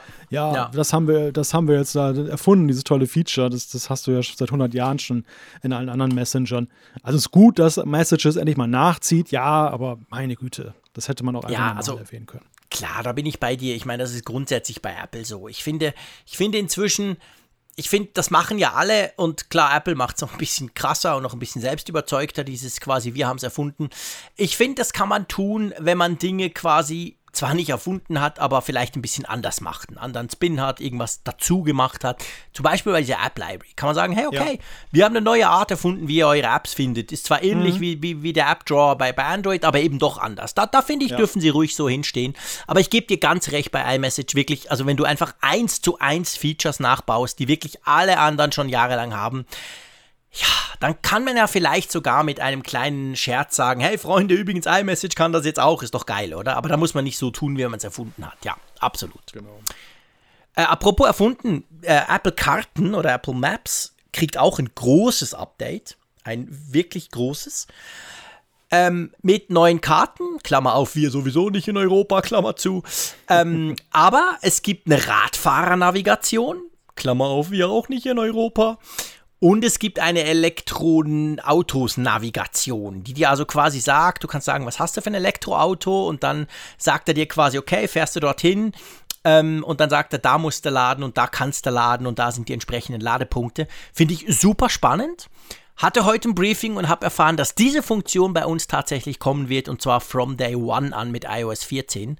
Und das ist natürlich cool, also immerhin das Radfahrerzeug und die, die ganzen, also da dieses, ähm, wie heißt das bei Apple, weißt du, dass du quasi Street View wie, wie bei Google, dass du sehen kannst, das Ja, kommt ja. sowieso nicht zu euch, das kennt ihr gar nicht, aber die Länder, die das haben, äh, da, da kommen noch ein paar neue Städte und irgendwie Japan noch dazu, aber eben, das interessiert uns nicht, weil wir es alle nicht kriegen, aber immerhin, die, die, die Auto, die Elektroauto, die EV-Navigation, die kommt zu uns.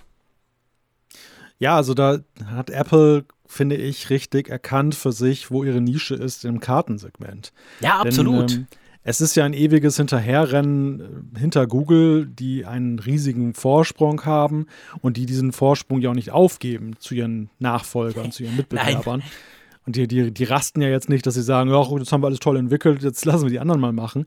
Und ähm, die, was ich auch immer schon wieder gehört habe, so aus der Nutzerperspektive, das war immer schon von Day One an bei den, bei den klassischen Navis diese Spezialisierung. Die Leute haben sich ein Navi gekauft, wollten Radtouren machen und haben gesagt, ah Mist, kannst nichts mit anfangen, weil ich werde immer über Ja. die Schnellstraße gelenkt.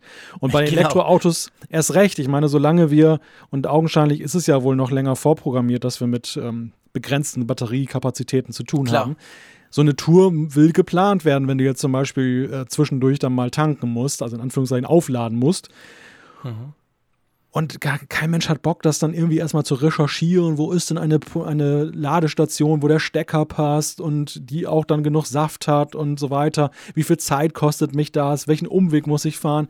Wenn du das einfach eingeben kannst und dass die, die App weiß, du hast dieses Auto, das hat den Stromanschluss und die Ladekapazität, das ist sensationell. Also wenn du so ein Auto hast, das, das ist, und das funktioniert auch gut, das natürlich mal vorausgesetzt. Ja, okay, da gehen wir mal davon aus. Aber du hast recht, das muss natürlich dann auch klappen, genau. Also, Ja, Ähm, aber wenn das, wenn das hinhaut, ist es geil. Also das, das ist richtig, richtig super. Aber natürlich muss man ganz klar sagen, natürlich Nische. Ne? Das, das betrifft dich halt nur, wenn du ein Elektroauto hast. Äh, ja. Ja, natürlich, klar, das ist Nische, logisch. Aber ich finde auch, also da hat Apple wirklich, da haben sie jetzt mal was gemacht, was Google noch nicht hat. Und ich meine, das muss man auch, das muss man auch honorieren. Ich meine, hey, Google Maps ist nun mal einfach der Goldstandard. Punkt. Die können alles, die haben alles erfunden, die sind geil, das funktioniert gut. Und es ist nicht so einfach, was zu bringen, was Google noch nicht hat. es ist schon nicht, schon nicht einfach, was zu bringen, was Google zwar hat, aber es vielleicht besser zu machen oder anders. Das versucht Apple ja auch. Aber da, dieses Feature, da dachte ich auch so, ich dachte zuerst so, ja, das hat doch Google sicher. Kann, kann ja nicht sein, aber nee, das hat Google tatsächlich noch nicht. Also das ist wirklich cool. Vor allem auch, weil sie das, wenn sie das ja zu uns bringen, heißt das ja, dass sie diese Informationen offensichtlich haben. Also das ist jetzt nicht was, was nur USA und dann nach drei Jahren vielleicht in die Schweiz und dann hat es Google in der Zwischenzeit sowieso auch. Sondern ja, das werden wir kriegen und klar, Nische, ich gebe dir recht, wir haben keine Elekt noch nicht viele Elektroautos, aber das wird ja auch mehr und das ist jetzt mal was Schlaues bei Apple Karten. Das hätte ich so gar nicht erwartet von Apple. Ja, man muss natürlich jetzt wiederum kritisch anmerken, ich war ja letztes Jahr da im Silicon Valley unterwegs und du siehst natürlich da wirklich, dass es voll auf das Silicon Valley, auf die Realität dort gemünzt. Ne? Also das restliche Amerika ja. ist ja auch nicht so unterwegs, aber im Silicon Valley, da ist man so in dieser Bubble, dass man jetzt gesund äh, unterwegs ist, also sprich sich bewegt, Rad fährt, man ist da unterwegs. Ich habe noch nie so eine Dichte von Elektroautos gesehen. Also man hat dann ein Stück weit natürlich auch ein bisschen für seine eigene Welt dann da jetzt entwickelt ja, und, und nicht unbedingt für den Rest der Welt. Aber trotzdem, ich glaube, ich glaube dennoch, dass das eben Potenzial hat, weil wir haben ja andererseits gesehen, Apples Bemühungen, die Karten besser zu machen, was ja auch sehr faszinierend ist. Also wenn man sich mhm. die Gegenüberstellung anguckt, diese in den USA detaillierteren Karten, ist ein gewaltiger Sprung vorwärts. Andererseits das ist so ein bisschen so wie mit leistungsstärkeren Prozessoren. Weißt du, wenn Google einen gewissen Benchmark erreicht hat, dann genügt mhm. den Leuten das. Wenn Apple noch besser ist, dann bewundern es die, die Freaks, aber der Normalnutzer ja, merkt es gar nicht, dass der, dass der Radweg 30 Zentimeter akkurater eingezeichnet ist als bei Google dann zum Beispiel. Und ich glaube, sie können eher mit solchen plakativen Features, auch zum Beispiel in Guides, die, wenn das gut ist, mhm. und du hast dann da entsprechende Tipps und, und, und Wegweisungen. Ja, und vor allem halt von super. Apple, weißt du? Nicht irgendwie aus, aus der, aus der Google-Suchmaschine rausgezogen, irgendwas, einer hat irgendwas geschrieben über diesen Punkt, sondern das wird von Apple quasi gemanagt, diese, diese Guides. Auch das ist tatsächlich ein Feature, das, ich sag mal, das natürlich Potenzial hat, wenn du das lokal machst, wenn du da gute Leute hast, die da coole Sachen schreiben, dann, dann wertet das definitiv die Apple Karten App auf. Dauert aber sicher noch eine Weile, bis dann da auch genug Inhalte da drin sind, oder? Ja, ja, sicher. Und die Frage ist halt auch jetzt, wie äh, stark ist die Motivation von Apple, das auch dauerhaft zu betreiben. Wir haben schon viele Dinge gesehen, ja. die haben sie mal angerissen und irgendwann haben sie, die, sie die Lust verloren. Ja, genau. Das, das gilt es halt auch abzuwarten. Also das, das, ist ja immer so das Risiko als Hersteller, wenn du dir solche Sachen dann vornimmst, dann wird natürlich auch von dir erwartet, dass du sie vernünftig redaktionell begleitest. Ja klar, logisch. Gut, kommen wir zu CarPlay. Äh, ich gehe mal auf Toilette. Nein, Entschuldigung, mache ich natürlich nicht. Aber ähm, das, das war so ein Punkt. Hey, wir haben ein Update für CarPlay, Freunde. Und ihr habt sicher schon lange auf Wallpapers gewartet. Da habe ich mich gefragt, Disclaimer, ich habe kein CarPlay. Hm. Du hast es. Ich habe mich dann so ja. gefragt, ist das jetzt für CarPlay-Nutzer genau das, was du dir gewünscht hast? Also eigentlich CarPlay hm. ist perfekt, aber ich will Wallpapers. Es war mit Abstand das Verwirre oder eines der verwirrendsten Segmente dieser, dieses, dieses Events, weil sie haben ja sie haben ja irgendwie so sinngemäß eingeleitet mit großen Veränderungen für CarPlay genau. und dann kam diese Wallpaper ja. und ich dachte so, oh wow. So, ja, also ich, jetzt, zeig, dachte so, jetzt zeigt mal die wirkliche Funktion. Ja, genau. Ja, also, äh, irgendwie, irgendwas haben sie angetönt. Also irgendwas war da ja noch so, was ähm, ich muss mich da noch mal schlau lesen oder ich habe bislang auch noch nichts weiter gehört, aber ich hatte immer den Eindruck, da, war, da ist noch mehr. Und ähm, es ist noch nicht so wirklich dann deutlich geworden, aber die Wallpaper, okay. ja, meine Güte, also ich nutze zum Beispiel CarPlay in erster Linie, um jetzt zum Beispiel entweder die Navigations-App aufzumachen, die ist Fullscreen, ja. oder aber Overcast aufzumachen und Podcast zu hören, ist Fullscreen. Ja. Oder ich habe diese, diese äh, geteilte Übersichtsgeschichte äh, ähm, da, wo ich dann genau. so drei Fenster habe mit Podcast und dem Navigationsfenster. Aber wann bewege ich mich denn da in der Menüleiste mit? Ja, genau. Was genau. interessiert mich das, was da für ein Wallpaper ist? Es war nie Problem. Ja, ja, sag ich doch. Also, äh, pff, okay, wir müssen nicht länger drüber ja. diskutieren. Können wir weitermachen. Das, genau, das gleiche ist, also ähnlich ist das nächste Feature.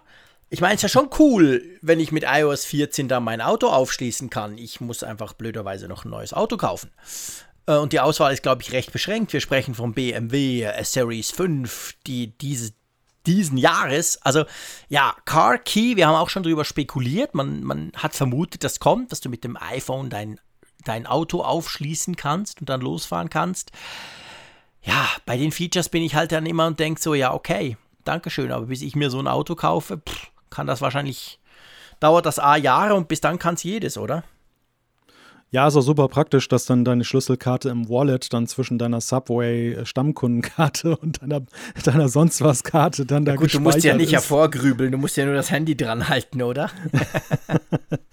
ja, also Kaki, äh, lange vermutet, jetzt mhm. endlich Gestalt angenommen. Eine der ersten Kommentierungen, die ich dazu gelesen habe, war, ah, schaut her, jetzt nimmt äh, Apples Autovision langsam Formen an. Also einige wähnen schon das als Auftakt, als Anfang von etwas Größerem, das da kommen könnte. Mhm. Ich weiß es nicht, aber ähm, ich bleibe dabei, was ich an der Vorschau schon mal gesagt habe. Ich, ich finde, irgendwie ist es ganz nett jetzt mit Blick darauf für Carsharing-Anbieter und Autoverleiher. Das ist halt eine, wenn, mhm. wenn du Kunden hast, die das unterstützen, dann ist das eine nette, ein netter zusätzlicher Add-on-Service, der wahrscheinlich ja. gerade für, für höherpreisige äh, Gefährte dann halt dann witzig und interessant ist. Du, du ja. lockst dann die Leute nochmal so. Und vor allem natürlich, das haben sie ja auch ja schön gezeigt, du kannst die Nutzungsrechte sehr genau reglementieren. Du kannst da diesen ja, genau. Schlüssel teilen und so. Das ist ja optimal für die.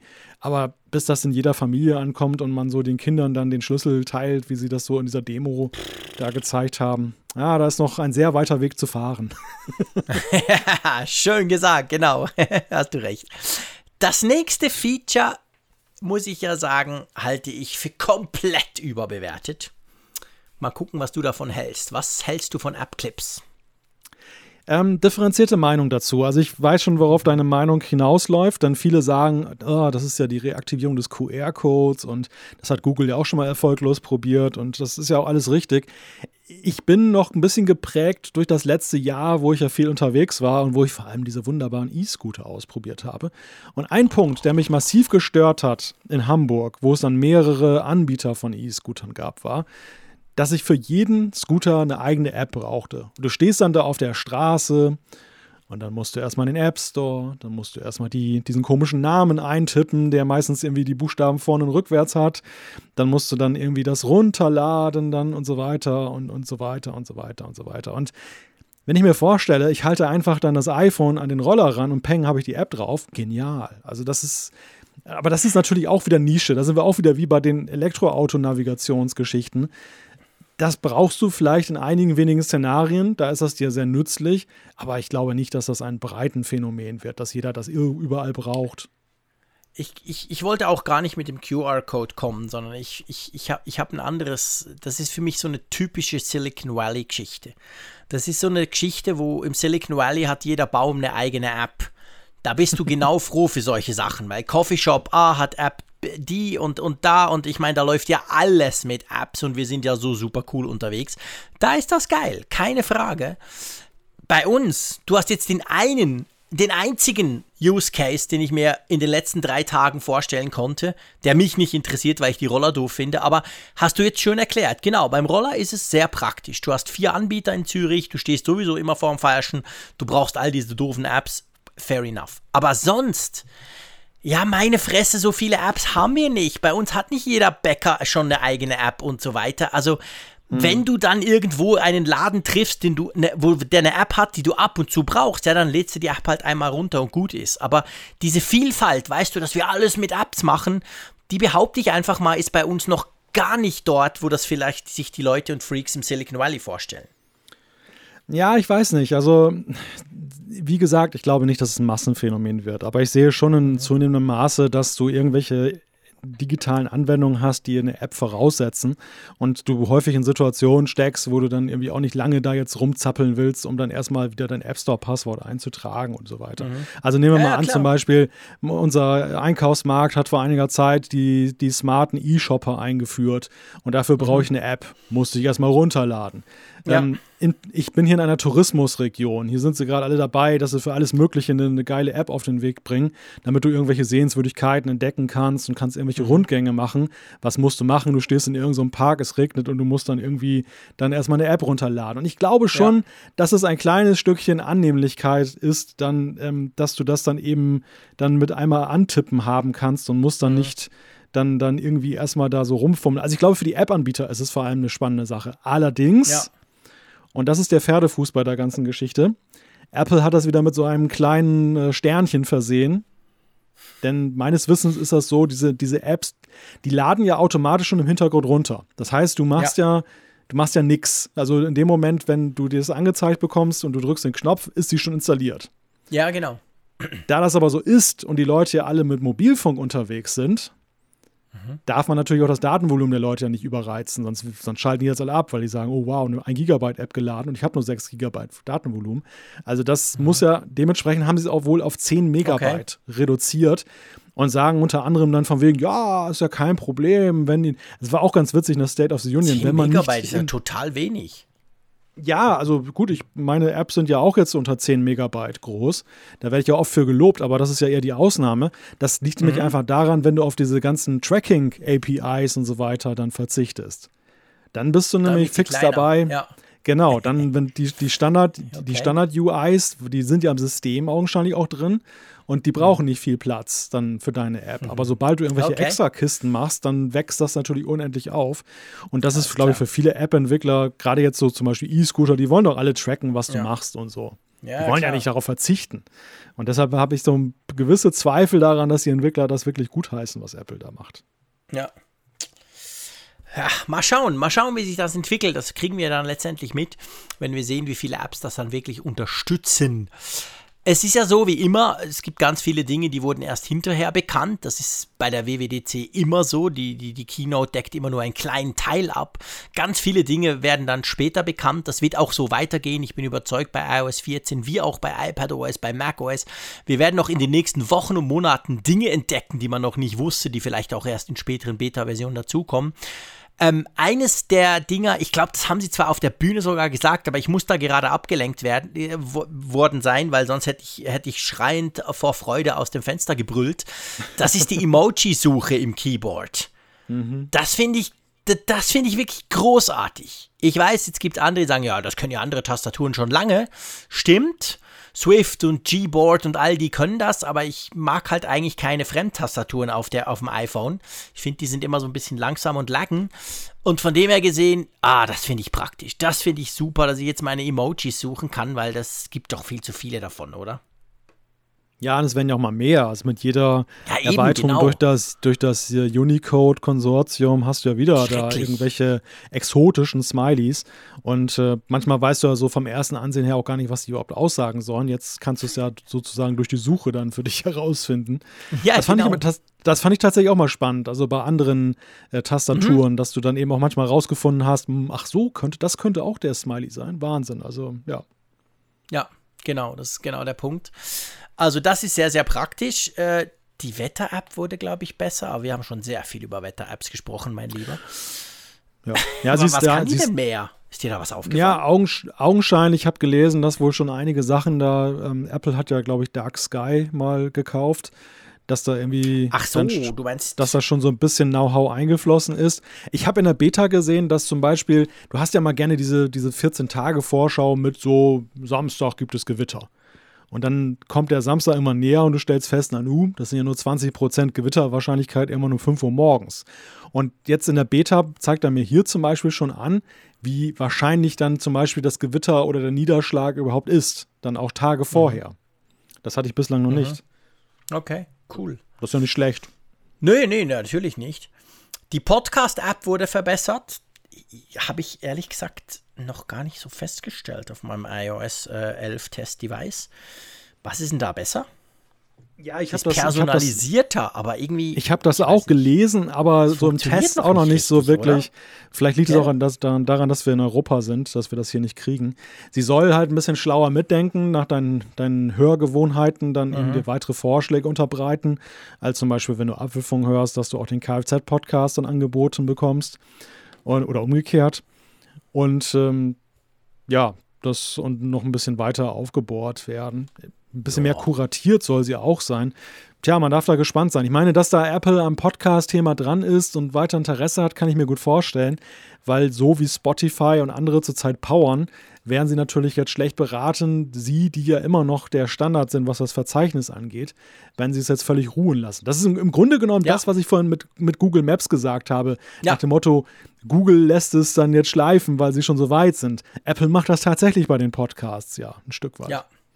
Ja, das stimmt, absolut. Also da haben sie den Standard gesetzt, da, da waren sie Treiber und dann so nach dem Motto, wir haben jetzt die Datenbank, macht mal. Und jetzt lassen sie sich quasi von Spotify die Butter vom Brot nehmen, äh, was Podcasts anbelangt. Also ja, da müsste definitiv mal was gehen. Da werden wir natürlich dranbleiben, schon ganz nur aus ureigenstem Interesse, oder? Ja, klar. Ureigen, das stimmt. Ja, genau. Ähm, sag mal, wer, wer kriegt denn eigentlich iOS 14, wenn es dann rauskommt? Da gibt es doch sicher wieder Geräte, die rausfliegen oder jedes Jahr fliegen Geräte raus. Nein, das ist eine gute Nachricht. Das ist genauso rückwärtskompatibel wie iOS 13.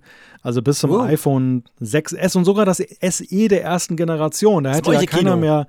Ja, genau, da hätte ja keiner mehr einen 50er drauf gewettet und äh, wird tatsächlich noch supported. Was ah, so cool. Okay, super. Also, wenn ihr iOS 13 drauf hattet, kriegt ihr auch iOS 14 drauf, so kann man sagen. Es genau. ist übrigens auch so, dass, dass, dass Apple dran gedacht hat oder quasi ein Herz für ältere Geräte. Die sind ja manchmal nicht so ganz so schnell, vor allem wenn dann Updates draufkommen. Aber offensichtlich soll es so sein, dass auf älteren iPhones die Kamera schneller auslöst. Jetzt hast du vorhin gesagt, du hättest auf einem älteren Testgerät installiert. Hast du das schon mal ausprobiert? Ist dir was aufgefallen? Nicht so wirklich, muss ich gestehen. Okay. Werden wir ja sehen. Ich meine, wir dürfen ja, auch nicht vergessen. Es, es, ist Beta 1. Ich meine, das. Eben, ich, genau, wollte ich, ich, jetzt gerade sagen. Ich schrecke mal davor zurück, das als Benchmark zu nehmen, weil Nein. du kannst manchmal Glück haben und es läuft sensationell gut. Aber wenn es nicht gut läuft, dann ist es niemals der Maßstab. Ne? Ja, und was auch ganz wichtig ist, ich meine, ihr kennt das beim Apfelfunk, aber wir haben natürlich ganz viele Hörer ja in, zum Glück in den letzten Monaten auch dazu gewonnen. Ähm, also was wir ja jetzt hier machen, ist jetzt blöd, das nach drei Stunden, nach dreieinhalb Stunden fast zu sagen, aber wir machen ja keinen Test, sondern wir bewerten einfach alles, was vorgestellt wurde. Ob das gut läuft und ob das funktioniert, das können wir euch erst in ein paar Monaten sagen. Letztendlich dann erst beim Final Release, wenn iOS 14 final rauskommt. Dann gibt es bei uns immer auch einen Testbericht dazu, wo wir sagen, okay, wie ist denn das? Wie funktioniert denn das? Funktioniert das überhaupt? Das kann man ja jetzt noch überhaupt nicht abschätzen und wir würden niemals anhand einer Beta und schon gar nicht einer ersten Beta irgendwie sagen, ja, aber die Akkulaufzeit von iOS 14 ist Mist.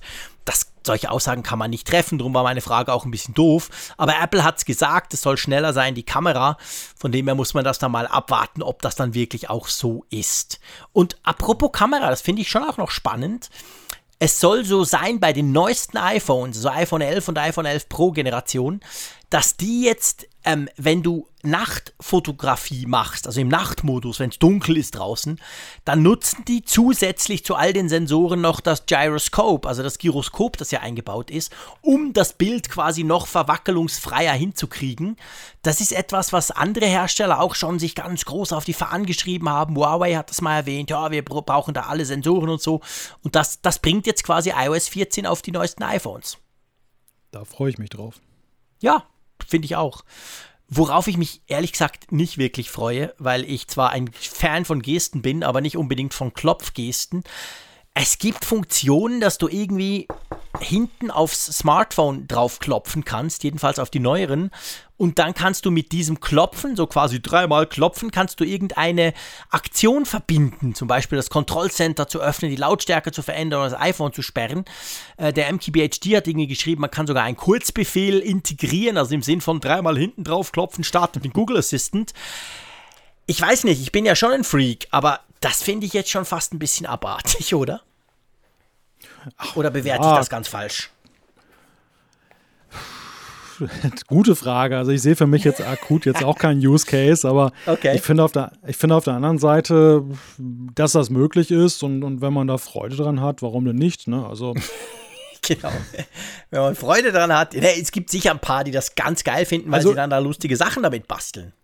Ja, diese, diese Schüttelgeste, die müsste doch jetzt auch wieder frei werden, wo du früher mal mit rückgängig machen konntest. Nee, warum?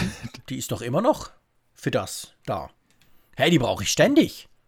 Soll die nicht wegkommen? Die war doch irgendwie, das war doch irgendwie. Mein äh, Gott, mach mir keine Angst, mein lieber nach. Debatte, dass, dass Na, die dann ersetzt wird durch eine neue, viel bessere Funktion. Ach so, iPhone fallen lassen, dann ist es weg, dann schickt er dann als iMessage doch nicht. Ja, ich weiß nicht, genau. also ich hoffe nicht, ich brauche die tatsächlich relativ häufig. Ich schreibe irgendwas, denke, äh, nee, oder Copy-Paste, nee, am falschen Ort und dann schüttle ich da ein bisschen rum und dann ist es wieder weg. Das finde ich eine der großartigsten Funktionen des iPhones. Ich habe immer jemanden gesucht, der da? das verwendet. Ja, echt? Siehst du, jetzt hast du einen. Näher als du denkst. Hä? Wer hätte das gedacht? Der irre Schweizer braucht das. Der, ich sehe schon, du machst offensichtlich, du bist so kontrolliert, du machst nie Dinge, die du rückgängig machen willst. Ich schreibe immer alles richtig. Ja, ja, genau. Schreibst alles richtig, pastest alles richtig, immer alles aus einem Guss beim ersten Mal. Ja, das kann ich von mir nicht behaupten, leider. Von dem her brauche ich diese Funktion tatsächlich ab und zu. Ähm, die Kurzbefehle wurden verbessert.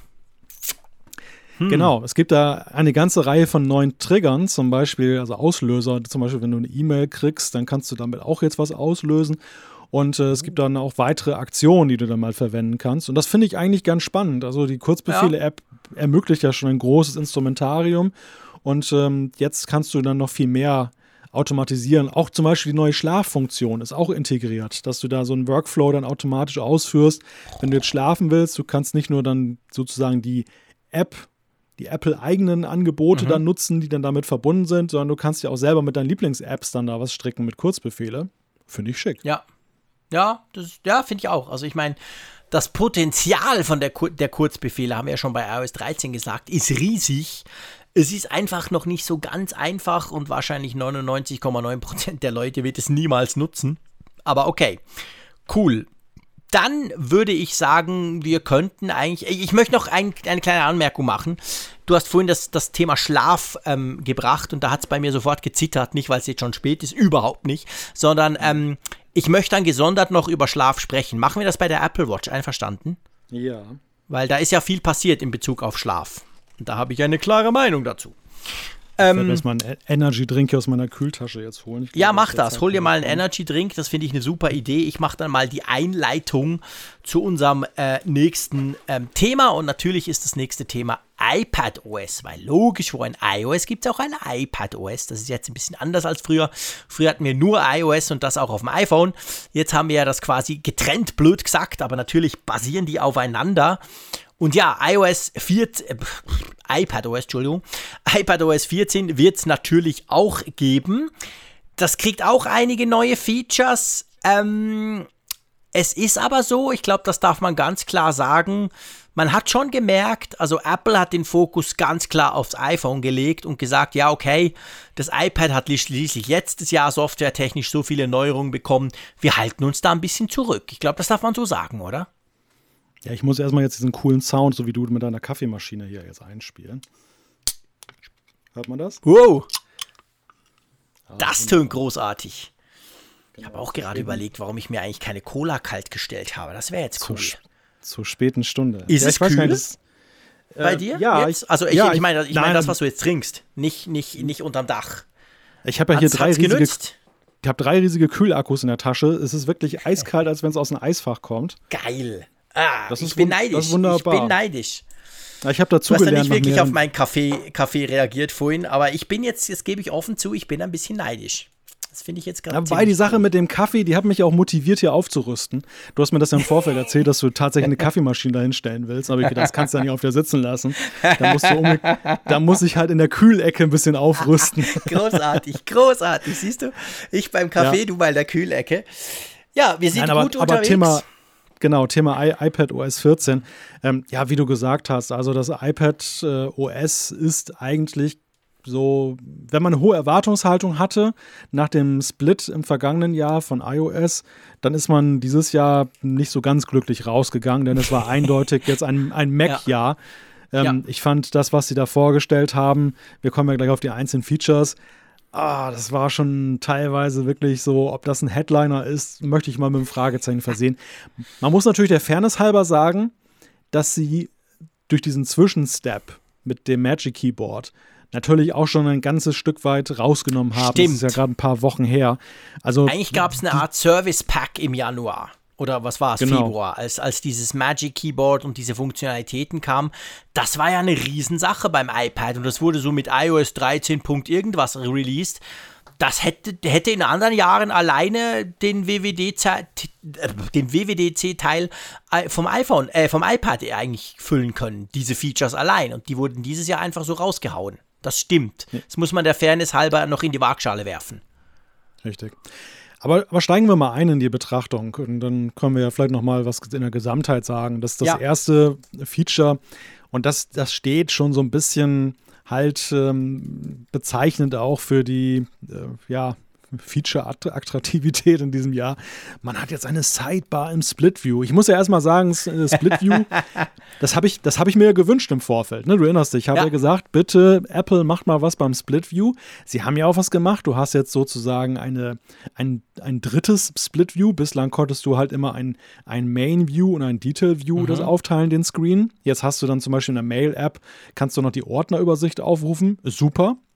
Ja, aber super. das haben halt, das haben halt viele Apps schon, schon so auf eigene Weise immer gelöst, Klar. indem sie da einfach selber was programmiert haben. Dass das jetzt Apple bei den riesigen 13 Zoll Bildschirmen, zum Beispiel vom iPad Pro, jetzt auch endlich mal anbietet, längst überfällig und es ist halt ein Knopf und es ist halt ein Fenster. Ich meine, naja. genau.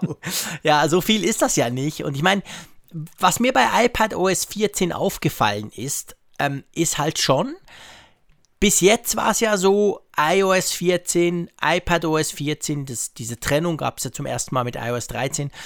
Aber sonst, das war ja alles, was iOS 14 kann, kann iPadOS 14 und dann kann iPadOS 14 noch ein paar ganz spezifische iPad-Dinge. Dieses Mal fehlt da einiges. Also ich, ich, muss, ich muss gleich damit anfangen. Es gibt viel, dass das auch so ist, das mit dem Siri und die Anrufanzeige, das ist das gleiche, auch anders. Das macht auf dem iPad noch viel mehr Sinn, weil man nicht mehr diesen Fullscreen-Mist hat.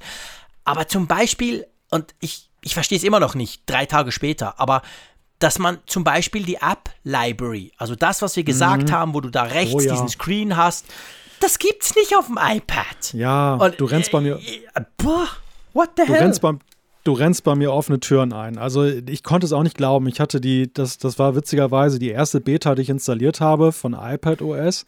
Und mhm. ich war fest davon ausgegangen, ja, auch. dass auch wenn Apple es nicht angekündigt hat, aber die App Library muss da doch drin sein. Und gerade auf dem iPad hätte es mir so geholfen. Ich habe da so ja, genau. viele testweise installierte Apps, die ich nicht brauche, die ich, ich aber halt Chaos mal auf so dem iPad als auf dem iPhone. Ja, und dann, dann ist das nicht da drin. Es gibt kein, also wenn das das Ergebnis des, des Splits ist zwischen iOS und iPadOS, dann muss ich sagen, naja, dann ist das eher ein Nachteil. Ja, ich habe extra noch nachgefragt bei Apple. Hey, da ist so, ich, ich dachte, ich bin zu blöd oder es kommt dann noch. Aber da ist nichts geplant. Also, das ist tatsächlich, tatsächlich so. Ähm, diese, dieses in meinen Augen beste Feature von iOS 14 kommt nicht aufs iPad, weil man irgendwie findet, großer Screen und überhaupt, das braucht es da nicht. Und ich, ich gebe zu, ich bin noch drei Tage später eigentlich fassungslos, dass dieses geile Feature, das macht genauso viel Sinn auf dem iPad. Absolut. Aber nee, das kriegen wir nicht. Wir kriegen die Widgets, okay. Das, diese Funktionalität haben wir, aber die andere große Funktionalität, die fehlt. Das ist schon so, pff, boah. Aber dafür haben wir den Pencil mit Scribble. Ah, aber Freunde. bei den Widgets, aber bei den Widgets kannst du ja. sie wirklich dann auch auf dem Homescreen positionieren? Das ist mir noch nicht gelungen. Ja, du hast ja einen kleinen Live-Test. Du hast ja links recht. diese Einblend, du hast ja links diese einblendbare genau, Geschichte. Genau, genau, genau, genau. So, warte mal, wir, jetzt machen wir da mal den Jiggle-Modus an, wie die Amerikaner so gerne sagen. Ah, fuck, das ging natürlich jetzt nicht. So, na komm, so, hier. Dann gehe ich hier oben auf Plus. Dann sage ich mir, ich will mir mein Wetter-Widget und dann ziehe ich mir das. Geil. Äh, ja, der, der Live-Test vom Herr Frick, der Frick ist zwar vielleicht nicht mehr ganz so knackig wie sonst immer, nach dreieinhalb Stunden Podcast. Nee, aber das geht nicht, du hast recht. Ja. Also sprich, die beiden absoluten Headliner-Features von iOS fehlen auf dem iPad OS. Meine Güte, das gibt's ja gar nicht. Das war mir gar nicht ja. bewusst. Also das mit der App Library habe ich dann irgendwann mal geschnallt.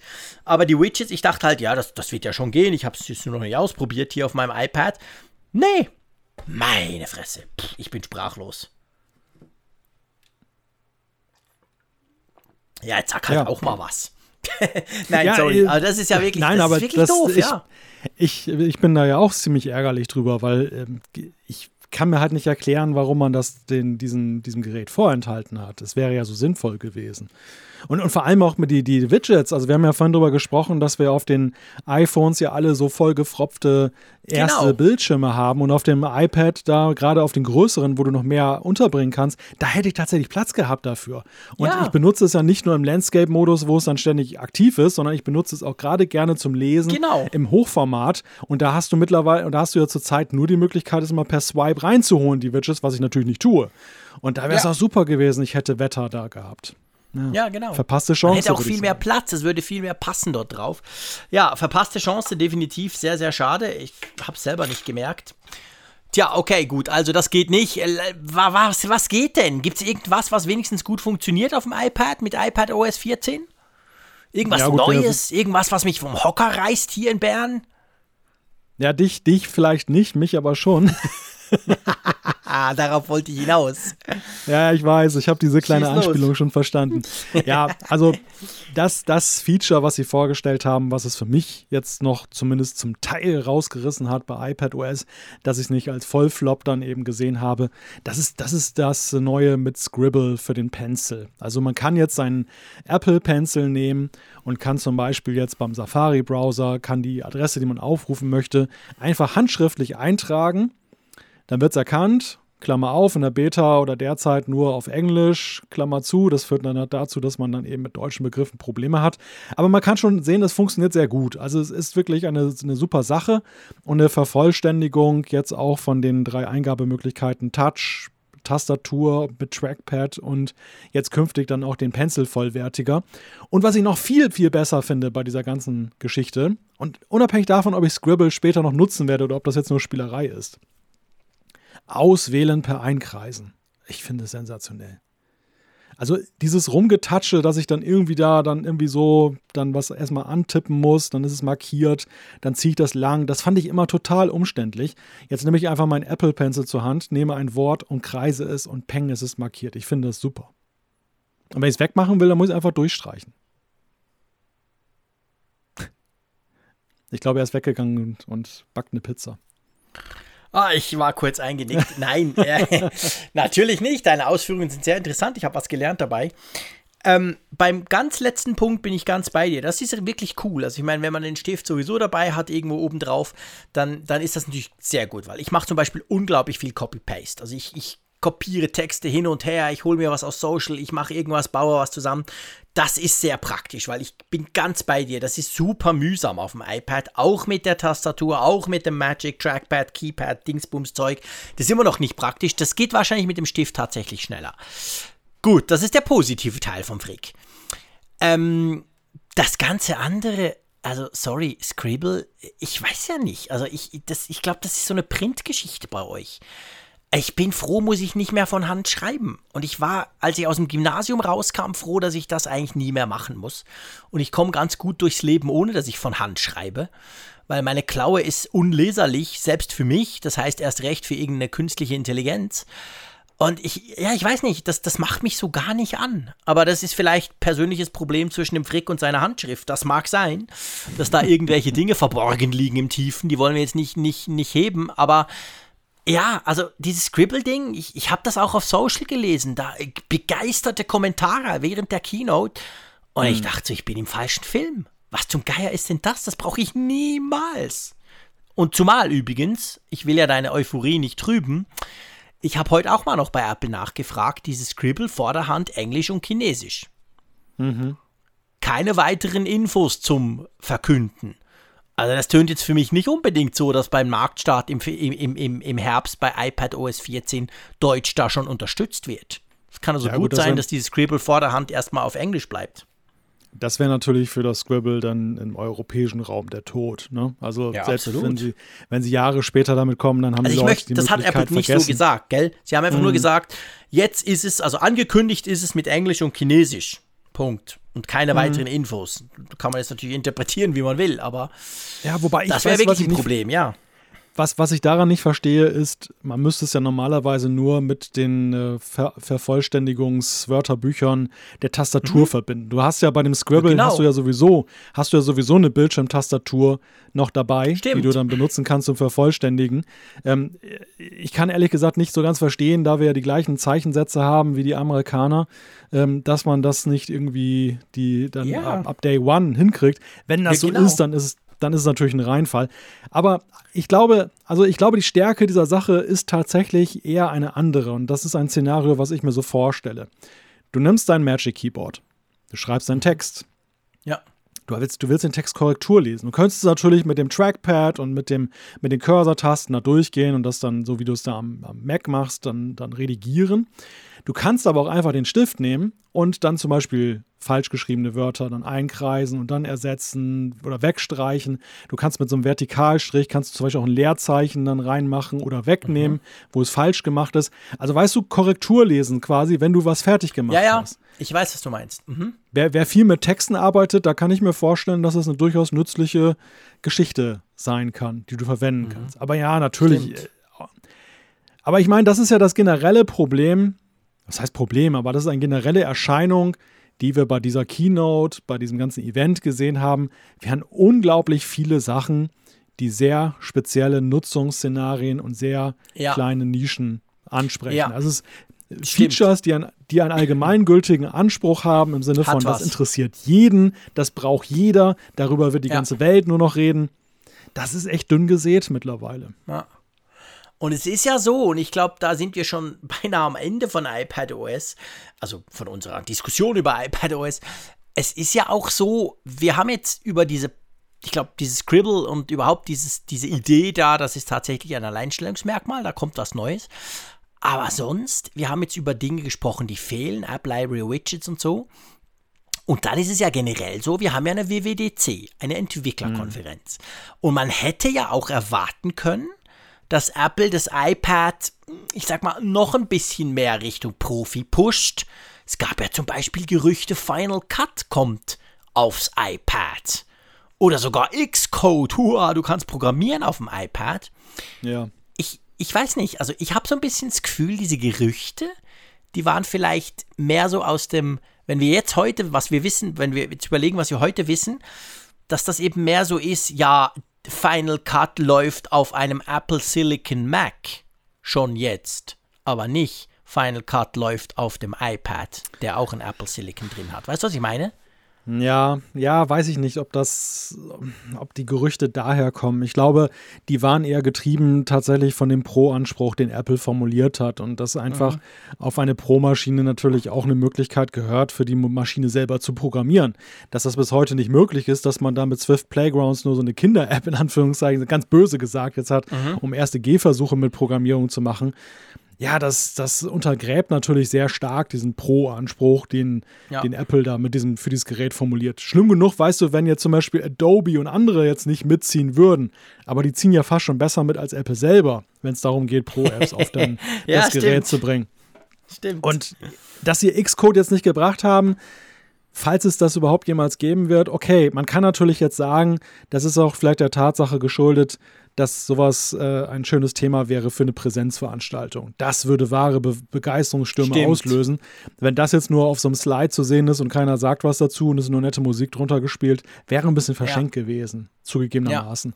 Ja. ja, und ich, ich glaube, also ich hatte den Eindruck, ich hatte den Eindruck bei dieser Keynote, bezüglich des iPads, Apple hat bewusst vermieden, das iPad noch mehr als Profigerät zu profilieren. Letztes Jahr haben sie das gemacht, jetzt natürlich mit dem Magic Keyboard haben sie das gemacht. Ich hatte dieses Jahr schon das Gefühl, so da hieß es, hey Freunde, es geht dann primär um den Mac, gell? Und die Zukunft des Macs und das wird geil und der Mac ist ja nach wie vor unser Profiteil. Und dadurch hat man das iPad so ein bisschen zurückgebunden, jetzt bei dieser Keynote. Das war so ein bisschen mein ja. Eindruck, weißt du? Ja, den, den Eindruck hatte ich auch. Also die, sie haben das iPad ja massiv in Stellung gebracht, als äh, dein nächster Computer ist ein genau. iPad. Und das war ja schon ein ziemlich markiger Werbespruch, wenn man weiß, dass, dass Apple eben den Computer ja nun mit dem Mac anders besetzt hat. Und ich glaube, diesen, diesem Konflikt, diesem Widerspruch, den wollten sie hier bei dieser WWDC komplett aus dem Wege gehen. Ja. Und deshalb halt nur dieses, dieses dünne Update, dieses ja, diese, diese Randnotiz möchte ich schon fast sagen, iPad, das, das, genau. das, war ja, das war ja wirklich nichts. Weder für Konsumenten noch für Pro-Nutzer war hier wirklich nennenswert nee. etwas abzuholen. Ja, genau. Das ist genau der Punkt. Also das war wirklich, ja, unter, unter News-Aspekten war das enttäuschend, das muss man ganz klar sagen. Also das iPad, das iPad ist toll, das iPad OS ist wunderbar, aber erwartet euch jetzt bei iPad OS 14 nicht allzu viel. Da kommt wirklich da, sehr wenig da war ja die AirPod-Software dagegen ja schon viel spannender. Genau, und ich finde, das ist die wunderbar perfekteste Überleitung, mein lieber Freund. Ähm, die haben ja über AirPods gesprochen, was mich recht erstaunt hat. Ich glaube, es ist das erste Mal an einer Keynote, dass über die Software der AirPods gesprochen ja. wurde. Also klar, wir wissen, da ist Software drauf, aber das, das ist ja so völlig außerhalb der Vorstellungskraft. Selbst die Updates kommen irgendwie drauf, man merkt nichts, es gibt keine Anzeigen, nichts. Und jetzt sprechen die plötzlich von einem Update für die AirPod-Software. Das ist an sich schon mal ziemlich geil. Und ja, ähm, es ja. gibt ein Feature, das. Hm? Was? Ja, erzähl. Um, äh, vielleicht, vielleicht noch zur Einordnung. Ich meine, die, gerade diesen, dieses Segment fand ich aber auch so bezeichnend in der Frage, für wen dieses Event gedacht war. Weißt du, sonst war immer der Anspruch von Apple auf der WWDC, die Software, über die sie reden, dass es immer auch Software für die andere entwickeln können. Und hier haben sie über eine Stimmt. Software gesprochen, eine neue Software vorgestellt, für die kein Mensch entwickeln kann, die völlig abgeschlossen ist, eine, eine, Firmware, die hat ja nicht mal einen vernünftigen Namen, die heißt einfach nur Airports Software und das fand ich schon reichlich grotesk und das zeigt aber auch, was Apple schon sehr stark hat durchscheinen lassen, dass es eben nicht immer nur um die Entwickler ging da. Ja, ja, ja, stimmt. Guter Punkt. Also, das ist jetzt natürlich was, was für uns Konsumenten interessant ist, die AirPods haben, weil wir nämlich neue Funktionen bekommen. Also, wir bekommen ja für alle AirPods überkommen, bekommen wir so eine Funktion, dass du automatisch umschaltest. Und das ist so, ich weiß nicht, wie es dir ging. Ich habe das so gehört an der, an der Keynote und habe mir so überlegt, ja, pff, okay. Und dann ist mir aber eigentlich erst im Nachgang bewusst geworden, wie super praktisch das sein könnte und wie oft ich sowas zum Beispiel brauchen könnte. Also man stellt sich vor, ich höre mir zum Beispiel auf meinem iPhone irgendwas an, ich habe die AirPods im Ohr ich lege das iPhone auf meinen Tisch, der Mac, der ist an, der läuft, dann merkt das Ding, ah, okay, jetzt arbeitet er am Mac und dann switcht er quasi automatisch die AirPods von meinem iPhone zu meinem Mac. Danach schnappe ich mir mein iPad, gehe damit in den Garten, weil ich dort irgendwas arbeiten will oder irgendein Video gucken, eine Videokonferenz machen und zack, macht er wieder das Gleiche. Das ist schon eine coole Funktion, oder? Ja, cool, das ist nur ein Understatement. Ich habe gejubelt. Weißt du, das ist ein, ein Ärgernis, ein, in Anführungszeichen Ärgernis, aber auf jeden Fall eine Sache gewesen, die ich mir von Tag 1 der AirPods immer besser gewünscht habe. Nämlich, ich habe häufig das Szenario, dass ich meine AirPods dann fürs iPhone benutze, um einen Podcast anzuhören und dann am Abend zum Beispiel nutze ich sie dann zuweilen, gerade jetzt in der warmen Jahreszeit, wo ich dann diese großen Over-Ear-Kopfhörer nicht nutzen möchte, um mir dann zum Beispiel Netflix oder mhm. irgendwas anderes anzugucken. Jedes Mal das Theater erstmal Kontrollzentrum aufrufen, Output-Device ändern und so weiter.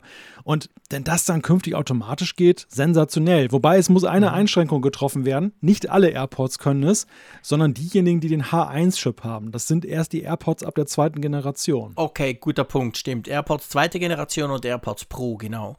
Ja, es genau. ist lustig, siehst du, da, da komme ich quasi von der anderen Seite. Da komme ich von der Seite, hey, ich teste auch ab und zu Android Bluetooth Devices. Und ich meine, da ist es ja ich will es gar nicht erklären, wie kompliziert du da hin und her schaltest. Und von dem her gesehen bin ich, finde ich dann immer, oh, das ist so cool, ich gehe da einfach schnell auf Bluetooth, ruppi und dann macht das so.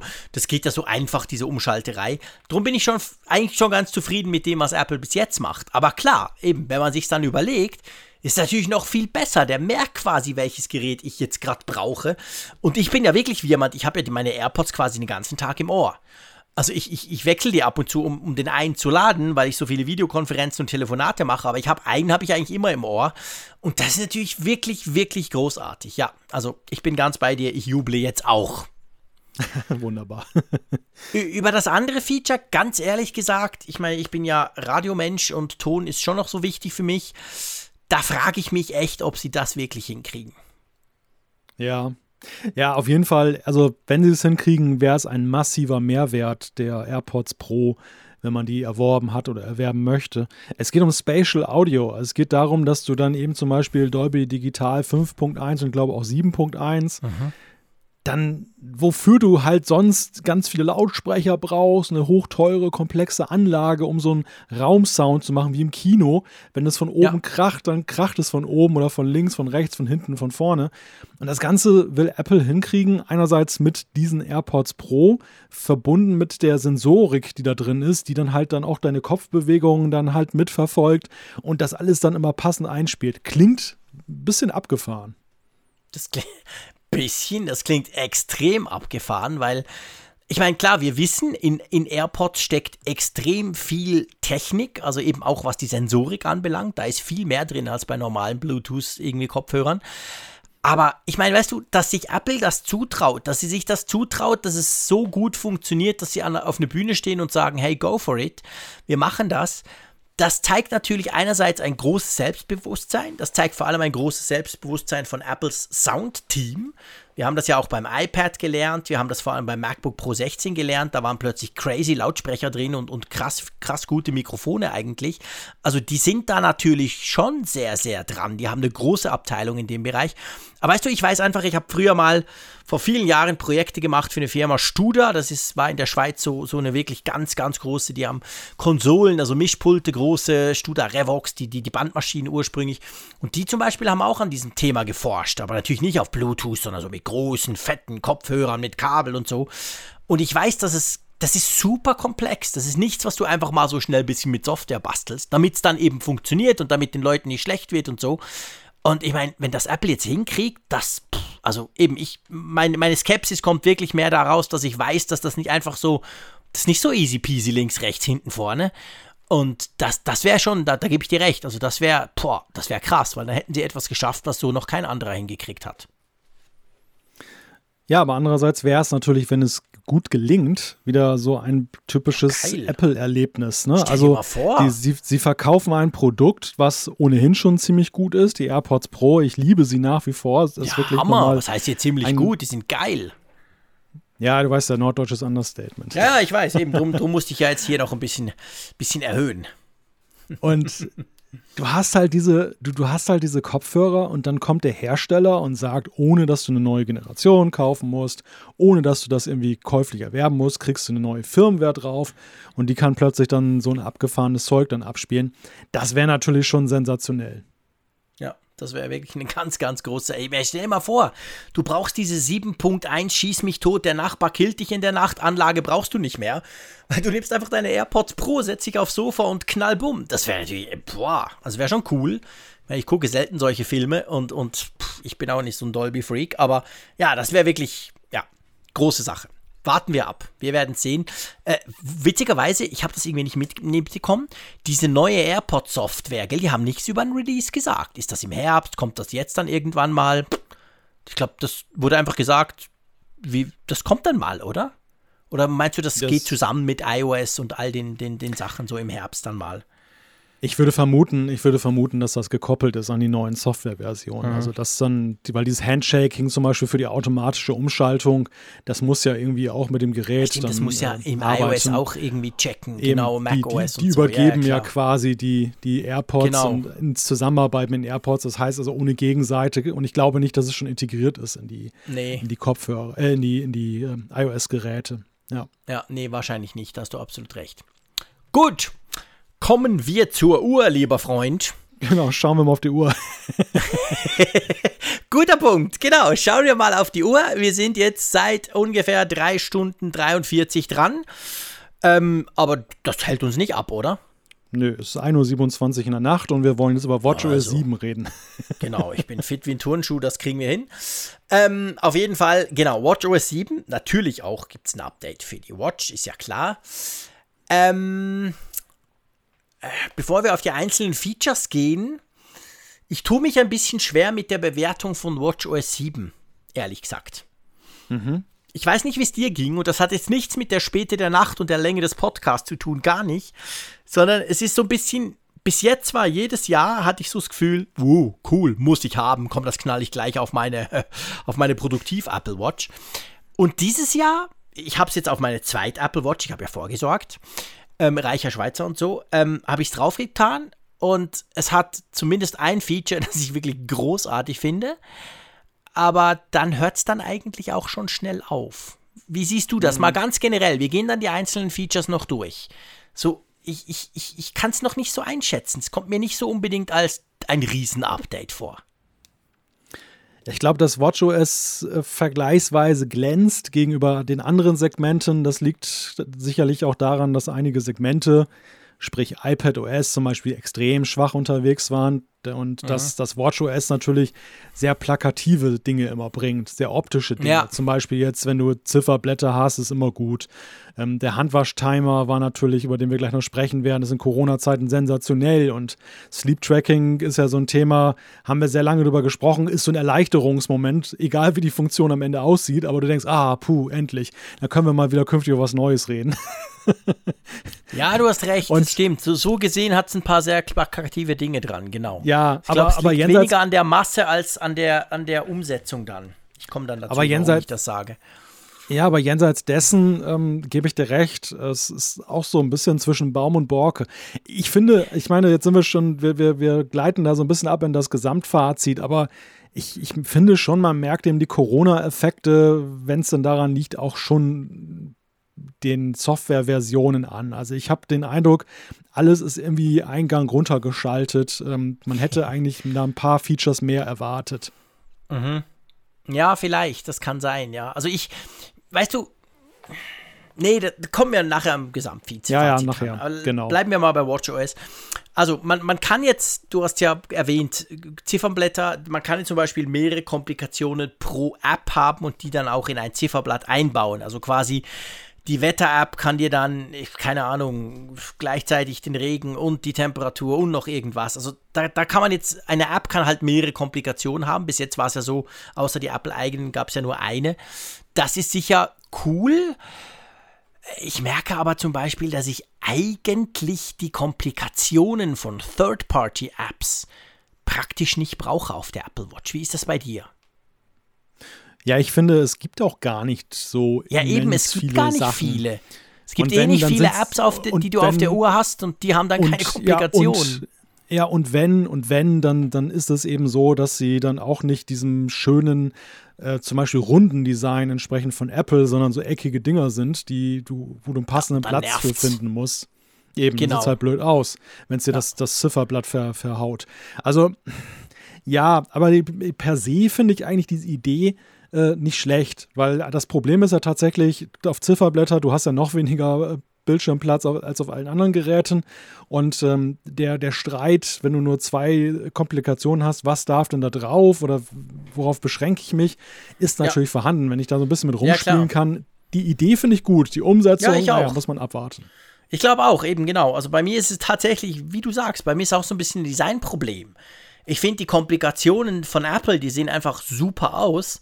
Und ich habe ehrlich gesagt noch keine App gesehen, die ihre Komplikationen ähnlich cool macht. Und dann stört es mich einfach, wenn ich da so das Gefühl habe, äh, was ist denn das für ein komisches Design? Also da, da ist tatsächlich bei mir mehr eine Designfrage. Dann gibt es ja neue Ziffernblätter. Es gibt den Chronographen. Da müsste ich mich wahrscheinlich als Schweizer drüber freuen. Der sieht fancy technisch aus, aber ich gebe gerne zu, ich habe nie begriffen, warum man einen Chronographen auch in der richtigen Uhr braucht. Ich messe nun mal halt nicht wirklich irgendwelche Zeiten. Von dem her gesehen, pff, haut mich jetzt nicht vom Hocker. Hm. Ja, und dann gibt es ja noch jemand. Ja, ja, ja, ich, wir kennen beide jemanden. genau, in, in, St. Gallen, der ist da völlig aus dem Häuschen. Aber genau, gut, der ja. ist da völlig Fan davon. Ähm, aber ja, vielleicht kann er mir ja mal erklären, für was man überhaupt sowas mal erfunden hat. Das ging mir nämlich nicht so ganz klar. Und dann gibt es ja. jetzt diese X-Large-Option. Also du kannst quasi einzelne Informationen bei diesen Ziffernblättern, wo du, wo du quasi ganz die ganz die einfachen, wo du zum Beispiel nur die Uhr hast oder so, es gibt ja so, da steht dann 2.43 Uhr oder so, da kannst du jetzt einfach eine groß machen, gell? Ja, das, das sieht ganz schick aus. Aber mhm. weißt du, die Zifferblätter, also ich finde die beide schick, wunderbar, dass wir sie haben. Aber ich muss dazu mal eine grundsätzliche Sache sagen und die ist mir jetzt bei Watcher 7, weil es auch nur zwei Zifferblätter sind, wieder so besonders ins Bewusstsein gerückt ich, akzept, ich, ich akzeptiere ja mittlerweile und ich mache das fast, ich verspreche es an dieser Stelle auch nicht mehr auf, mit ähm, eigene Zifferblätter oder Drittzifferblätter. Danke. Alles passé. Da wollen wir nicht drüber reden. Aber der Punkt ist, dass, dass ich im Jahresrhythmus großzügigerweise von Apple dann mal zwei Zifferblätter bekomme. Oh, also ich weiß nicht, ja. ob ich nicht den Hals voll genug kriege, aber ich ja, persönlich finde genau das, zu, ich finde das zu wenig. Ja. Ich erwarte eigentlich mehr Zifferblätter und wenn nicht auf jährlicher Basis, dann sollen sie zumindest regelmäßig mal irgendwie alle zwei Monate eins liefern. Genau. Aber ich, ich finde das, also das mein, ist mir zu dürr. Es sind zwei Dinge. Einerseits ist es so, dieses jährliche nervt. Ich finde auch, da darf doch bei WatchOS 7.3 oder 6.5 können einfach neue, neue Ziffernblätter dazukommen. Punkt. Nicht immer nur dieses blöde Fehler beheben und ich merke nichts davon. Und das andere ist natürlich einfach auch, letztes Jahr hatten wir mehr, vorletztes Jahr hatten wir noch viel mehr bei der Apple Watch 4. Da gab es einen ganzen Reibach an neuen Ziffernblättern. Und dieses Jahr haben wir zwei. Diesen doofen Chronographen, der ja fancy aussieht, aber pff, eben. Ja, und dann dieses X-Large. Und sonst nix. Dann sage ich, hey Freunde, habt ihr gepennt? Was ist denn los? Ich will mehr Ziffernblätter. Also da bin ich wirklich, da bin ich bei dir. Und das ist ja auch die, die nächste Funktion, die, die ich eigentlich durchaus cool finde. Wir wissen, wir können ja jetzt mit den Ziffernblättern, mit den Komplikationen, vor allem mit diesen, mit der Apple Watch 4 eingeführten, weil großer Bildschirm, wir haben ja zum Teil recht komplizierte Ziffernblätter, die wir uns basteln können, je nachdem. Mhm. Man kann ja diverse Sachen einblenden. Und jetzt kann man Face Sharing nennt sich das. Komischer Name, ehrlich gesagt. Finde ich ganz merkwürdig. Also da war wahrscheinlich Apples Marketing-Team auch auf Corona frei. ähm, aber auf jeden Fall mit Face-Sharing kann man jetzt Zifferblätter teilen. Also du kannst quasi, der Zeier kann mir jetzt ein Ziffernblatt, wo er vier Wochen dran gearbeitet hat, über iMessage schicken. Und ich kann das dann auf dem iPhone äh, anklicken und dann geht die App gleich auf von der Apple Watch und dann sehe ich es dort drin. Die norddeutsche Begeisterung haut mich fast vom Stuhl. Nein, ganz im Gegenteil. Also ganz im Gegenteil. Ich finde ich find Face-Sharing eigentlich eine gute Sache. Denn, ja, ich auch. Äh, ein, ein Szenario, was ich wirklich häufig mal hatte mit Blick auf die Uhr. Ich habe mich inspirieren lassen durch andere Leute. Ich sehe ein mhm. Zifferblatt. Erste Frage, was ist das für ein Zifferblatt? Das kriegt man meistens genau. ja noch relativ gut raus, weil es so wenige ja nur gibt. Hatten wir ja gerade. Ja, genau. Aber, aber, der, der andere Punkt, aber, aber weißt du, es fängt schon an dabei, wenn manche Leute, habe ich manchmal schon viel Zeit mit verbracht. Ich sehe, eine bestimmte Farbgebung wurde konfiguriert. Wie kriege ich die jetzt hin? Das, das war manchmal schon so eine Sache, sich das da zurechtzuzwirbeln da mit der digitalen Krone. Und dann ist das geschafft. Und dann kommt aber die wirklich komplizierte Frage. Da ist eine coole Drittentwickler-App-Komplikation drin. Und du hast natürlich kein, keinen Indiz, wie du jetzt herausfindest, wie die heißen könnte, wie du die finden kannst. Und das ist natürlich sensationell, wenn du das jetzt künftig so exportieren kannst und, und kannst das dann jedem zuschicken, ja. auf Websites ja auch stellen. Also ich, ich finde, das ist eine sehr nette Geschichte und das, das stärkt auch so eine Community. Also das, das dürfte die Uhrenfans auch ein bisschen zusammenschweißen. Ja, das glaube ich auch. Und vor allem ist ja auch cool gemacht, weißt du, wenn du mir jetzt so eine schickst, so ein Zifferblatt und du hast zum Beispiel Komplikationen drin von Apps, die ich gar nicht habe, dann schlägt er mir das gleich vor und sagt, hey, dir fehlt die XY, dir fehlt die, keine Ahnung, die Gezeiten-App oder so, damit das richtig angezeigt wird. Also ich, da haben sie wirklich, da haben sie was überlegt, das ist sehr einfach, es ist sehr cool. Also da muss ich sagen, Haken dran, coole Sache. Ja. Dann gibt es neue Trainings für uns Supersportler. Bist du nicht auch froh, dass du jetzt immer, wenn du am Samstagabend tanzen gehst, dass du das jetzt als Workout werten lassen kannst? Ja, warte kurz, ich tanze gerade. Oder vielleicht surfen. Nein. Vielleicht hätte es besser gepasst, wenn ich gesagt hätte, surfen. Das ist nämlich auch ein neues Workout, das dazu kam. Ja, es passte natürlich jetzt mit dem Tanzen ja wunderbar, dass man so ein kleines Einspielvideo dazu gemacht hat, ähm, das dann natürlich nett kam. Aber ja, ich glaube, Tanzen ist schon ein großes Ding. Also ich glaube, das ist eine Trainingsart, die nicht exotisch ist und wo sich viele drüber Nö. freuen. Aber es ist natürlich jetzt so, ja gut, vielleicht bin ich auch einfach zu wenig Sportfan. Es ist, für mich ist es einfach ein normales Update, dass man das heißt halt immer eine Funktion. ja. Die Frage ja. ist ja, warum war Tanzen bislang noch nicht drin, so, so viele Versionen später? Guter Punkt. Ja, und warum ist Yoga, Yoga stattdessen schon drin gewesen?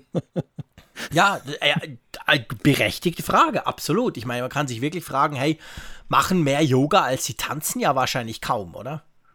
Ja, eben, genau. Also das würde ich mal in Frage stellen. Und ja. deshalb, äh, Surfen finde ich ist jetzt schon jetzt als Sportart, die ich messe, vielleicht ein bisschen exotischer, glaube ich. Also das machen zwar viele, aber ob die das jetzt unbedingt mal messen mit ihrer Uhr, ich wage es zu bezweifeln. Aber tanzen, ja, das machen so viele Menschen. Ja, ja, genau. Das machen wirklich. Auf die eine oder andere Weise. Sie haben es ja selber gezeigt, dass es ja für jede Art von Tanz und sei es nur, dass du jetzt in deiner Wohnung rumzappelst und, und ja. gar nicht jetzt irgendwie im Verein bist oder mit Partner oder sonst was. Also, ja. dass man das nicht einfach dann mitlaufen lassen kann als Training. Ja, ja, ja. Die haben wahrscheinlich Komisch. alle Yoga angeklickt vorher. Vielleicht, ja, wer weiß. Naja, ich, ich, gut, guter Punkt. Also das, das, äh, da kommen jetzt nicht, da kamen jetzt nicht extrem viele dazu und drum, ähm, ja, Also nee. für uns nicht so super spannend. Ja, und dann kam, du hast es vorhin ja erwähnt, kam dieses Feature, das mich total enttäuscht hat, wo ich aber gigantisch äh, Freude dran hatte. Sleep Tracking. Magst du mal erklären, ja. was, wie es Apple vorgestellt hat? Also, was ist die Idee von Sleep Tracking? Ja, das ist interessant. Ich hatte eher den Eindruck, ähm, sie haben uns eine neue Nicht-Stören-Funktion vorgestellt, als ich das gesehen habe. Apple hat ja schon verschiedene Ansätze ja vorher gezeigt mit, mit, Sleep Tracking. Ähm, es gab ja, es gibt ja diese Schlafenszeit in dem Wecker, die künftig genau. auch anders organisiert ist in iOS. Ähm, das ist jetzt ja Teil der Health-App jetzt künftig, was ich ein bisschen komisch finde, ehrlich gesagt, aber okay. Ähm, und es gibt ja diese, diesen Nachtmodus, den du ja auch schon hattest, da mit dem Sichelmond, den Nicht-Stören-Modus, aber auch den Schlafmodus, ähm, mhm. wo du einstellen konntest, in der und der Zeit wolltest du nicht ähm, gestört werden. Genau. Das alles haben, haben sie jetzt den verbunden. Ich ja vorher gar nicht kannte. Du hast mir mal erklärt, was das ist. Das hatte ich vorher noch nie genutzt.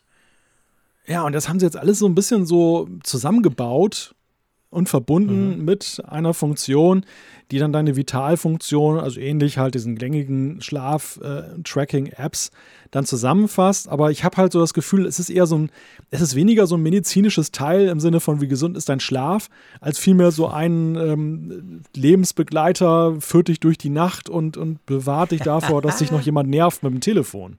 Großartig. Es ist genau der Punkt. Es ist genau der Punkt, der mich stört.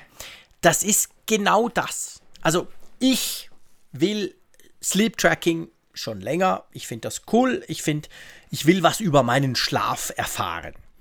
Ich will aber nicht erfahren, hey Frick, geh um Viertel nach elf ins Bett, weil du stehst dann um sechs auf und damit du genug Schlaf, bla bla.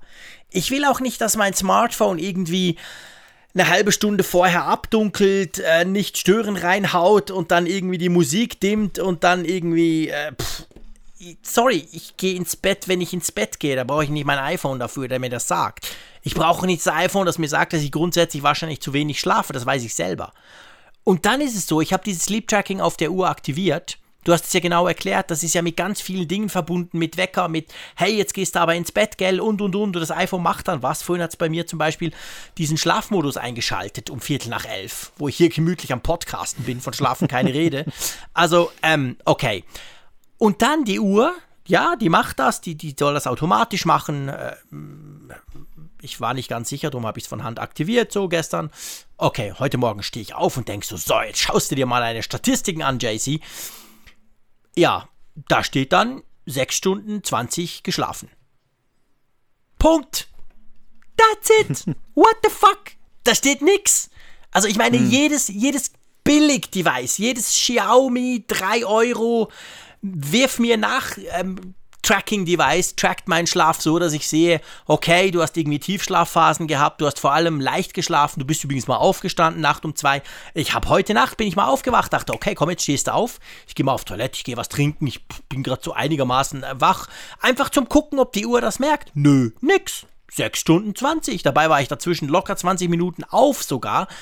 Ich meine, das ist doch kein Sleep Tracking. Sorry, dann lasst's doch sein. Dann schreibt irgendwie, wir helfen dir beim Einschlafen oder wir machen was Neues für deine Yoga-Übungen oder so. Aber das ist doch, das ist totaler Quatsch. Sorry. Ja, vor allem, wenn man bedenkt, dass das ja nun dieses legendäre Sleep-Tracking ist, was ja. angeblich mehrfach schon verschoben wurde und alle genau. Welt war ja nun gespannt, welche Idee Apple hat. Auch diese Akku-Thematik, ne? Cool, du kriegst jetzt einen Hinweis, ähm, wenn deine, deine Uhr, deine Apple Watch unter einem gewissen Prozentsatz ist, dass du sie vor dem Schlafen nochmal auflädst oder halt danach. ja, genau. Ja, also ich weiß ja. auch nicht, das, das, das, das, das Ding ist irgendwie so ein bisschen diffus unterwegs. Ähm, es kann von allem etwas, aber. Ein bisschen ist gut. aber man, man weiß, ja. aber ich weiß, ich weiß halt nicht so richtig, was es wirklich von mir will. Ähm, auch dieses Wind-Down, das hat so leicht einen belehrenden Charakter. Also, ja, genau. Mag ja, das, das, das ist für mich so eine Art Bildschirmzeit 2.0. Ich könnte mir dann auch einfach ein Limit setzen, dass ich sage, okay, ich weiß, ich muss jeden Tag um 23 Uhr ins Bett gehen, also äh, schalte ich die Bildschirmzeit so, dass ich ab 22 Uhr, dass ich das Gerät nicht mehr nutzen kann, wenn genau. ich so genau. undiszipliniert bin, dass ich das dann trotzdem nutzen würde. Und, ja, genau. Ja, also ich finde, schwierig. Also ich finde ich finde es wirklich schwierig. Ich finde, dass das das, das entspricht nicht so wirklich dem, was ich jetzt dann erwartet habe oder unbedingt brauche. Und ja. Ich finde das, also verstehe mich nicht falsch, ich finde das Konzept von Connecting the Dots, dass man sagt, dass das Ding denkt globaler und das Betriebssystem hat ja nun schon einige Anknüpfungspunkte, finde ich erstmal interessant per se. Das finde ich jetzt nicht, will ich nicht per se ablehnen, dass ja, man klar. sagt, dass man jetzt Bildschirmzeit und Akkulaufzeit und was weiß ich alles und, und Aktivitäten und so irgendwie miteinander verknüpft. Aber es wirkt irgendwie so willkürlich, weißt du, man hat irgendwie so lose mhm. Enden mhm. genommen und hat die jetzt zusammengebunden und irgendwie fragt man sich, warum soll ich es denn nutzen? Ich kann es einfach sein lassen.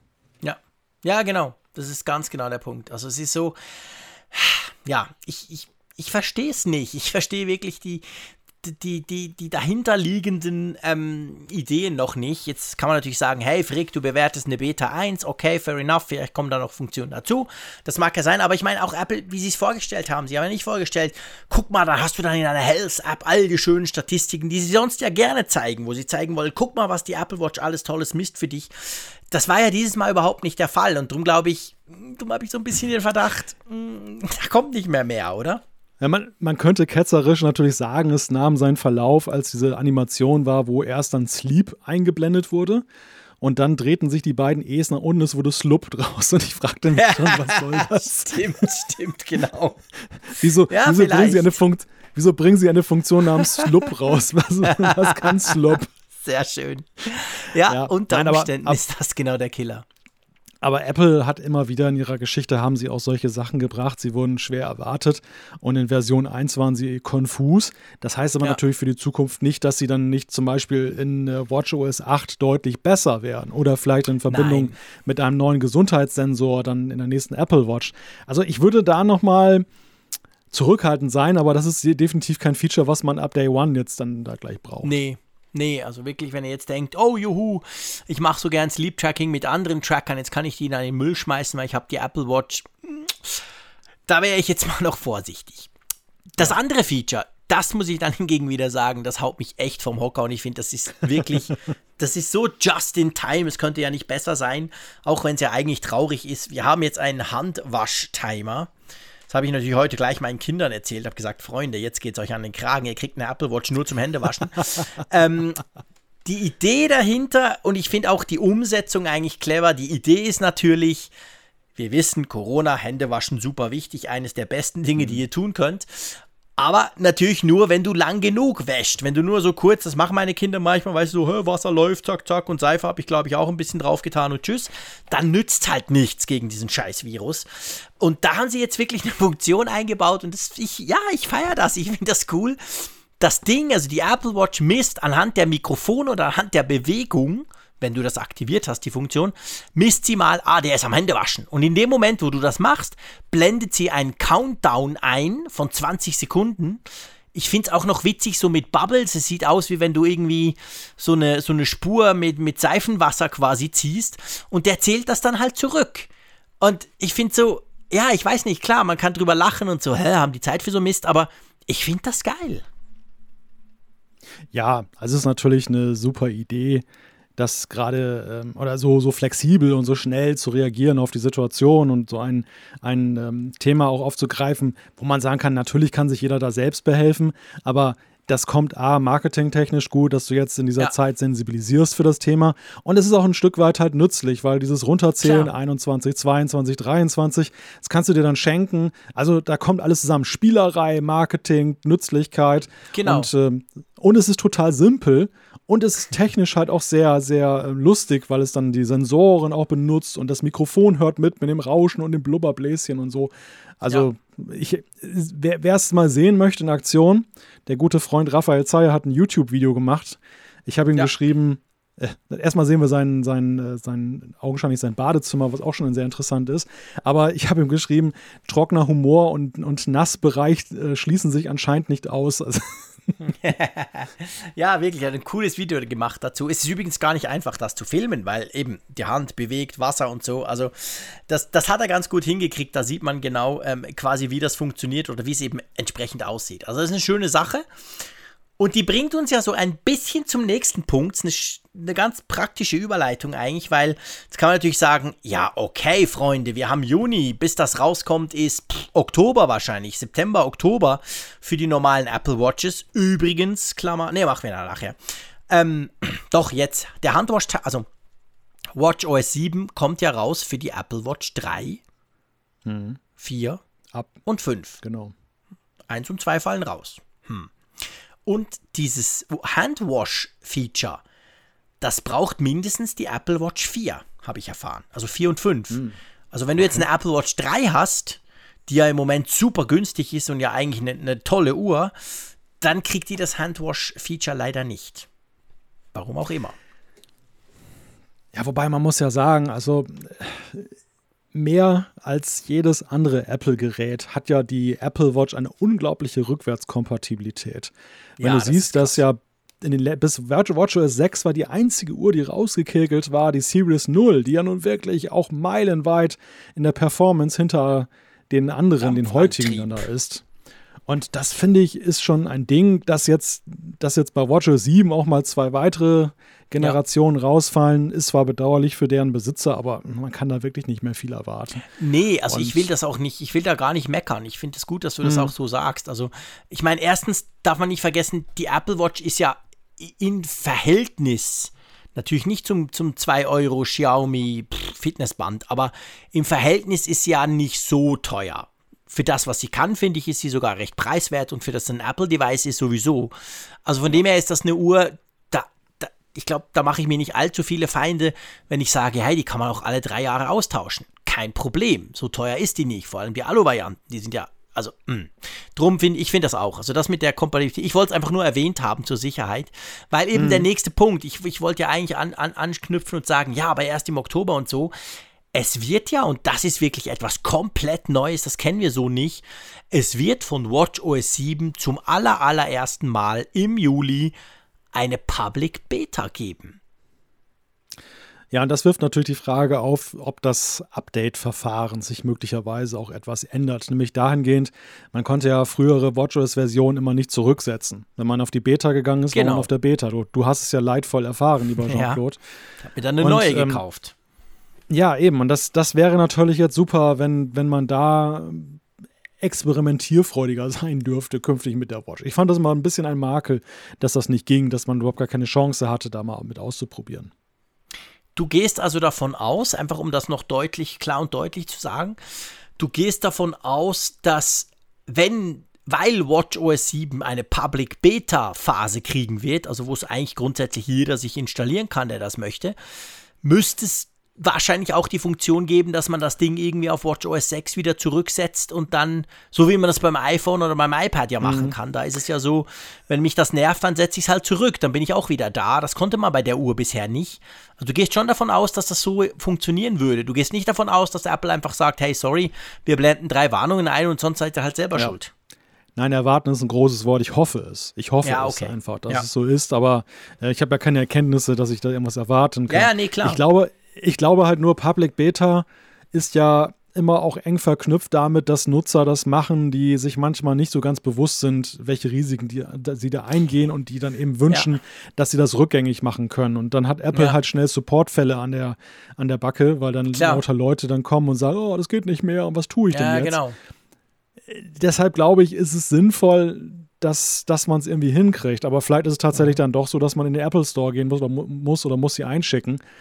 Also ist auf jeden Fall ein interessanter Schritt, den sie jetzt gehen. Ja, definitiv. Also ich bin auch sehr, sehr gespannt drauf, wie sie das dann machen. Also was sie da, sie werden das ja erklären. Also entweder gibt es einen Haufen Warnungen, so im Sinn von, hey, du kannst nicht mehr zurück, Achtung, Achtung. Oder eben es steht irgendwo dann halt in einem Support-Dokument, wie man das Ganze wieder rückgängig machen kann. Ah, mal schauen. Gut, ähm, es gibt übrigens eine Funktion, die wegfliegt mit WatchOS 7.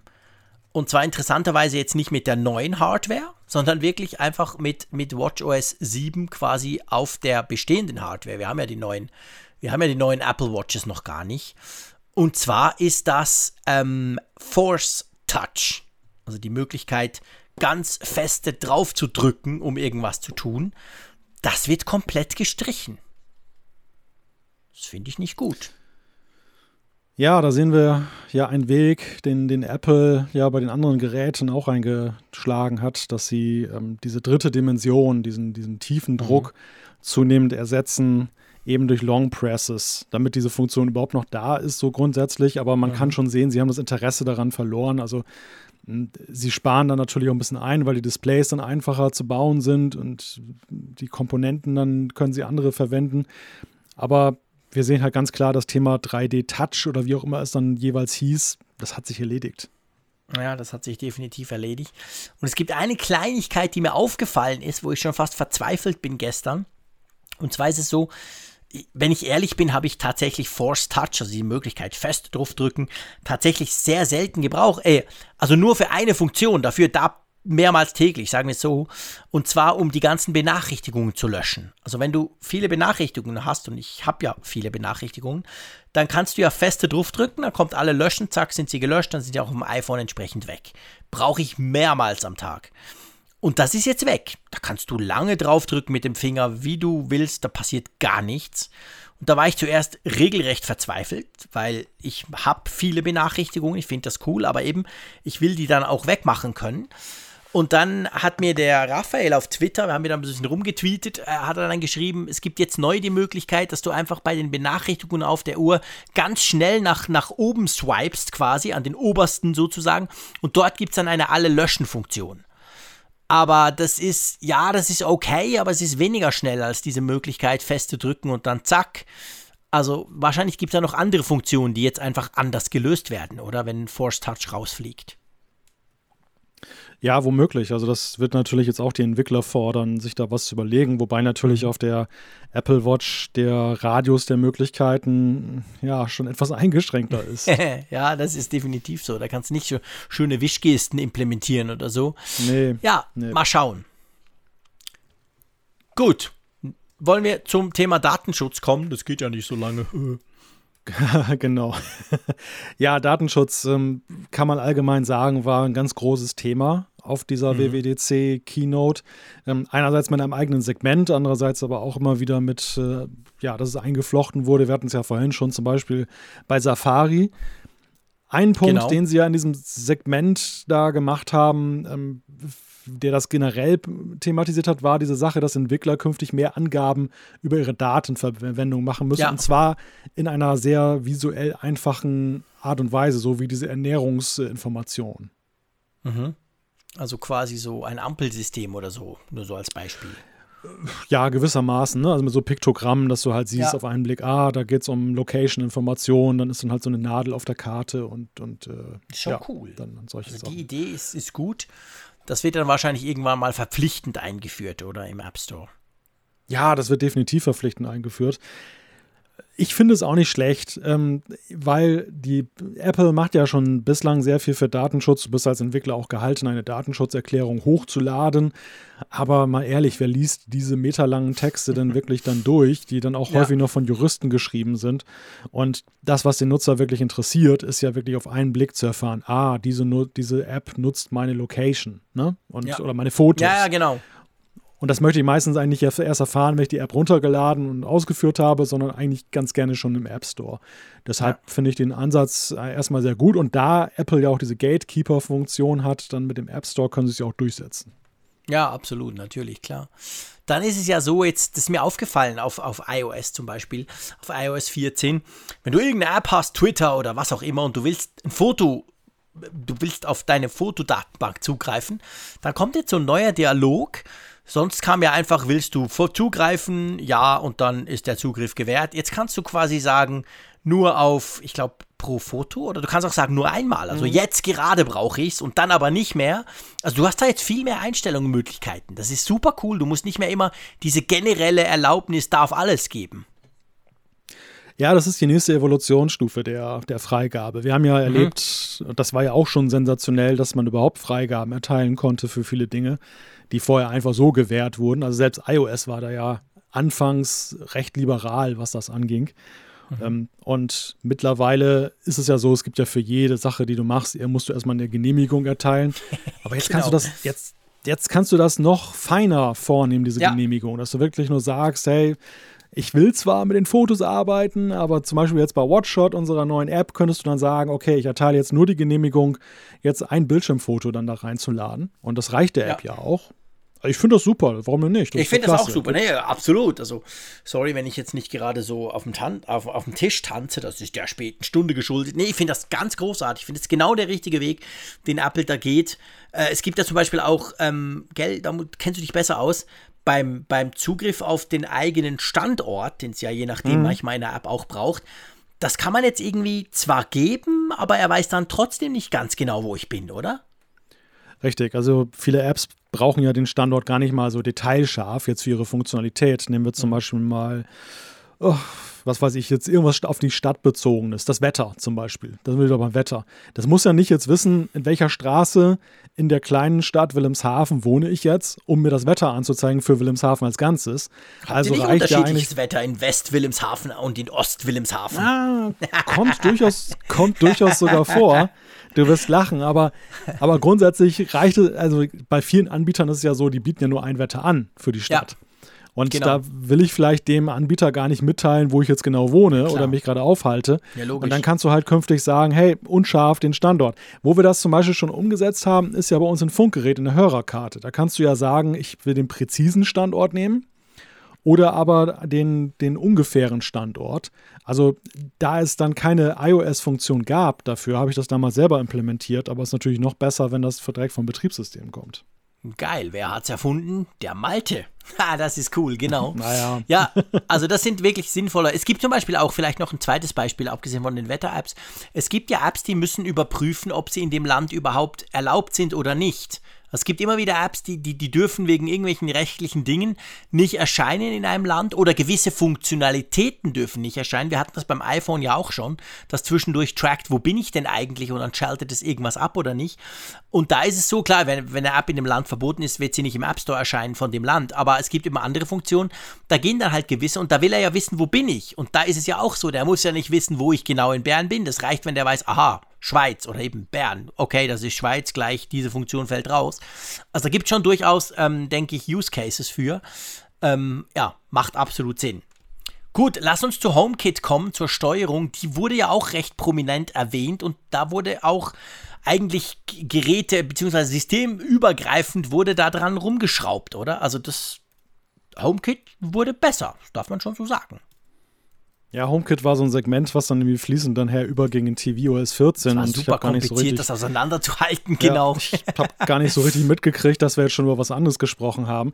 Ähm, ja, vielleicht jetzt so mit Blick auf die Zeit können wir das ja auch relativ schnell abbacken. Ich, ich sag Klar. mal eben schnell, was da so für Funktionen waren. Einerseits sehr praktisch den Status deiner Geräte und die Schalter hast du jetzt vielerorts viel prominenter, auch als Widget mhm. zum Beispiel.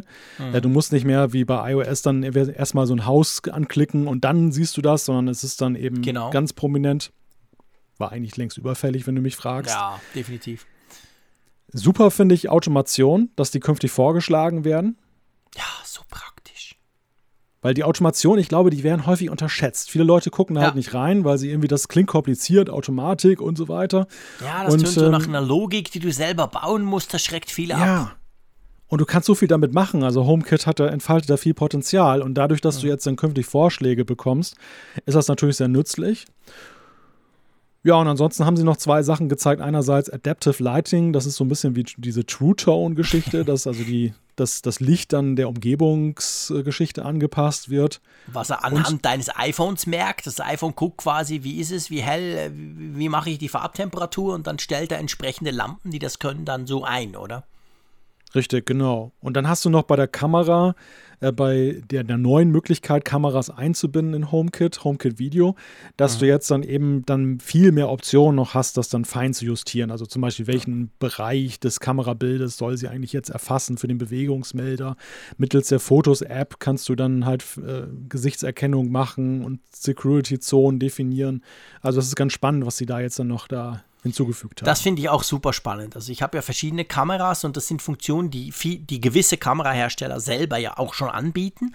Aber wenn du das Ganze natürlich jetzt quasi auf Seite HomeKit bei Apple hast und du hast eine HomeKit-fähige Kamera, dann gewinnt die dadurch natürlich mehr und es ist halt Apple, die das machen und ich sage jetzt mal, da vertraue ich dann unter Umständen eben Apple mehr in Sachen Datenschutz als irgendeinem Kamerahersteller. Also das ist, das ist definitiv eine coole Sache, wie sie diese Funktion, die ich an sich schon gut finde, die kam ja mit iOS 13, wie sie diese Funktion jetzt quasi ähm, erweitern durch, mit, mit neuen Möglichkeiten. Lass uns mal Fernseh gucken. Ja, ja, Fernseh gucken. Die Begeisterung haut dich. Na, genau. Also, äh, es geht um tvOS 14. Natürlich gibt es auch tvOS 14. Licht und Schatten, sag ich mal, oder? Ja, also wir haben da Dinge, die ganz nett sind, aber wir haben trotzdem auch viele Wünsche, die unerfüllt bleiben. Was, was Neues, du kannst jetzt weitere Game-Controller mhm. halt dann einführen oder einfügen, um dann Spiele zu spielen. Du hast auch eine Bild-in-Bild-Funktion. Und, was sicherlich ganz viele freut, dich allen voran, als Abonnent hier auch, Geil. man kann jetzt YouTube in 4K endlich gucken. Ja, das ist großartig. Ich meine, es ist ja nicht so, dass es nicht geht, wenn du nicht YouTube Premium hast, vielleicht noch kleine Klammer. Dafür brauchst du das Abo nicht. Aber es ist natürlich wirklich so, da hast du diesen tollen Apple TV. Du hast unter Umständen einen 4K-Fernseher dran. Und dann zeigt YouTube diese Klötzchen-Geschichte an. Einfach weil Apple TV, keine Ahnung, das nicht kann. Ich habe es nie begriffen. Mhm. Ich dachte lang, ich war einfach zu blöd. Aber ja, das ging irgendwie nicht. Und das kommt, also YouTube, wenn du ein 4K-Video guckst und entsprechend den Fernseher hast über den Apple TV, dann kannst du das auch in 4K gucken. Ja, finally, endlich, muss ich wirklich sagen. Hat lang genug gedauert, unverständlicherweise, aber okay. Immerhin kommt es jetzt. Aber es fehlen ja, auch ein paar Dinge. Ja, also was, was halt hinter den Erwartungen geblieben ist, es gibt immer noch keinen Browser. Das heißt, du kannst auf diesem Apple TV, was ja dank seiner tollen Ausstattung unglaublich viel machen könnte, keine Möglichkeit jetzt im mhm. Internet zu surfen am Fernseher und du hast auch so als App-Entwickler jetzt nicht wirklich mehr Möglichkeiten an die Hand bekommen. Also auch da ist es Stichwort, wir reden ja über eine Entwicklermesse, weit hinter den Möglichkeiten geblieben.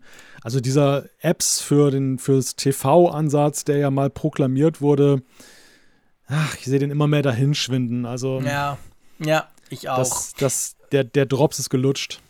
Was meinst du?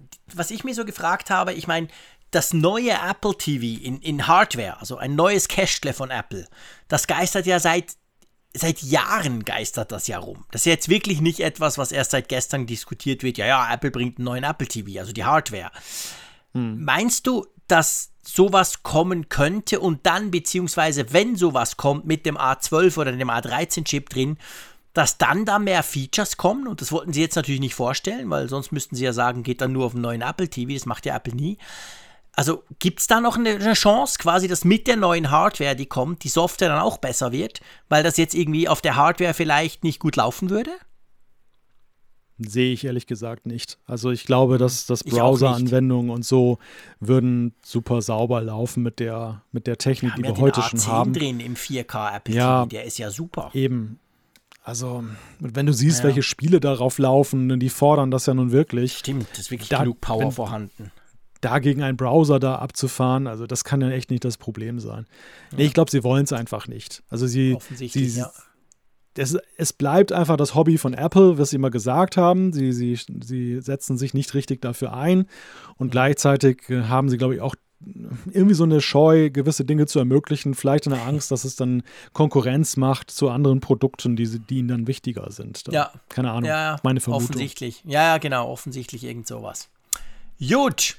Dann ist es ja so, bei einer Apple ähm, Entwicklerkonferenz gibt es immer noch so Dinge, die wir dann so unter ähm, ferner Liefen ein, einsortieren, die aber den ein oder anderen dann wahnsinnig freuen, der sagt, genau darauf habe ich gewartet. Und das ist jetzt unsere nächste Rubrik hier, die Randnotizen. Und ich glaube, der erste Punkt, das ist ja was, was wahrscheinlich wirklich viele, also ich glaube, das, das ist nicht so ganz krass Nische. Und dabei geht es um den HomePod. Genau, der HomePod wird jetzt auch für Drittentwickler geöffneten Musikdienste, muss man genauer sagen. Also Spotify zum Beispiel kann jetzt auch den HomePod künftig dann direkt unterstützen. Das freut natürlich viele, aber eigentlich kann es auch Apple freuen, glaube ich, weil das macht den HomePod ja um einiges attraktiver. Ja, seien wir ehrlich, wir hatten, und das ist immer noch die gleiche Kritik seit Jahren, wir, wir waren ja vom HomePod im Prinzip ganz angetan. Das Design ist okay, der Lautsprecher ist sensationell, Siri ist halt Siri, aber der, der Hauptkritikpunkt von allen, nicht nur von uns, weltweit, auch in, den, in Amerika, war ja immer, ja, aber Freunde, nur Apple Music, huh? der ist ja völlig zugenagelt. Und das ist jetzt zwar auch wahrlich spät genug, aber das denke ich schon, wird den HomePod per se einfach attraktiver machen. Dass man da jetzt sagen kann, okay, okay ich bin halt bei, Spo äh, bei Spotify, ich bin bei Google Music, whatever. Das kann ich alles jetzt auch nutzen. Das ist cool, also da freue ich mich drauf. Ich würde das dann auch gerne ausprobieren. Das nächste Thema. Find My App wird für Dritte geöffnet. Ist auch ein ganz interessanter Punkt, dass sie, ähm, da kommen wir auch gleich nochmal zu mit dem, was, was dann eben, ja, vermutet wurde, gerüchteweise, mhm. was kommen könnte, aber nicht gekommen ist. Und ich glaube, das ist immer unwahrscheinlicher, dass es dann noch kommt. Also man kann jetzt dann irgendwelche Sachen, die man da tracken möchte, eben mhm. auch dann in dieser Find My App, die früher ja nur für Apple-Geräte war, wo man nur gucken konnte, Anführungszeichen nur gucken konnte, wo die AirPods stecken, wo das iPad steckt, wo der Mac steckt. Da kann man jetzt auch eben auch weitere Sachen künftig dann integrieren, wenn die Entwickler das unterstützen. Also das heißt, je nachdem, was ich für ein Gadget habe, könnte ich dann, ähm, also die App könnte dann auch die, also der Hersteller von diesem Gadget könnte quasi das, das programmieren, dass es in der Find My App auch erscheint. Also ja. der Rucksack, der funkt. Ähm, genau, mein, das Auto. Keine Ahnung, also das Auto, der natürlich. E-Scooter. Guter Punkt, der E-Scooter, genau, für den Malte. Ähm, ja, ja, immerhin. Ich, ich habe jetzt vorhin gerade überlegt, dass das ja eigentlich nichts ist, was ich mir vorstellen könnte. Aber ja, doch, natürlich. Auto zum Beispiel, warum denn nicht? Also meiner natürlich nicht. mein Turan, der weiß selber nicht, wo er ist. Der wird das auch nicht in der Find My App, App sagen. Aber ja, hm. modernere, modernere Dinge könnten das natürlich tun. Und dann, dann gibt es so einen Punkt, hm, da hast genau. du Freude dran. Der ist mir sehr. Ja, was heißt, was heißt Freude? Nee, ich fand das eher interessant. Also mhm. gut versteckt in einer Pressemitteilung habe ich halt gelesen, dass, äh, dass Apple ab dem Sommer ähm, die Möglichkeit eröffnen will, dass man als Entwickler auch dann ihre Guidelines, also ihre Regeln für das App-Review anfechten kann. Also nicht nur jetzt, wenn sie deine uh. App ablehnen, dass du sagst, ja. hey, das, das finde ich jetzt nicht in Ordnung, sondern du kannst dann auch gleich die Grundsatzdebatte, die ja jetzt zuletzt dann am Thema In-App-Käufe zum Beispiel geführt wurde, anfechten. Es riecht natürlich so ein bisschen danach, dass das doch eine Reaktion ist auf diese jetzt dann ja. vor der WWDC abgefahrene äh, Debatte, die ja sehr mhm. hoch, sehr hoch die Wogen hat äh, schlagen mhm. lassen. Und ähm, das ist natürlich elegant. Andererseits stelle ich mir natürlich die Frage, wer urteilt denn darüber? Apple selber? ja, genau. Du kannst es anfechten und Apple guckt dann noch mal drüber ja. oder so. Also das erscheint mir dann doch ein bisschen komisch. Ich gehe mal davon aus, sie haben ja auch irgendwie so ein, so ein Review-Board, also irgend so ein, so ein halb neutrales Stelle, dass die wahrscheinlich involviert ist und das dann irgendwie dann prüft. Und sie haben in, Aussicht gestellt, dass halt bei Apps, wo du zum Beispiel ein dringendes Bugfix durchführen musst, aber mhm. ähm, sie stellen halt einen Regelverstoß fest gegen ihre Guidelines, aber die App ist schon im App Store, dass sie dann halt mhm. jetzt künftig sagen, erstmal durchwinken, aber dann die Ermahnung bei der nächsten regulären Version musst du das Problem lösen. Dass sie das da jetzt cool. nicht mehr so rigide sind und sagen, deine Fehlerkorrektur kannst du vergessen, wenn du nicht das ja. machst, was wir wollen. Das nimmt ja. natürlich auch viel Druck raus bei der ganzen Diskussion. Ja, klar. Das finde ich auch. Das ist grundsätzlich natürlich eine coole, coole Möglichkeit. Ja, und AR-Kit 4 unterstützt natürlich den LIDAR-Sensor, der mit dem iPad Pro vor ein paar Monaten vorgestellt wurde. Alles andere wäre mhm. erstaunlich gewesen. Wir rechnen sowieso damit, dass der LIDAR-Sensor auch ins iPhone kommt. Okay, wie immer bei AR, haut mich nicht vom Hocker. Ähm, es gab ja schon noch ein paar Dinge, die eigentlich gefehlt haben, oder? Also seien wir ehrlich, diese Keynote war lang, der Apfelfunk auch. Aber es gab trotzdem noch Dinge, selbst die vielen Dinge, über die wir jetzt gesprochen haben. Malte und JC, die finden immer noch was, was fehlt, oder? Ja, also es ist ja spekuliert worden, dass die AirTags, die ja schon mal ähm, erwartet wurden, dass, dass, äh, dass die jetzt halt vorkommen, aber so da war keine Spur. Story wie die AirPower ja, ich glaube mittlerweile auch nicht mehr so richtig daran, dass wir die noch zu Gesicht bekommen. Also wenn die dieses Jahr nicht noch laufen, dann ist das Thema, glaube ich, durch. Ja, ich glaube auch. Wir haben die ja mit dem letzten iPhone erwartet. Wir haben die natürlich mit dem U, U1 heißt der, glaube ich, gell? Mhm, dieser U1, dieser ja. Ultraband-Dingsbums-Chip haben wir natürlich erwartet, das sei genau das Gadget dazu. Die kam dann nicht. Warum haben wir nie erfahren? Jetzt kamen sie auch nicht. Wäre natürlich war ja so ein bisschen die Idee, ja, aber das ist ja Entwickler, die können das dann quasi nutzen, die können dann ihre Apps mit AirTags und so. Nee, gab's nicht. Es gab überhaupt keine Hardware. Also ich meine, es haben ja trotzdem mhm. viele erwartet, noch irgendeine Form von Hardware zu sehen. Ja, es gab ja kurioseste Gerüchte mit Macs, die da kommen könnten, aber nein, das, das war nichts. Nee, also keine Hardware. Ja, ähm, es ist Zeit für Fazit, mein Lieber. Nachdem wir jetzt viereinhalb Stunden über die Keynote gequatscht haben, könnt ihr natürlich vielleicht sagen, liebe Hörerinnen und Hörer, ja, aber ich weiß doch euer Fazit. Ich habe euch ja jetzt zugehört, viereinhalb Stunden.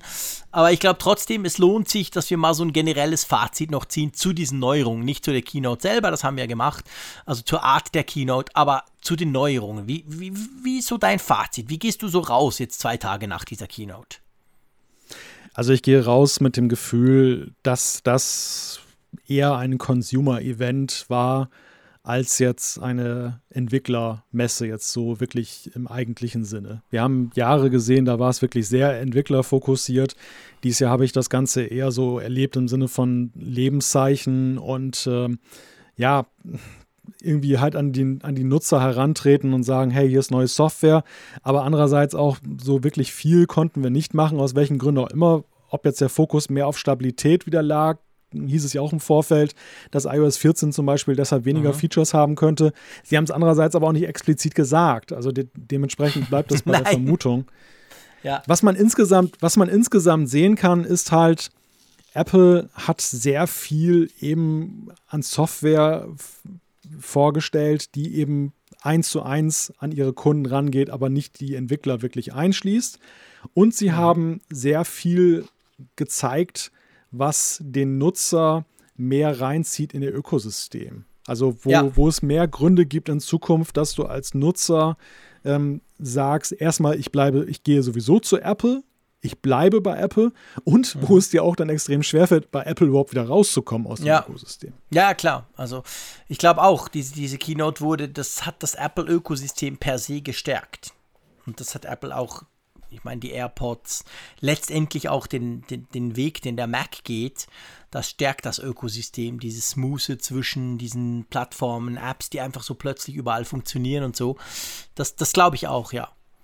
Sonst noch was oder soll ich dann kommen? Mach du gerne. Also bei mir ist es so, ich, ich teile deine Meinung Beziehung, bezüglich Entwickler und Consumer was mich nicht primär stört, weil ich bin ja eher der Consumer von uns zwei, du der Entwickler. Das passt ja ganz gut. Ähm, ich habe wirklich große Freude an iOS 14, muss ich ganz klar sagen. Also einfach diese, diese rein optisch-visuellen Veränderungen dort, die gefallen mir. Und die nehme ich, sage ich mal, wenn ich jetzt wählen dürfte, nehme ich jetzt in diesem Jahr gerne die und verzichte dafür vielleicht auf weitergehende Funktionen, die irgendwo tief vergraben, irgendein cooles Feature, wo es vielleicht bei iOS 13 und 12 mehr von dieser Art Feature gab. Dafür war es nach außen nicht so sichtbar. Dieses Mal war es wieder wirklich mehr außen sichtbar. Dafür vielleicht nur wenige Punkte, aber die dafür recht, wie ich finde, relativ umfassend. Der Mac, ich, ich gehe mit einem wirklich guten Gefühl für den Mac aus dieser Keynote, aber wirklich auch aus Entwickler, äh, Quatsch, aus, aus Konsumentenperspektive. Ich finde, der Mac wird gestärkt. Ich freue mich, bin auch gespannt, habe auch ein bisschen Angst vor dieser Transition to Apple Silicon, also zum Apple-eigenen Chip. Muss ich ganz klar sagen, finde ich unglaublich spannend. Ähm, gleichzeitig, gerade bei dem Punkt, frage ich mich, Warum hat Apple die Entwickler da nicht umfassender informiert? Warum kam da nicht mehr für Entwickler im Bereich, hey, unsere eigenen Chips mit dem Mac? Ich kann mir das eigentlich nur so erklären, dass sie das, obwohl jetzt die WWDC ja nur einmal im Jahr ist und das wäre jetzt die Gelegenheit gewesen, aber irgendwie wollten sie wohl nicht allzu viel über die Hardware verraten und haben sich da noch super zurückhaltend gezeigt ich könnte mir vorstellen, dass dann mit der Hardware zusammen nochmal so ein, so, so ein Push kommt, weißt du, an Informationen im Sinn von, hey, mit dem geilen Mac könnt ihr jetzt das und das machen, lieber Entwickler. Irgend sowas. Weil ich jetzt als Entwickler, wenn ich mir jetzt vorstelle, ich habe eine coole Mac-App, die läuft gut, die finde ich super, die will ich natürlich weiterhin nutzen, dann habe ich jetzt so ein bisschen das Gefühl, ich habe jetzt nicht wahnsinnig viele Infos bekommen, wie das da weitergeht. Klar, so ein bisschen plakative Geschichten, Rosetta und, und Universal Apps, das versteht sogar der Frick, weil er es schon mal erlebt hat, aber da, da war mir ein bisschen wenig Fleisch am Knochen, wenn ich das mal so sagen darf. einfach jetzt, wenn ich an die Entwickler denke, und Mhm. die sind ja super, super wichtig. Wenn die nicht mitmachen, dann ist die Transition weg von Intel tot. Also das kann Apple nicht alleine durchziehen. Und da hätte ich irgendwie mehr erwartet. Ja, ja, das ist, das ist ein ganz interessanter Aspekt. Ich, ich frage mich halt, was hat Apple bei einigen Dingen halt bewogen, so wenig ja, für so Entwickler zu machen, wie sie es machen. Ja, genau. Zu machen. Also war es jetzt auch vielleicht eine Rücksicht im, im Corona-Jahr, weil sie wissen, viele Firmen haben genug Probleme, die brauchen jetzt nicht noch tausende API-Anpassungen ähm, und äh, die müssen sehen, dass sie ihr Standardgeschäft auf die Reihe kriegen. Ähm, die, da, da, in so einem Jahr ist die Begeisterung natürlich für, hey, ich muss meine ganze App umprogrammieren, natürlich relativ begrenzt. Also vielleicht Ja, ist das ja auch ein positiver Move von Apple. Vielleicht, ja. Vielleicht ist es aber auch die von Entwicklern so unterstellte neue Gangart, die da auch ein Stück weit da ist. Ich meine, Apple zeigt ja schon zunehmend Tendenzen, dass ihr Beherrschungszwang, so alles so ganz perfekt zu haben, hermetisch, die Deutung von allem selber zu haben und auch dieses Sharelocken von Funktionen. Wir hatten ja vorhin über Translate gesprochen, viele Ja. andere Dinge, die sie immer mehr reinziehen in das System, wo sie dann eben die Freiräume dicht machen, die Entwickler nutzen können. Das, das nimmt ja immer mehr größere Formen an. Stimmt. Also vielleicht, vielleicht ist auch das ein Faktor, der da so ein bisschen so um sich treibt und der natürlich auch die, die Handschrift von, von Tim Cook trägt, der ähm, da, glaube ich, durchaus dann Ja. eben auch sehr perfektionistisch unterwegs ist. Also das, das nehme ich alles so mit, so was, was die Soft, was die, was die Konsumentenperspektive angeht. Ich sehe es ja beileibe nicht nur aus der Entwicklerperspektive, sondern Klar. ich bin ja selber der beste Verbraucher. Ja, also ich finde solide Weiterentwicklung. Wir sehen einige gute Dinge und ich glaube, jeder wird da irgendetwas drin finden, wo man halt sagt, hey cool, also einerseits so als nette Verbesserung oder eben Genau. als lange gewünscht, weil es jetzt ein bisschen einfacher geht. Und das ist ja letzten Endes, was man ja gerade in heutigen Zeiten, wo die Smartphone und generell die Betriebssysteme sehr weit entwickeln sind, dann halt noch erwarten kann. Ich glaube, Ja. wir sehen einmal mehr, dass die, dass die Zeiten vorbei sind, wo es diese äh, Revolution in der Software gibt, nach dem Motto, das war vorher undenkbar oder hier ist eine ganz neue Idee. Ja. Das wird es immer, immer wieder mal geben. Klar, es, es gibt auch weiterhin Genies und die haben immer mal wieder gute Ideen. Aber man muss, ich, das ist keine Geringschätzung von Software, wenn man sagt, dass jetzt in einer Version 14 zum Beispiel von iOS, in einer Version, was weiß ich wie viel von macOS, dass da eben unglaublich viel Gutes schon drin steckt. Ja, Und dass es halt nur besser werden kann, Stimmt, aber eben nicht, stimmt. nicht komplett auf links gedreht wir werden haben ein muss. um gut extrem zu sein. hohes Level schon. Ja. Also, Und das, Ja. und das sind so ein paar Überlegungen, die ich da jetzt so nach zwei Tagen zu dieser WWDC habe. Neben Ja. diesen paar anderen, die wir in vier Ja. Stunden 40 Minuten genannt haben. Ja, es geht mir auch so. Also ich, grundsätzlich bin ich positiv, grundsätzlich bin ich extrem gespannt, was da kommen mag. Aber es gibt natürlich, wie so oft, auch ein paar Dinge, die vielleicht unklar blieben oder wo ich denke, hm, mal schauen. Aber nichtsdestotrotz, wie gesagt, installiert das Zeug nicht auf eure Produktivgeräte und hört uns weiterhin gut zu. Wir werden das natürlich begleiten. Wir werden all diese Betas durchmachen. Wir installieren die auf unseren Zweitgeräten. Wir schauen, wie sich das verhält. Und ich bin überzeugt, bei iOS, vor allem bei macOS auch, wir werden noch viel lernen in den nächsten paar Monaten. Und das ist eigentlich auch immer das Schöne an so einer WWDC. Da wird das alles vorgestellt, man kann das unmittelbar danach schon mal runterladen und dann passiert aber ganz viel monatelang, bis dann idealer, idealerweise am Schluss das Produkt dann so weit ready ist und so gut funktioniert und dann kommt es als Update für alle, die das dann da gratis runterladen können. Also ich freue mich ganz ehrlich gesagt auf diese Reise, die wir jetzt da zusammen in den nächsten Wochen und Monaten machen können.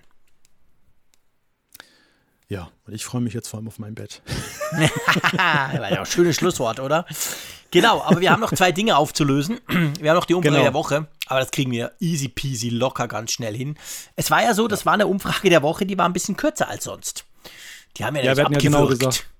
Genau, wir hatten ja zwei. Also ich ich mache das mal ganz schnell. Wir hatten einerseits die Frage der Erwartung im Vorfeld. Da Genau. war der Tenor, ja, dass ähm, witzigerweise sehr gebremster Schaum war. Ne? Es war, war ja eher so Ja, also wir haben ja gefragt, ähm, wie, wie, mittelmäßig stimmt. war es vor allem. Welch, welche Erwartungen Ja. hast du? Und, Genau. und 38 Prozent sagten äh, mittelmäßig hoch. Ein, Ja, also ein Drittel nicht so hatte, hatte man hohe. Ja, ja, Nee, genau. also die Leute waren sehr verhalten unterwegs. Ähm, und dann haben wir noch die Expressum-Frage gestellt. Da haben auch mal fast 1000 äh, Teilnehmer mitgemacht. Ja, cool. Wie fandest du die neuartige Präsentation? Und das wiederum totales Kontrastmittel Ja, zum, zum, äh, zur Also anderen haben Umfrage. 44% gut und 35% sehr gut. Also zusammen weit über Ja. 70%, die gesagt haben, geil. Ähm, ja, 80, das ist schon, das ist erstaunlich. Ja, das ist, hätte ich nicht erwartet. Ich hätte gedacht, da ist vielleicht mehr so, ja, aber es ist nicht mehr wie früher, ist halt schon nicht das Gleiche und so. Aber offensichtlich kam das gut an bei unserer Hörerschaft, die da abgestimmt hat. Und dann kommen wir auch gleich zur neuen Umfrage, die wir stellen. Die Genau. Antwortoptionen lassen wir, glaube ich, mal aus. Die könnt ihr nachlesen. ähm, habt ihr auch mitgekriegt, falls ihr die letzten vier Stunden 45 Minuten gehört habt. Die Frage ist, was war dein Highlight der WWDC Keynote 2020? Und dann haben wir euch alles aufgelistet, das könnt ihr ausfüllen. Ihr habt jetzt eine ganze Woche Zeit, bis das Ganze dann von uns wieder im nächsten Apfelfunk besprochen wird. Ja, lieber Malte, äh, es, ist ja, es ist ja schade, man kann uns jetzt natürlich schon wieder vorwerfen, ja guck, die sind ja doch wieder auf Rekorde aus. Wir sind nämlich länger als die letzte WWDC-Folge und das war die längste Apfelfunk-Folge ever. Die war 4 Stunden 21. Da sind wir ein bisschen drüber. Ähm, tut uns leid, ihr könnt euch das, ihr werdet euch das natürlich nicht am Stück anhören, das schafft ja niemand. Aber ich hoffe, ihr habt Spaß. Ich hoffe, ihr habt auch ein paar Infos rausgezogen, wie wir das so finden und vielleicht den ein oder anderen Gedankengang von uns noch gelernt. Und ich muss natürlich vor allem vielen Dank sagen, lieber Malt. Du hast fast fünf Stunden mit mir ausgeharrt. Völlig crazy. Nonstop. Nonstop, ohne Pause, ganz genau. Wir haben da durchgequasselt. Wir haben nicht irgendwie dazwischen mal unterbrochen. Ihr wisst, das ist immer live bei uns. Wir drücken Record und dann geht's los und jetzt drücken wir irgendwann mal Stopp. Also auch bei dieser Folge ist das natürlich überhaupt nicht anders. Darum habt ihr ab und zu gehört, wie ich was trinke oder so. Ähm, ja, vielen Dank, Malte. Es war ein großartiges Vergnügen. Es ist nach wie vor das Highlight immer mit dir, diese Apfelfunk-Folgen und vor allem diese Keynote-Folgen. Gleichfalls. Aber jetzt ist Zeit fürs Bett. Das sollte man ja nicht sagen im Podcast, weil die meisten hören das am Tag. Aber für uns ist jetzt halb drei in der Nacht. Ich würde sagen, gut ist. Ja, wir hören uns nächste Woche wieder. Beziehungsweise Quatsch. Wir hören uns schon am Freitag. Ha, am Freitag, dem ähm, 26. um Viertel vor zehn. Apfelfunk am Hörer nicht vergessen auf YouTube. Würde uns freuen, wenn ihr dabei seid. Wir schauen, dass wir bis da wieder fit sind. Und dann kann nichts schief gehen. Tschüss aus Bern. Tschüss von der Nordsee. Interessante Gäste, spannende Themen. Das ist Apfelfunk am Hörer. In unserer Videoshow auf YouTube kannst du live dabei sein. Schalte ein. Apfelfunk am Hörer.